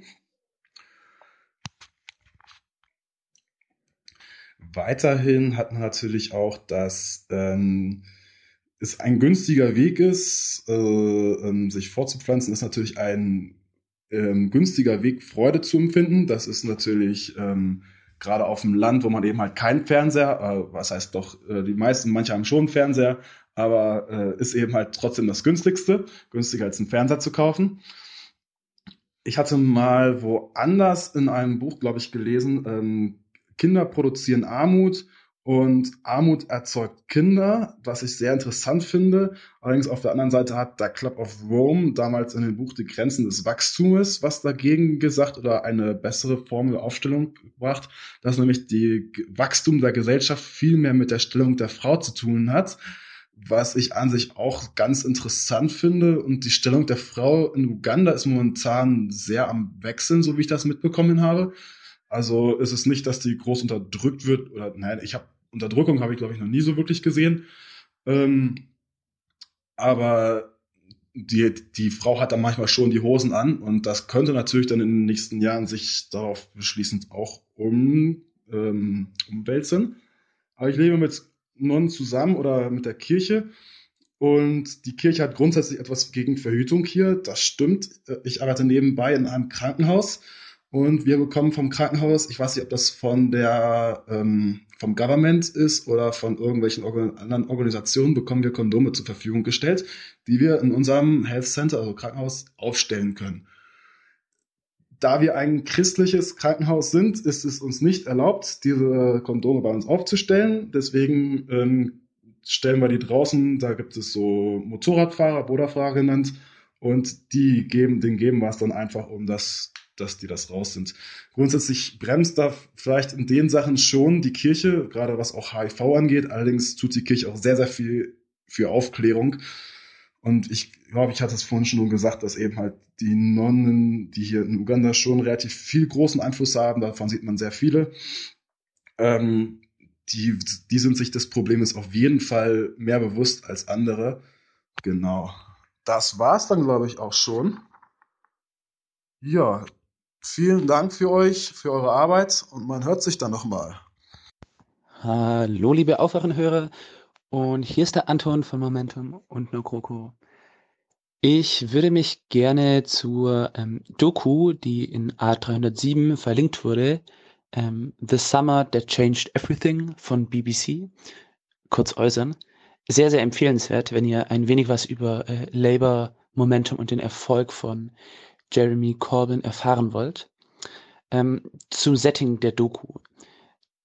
Also, die haben ja wirklich gedacht, dass sie den Jeremy Corbyn absägen können. Die ganzen äh, Blarities, also die Parteirechten. Ist ganz lustig. Ich habe dort äh, mit einem Mitarbeiter von Momentum drüber gesprochen, über die Doku, der dort auch drin zu sehen ist. Und das Setting der Doku war ja, dass die äh, Kameraleute haben die ganze Zeit während dem Wahlkampf die parteirechteren ähm, ja, Mitglieder des Parlaments begleitet. Und im Endeffekt sollte diese BBC-Doku das Scheitern des verrückten Sozialisten Jeremy Corbyn dokumentieren. Und deswegen sind am Anfang zu viele Szenen von diesem Haustürwahlkampf äh, zu sehen. Und kurz vor, knapp kurz vor Ende, ähm, ist dann so dieser Dreh gewesen, dass Labour in den Umfragen aufgeholt hat Und klar wurde, hey, vielleicht, naja, kriegen sie nicht so krass auf die Fresse, um es mal mit Andrea Nahles Worten zu sagen. Und ja, dann dieser Überraschungssieg schon fast, also es ist halt ein Hang Parliament, sprich, die äh, Konservativen, die Tories haben ihre absolute Mehrheit auf einmal verloren. Und es war absolut klar, ähm, dass Jeremy Corbyn abgesägt werden soll. Schon während den äh, Wahlen gab es dieses Misstrauens, also halt deutlich vor den Wahlen gab es diesen Misstrauensbrief von den anderen Mitgliedern aus der Labour-Parlamentsfraktion, die ihm das ähm, offiziell das Misstrauen äh, ausgesprochen haben. Und dann gab es eine riesen Demo spontan von 10.000 Leuten in London, die gesagt haben, nein, das ist unser demokratisch gewählter Vorsitzender. Wir stehen zu ihm und ihr sägt ihn nicht ab. Dann kam der Wahlkampf und die ganzen äh, Blarities, also Parteirechten, haben aus dem Blair-Flügel, die haben nur so richtig danach gewartet, endlich diesen verdammten Sozialisten Jeremy Corbyn absägen zu können. Und jetzt verlieren wir die Wahlen, damit er an der Wahlniederlage dran schuld ist und wir wieder über die Partei herrschen können. Das war so die Mentalität.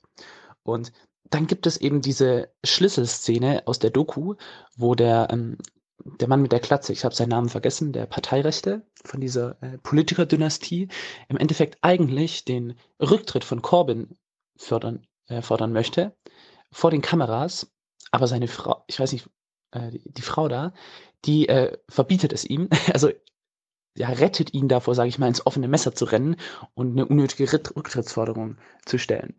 Und später möchte er dann so die Brücke zwischen äh, den verschiedenen Flügeln darstellen, zwischen der alten und der neuen Generation.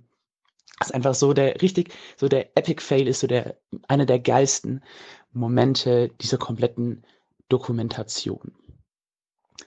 Ja, und auch bemerkenswert ist halt, wie ähm, das Kamerateam, die ja, das Skript von der kompletten Doku musste anscheinend komplett über Bord geschmissen werden und spontan sind die dann noch bei Corbyn auf Rallyes mitgegangen, ähm, haben Leute von Momentum interviewt, die plötzlich im äh, Fokus der Öffentlichkeit waren, weil die eben einerseits so einen großartigen Haustürwahlkampf geführt haben, wo sie wirklich ähm, Wähler von UKIP und den Tories noch überredet haben, Labour zu wählen, mit gewissen Gesprächstechniken. Da haben die ganz viele Leute wirklich ausgebildet, professionelle Gesprächsführungen zu, zu halten. Das ist ein, eine der Stärken von Momentum. Deren Field Organizers haben das gemacht. Da ist Beth zu sehen. Aber gleichzeitig eben auch, ähm, dass sie ganz gezielt äh, auf Facebook diese Videos hatten, die sind so viral gegangen. Ich meine, jeder dritte Brite hat im Wahlkampf ähm, Video von Momentum gesehen, wo die eben so diese Politik eines Olaf Schäubles, sage ich mal, fett aufs Korn nehmen. Ja, ansonsten macht so weiter. Ähm, Thilo, Stefan und die Show. Ja. Ciao, ciao, euer Anton.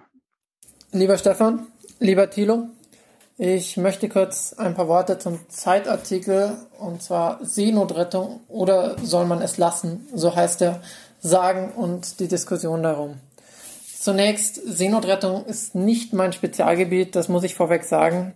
Darum geht es aus meiner Sicht auch nicht in diesem Artikel und auch nicht in der Diskussion darum. Aus meiner Sicht dreht sich dieser Artikel ähm, vor allem darum, ob Menschenrechte verhandelbar sind. Und ich muss da ganz klar sagen, nein, das sind sie nicht und das dürfen sie nicht sein. Ich hatte auf Twitter eine kurze Diskussion mit meinem ehemaligen Dozenten, ähm, dem Dr. Nasihi, der diesen Artikel verteidigt. Er meint, man müsste sich um dieses Dilemma kümmern. Worin dieses Dilemma liegt, möchte ich kurz erklären. Das Dilemma liegt darin, und da stimme ich ihm auch zu, dass Menschen ertrinken ohne die Organisation, aber es ertrinken auch Menschen mit den privaten Seenotrettern. Es gilt, dieses Dilemma zu diskutieren, das ist richtig. Der Artikel und das Sie sagen aber, dass gut gemeintes nicht unbedingt richtig ist. Und da muss ich jetzt erstmal sagen, damit wird Seenotrettung erstmal als gut gemeint bezeichnet. Und das halte ich für absolut fürchterlich. Es, ich meine, es geht hier um Menschenleben. Und der Artikel thematisiert, dass durch die Retter nur noch mehr Flüchtlinge nach Italien kommen würden und dadurch angeblich die Demokratie dort und in Europa gefährdet sei und das nur denen helfe, die überhaupt kein Asylrecht mehr haben wollen. Das halte ich schon für sehr schwammig, wie das formuliert wird im Artikel. Aber ich finde, das kann man mal dahingestellt lassen. Was man aber allerdings überhaupt nicht dahingestellt lassen kann, ist aus meiner Sicht dieses Ungleichgewicht, was hier dargestellt wird. Und zwar Menschen, die heute ertrinken, scheinen nicht die gleichen Rechte zu haben wie Menschen in möglichen Zukunftsszenarien. Und zwar von denen wir überhaupt nicht wissen, ob sie überhaupt eintreten werden. Die nur äh, schwarz gemalt wurden und wir nicht sagen können, ob das wirklich passiert. Es wird quasi, so interpretiere ich es, Menschenleben versucht zu rationalisieren. Und zwar, es sei einfach nicht sinnvoll, Menschenleben jetzt zu retten, da man später dann noch schlimmere Situationen zu verantworten hätte. Ich kann eine solche Aussage einfach nicht glauben. Ich, ich, ich kann es einfach nicht annehmen. Und vor allem, dass für diese Umstände, die dann in Zukunft auftreten können, gerade die Menschen dann verantwortlich gemacht werden, die jetzt momentan im Mittelmeer Leben retten. Und nicht Orban, Kurz oder Seehofer oder wie, die, wie sie alle heißen, finde ich einfach nur fürchterlich. Und das Rationalisieren von Menschenleben halte ich für äußerst gefährlich. Ich finde, das kann nicht sein und das darf gerade in Europa nicht passieren. Ich, ich habe keine Ahnung, wohin so eine Haltung führen kann.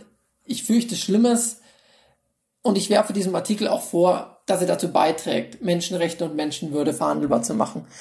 Und deshalb ist dieser T Text aus meiner Sicht auch absolut untragbar. Und er wird zu, völlig zu Recht kritisiert.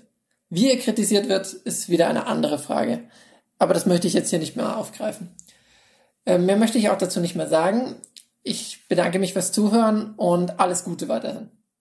Hallo Thilo, hallo Stefan. Ich bin ebenfalls Stefan.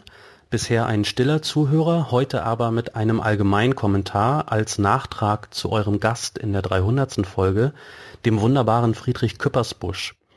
Dieser ist nicht nur großartiger Journalist und Fernsehproduzent, wie ihr ihn äh, gut vorgestellt habt, sondern er betreibt auch einen eigenen Podcast, für den ich hier unbedingt Propaganda betreiben will.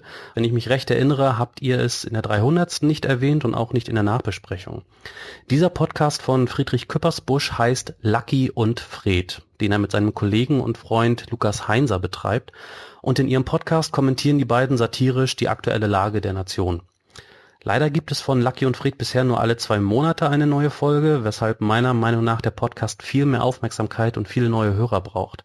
Ich habe euch und allen aufwachen Hörern einen kleinen Trailer zusammengeschnitten, allerdings nicht aus der aktuellsten Folge, die kam vor drei Wochen raus und war eine Live-Folge. Und wie auch beim Aufwachen-Podcast sind Live-Folgen immer etwas Besonderes und spiegeln nicht so recht den eigentlichen Podcast wider. Daher habe ich den Trailer aus der vorletzten Episode zusammengeschnitten. Diese ist nun über zwei Monate alt, wundert euch daher nicht über die Themen. Da ging es noch um die damals frisch gegründete Große Koalition. Viel Spaß beim Reinhören. Ich hoffe, ich kann euch für einen neuen Podcast begeistern. Lucky und Fred. Ich hau jetzt mal raus, was ich weiß, dann ist das nicht so eine demütigende Vorführung. Ja. Uschi von der Leyen bleibt Ministerin für Selbstverteidigung, Angela Merkel bleibt Bundeskanzlerin, Olaf Scholz ist Finanzminister. Ich finde es erstaunlich, dass jetzt zum zweiten Mal in Folge jemand Arbeitsminister geworden ist, bei dem man sich sicher war, dass es auf dem Arbeitsmarkt keine Verwendung mehr für ihn oder sie gibt. Außer dieser einzigen. Olaf Scholz auch irgendwie Vizekanzler? Ja äh, da irgendwie so. Macht mir Angst, macht, macht mir ein bisschen Angst, weil es ist überhaupt niemand mehr sicher davor, Vizekanzler werden zu müssen. Richtig, und also. Ich bin ja schon froh, dass es der Feuerwehr-Relaisschalter vor unserem Haus nicht geworden ist. Und ich, ich bin irgendwie aufgewachsen mit äh, Außenminister ist Vizekanzler. Ja. Und hatte dann so ah, Ich glaube, das haben die schon mal anders. War das nicht unter Fipsi Rösler Ja, ja genau. Anders? Da, da wechselte es dann. Mhm. Und ab, ab da war es möglich, dass jeder Vizekanzler wird, der sagt, ich möchte aber gerne auch mal ein politisches Amt bekleiden. Es gab einen arabischen Gelehrten, Al-Khwaziri, der äh, die indische Rechenkunst in den arabischen und dann überhaupt in den europäischen Raum gebracht hat. Die indische Mathematik enthielt die Null und äh, sie enthielt das Zehnersystem. Bis dahin haben wir im sumerischen Sechsersystem gerechnet und hatten keine Null, weswegen unsere Mathematik eine ziemliche Stümperei war. Und dieser Al-Khwaziri war für seine Zeitgenossen schon unaussprechlich und ähm, wurde dann in Algorithmi übersetzt. Und äh, deswegen hieß das Ding eigentlich ursprünglich auch Algorithmus Algorithmus. Und nur weil man dann sagte, hä, unsere ganzen lateinischen Fachbegriffe heißen doch immer Rhythmus, hat man es dann in Algorithmus umbenannt. Es ist ja durch die Algorithmen. Ich klopfe noch ein paar Algorithmen. Ja. Ähm, Ich wollte einmal so schlechte Witze machen wie du. Hat fast funktioniert. Es enthält diese kleine Anekdote, die interessante Nachricht, dass der Islam zu Deutschland gehört, weil Al-Khazimi war natürlich Moslem. Ähm, sonst hätten wir keine Null, kein Zehnersystem, äh, keine Dampfmaschine, kein Auto, keine Mathematik, überhaupt nichts. Also diese Frage, ob nicht der Islam sich jetzt langsam mal auch von unserer tollen christlichen Kultur ein Beispiel nehmen würde, hinkt ein bisschen an der Stelle, dass unsere komplette Kultur auf der Mathematik eines Muslims aufbaut. Lucky und Fried. Eine Produktion von Lukas Heinzer und Friedrich Küppersbusch.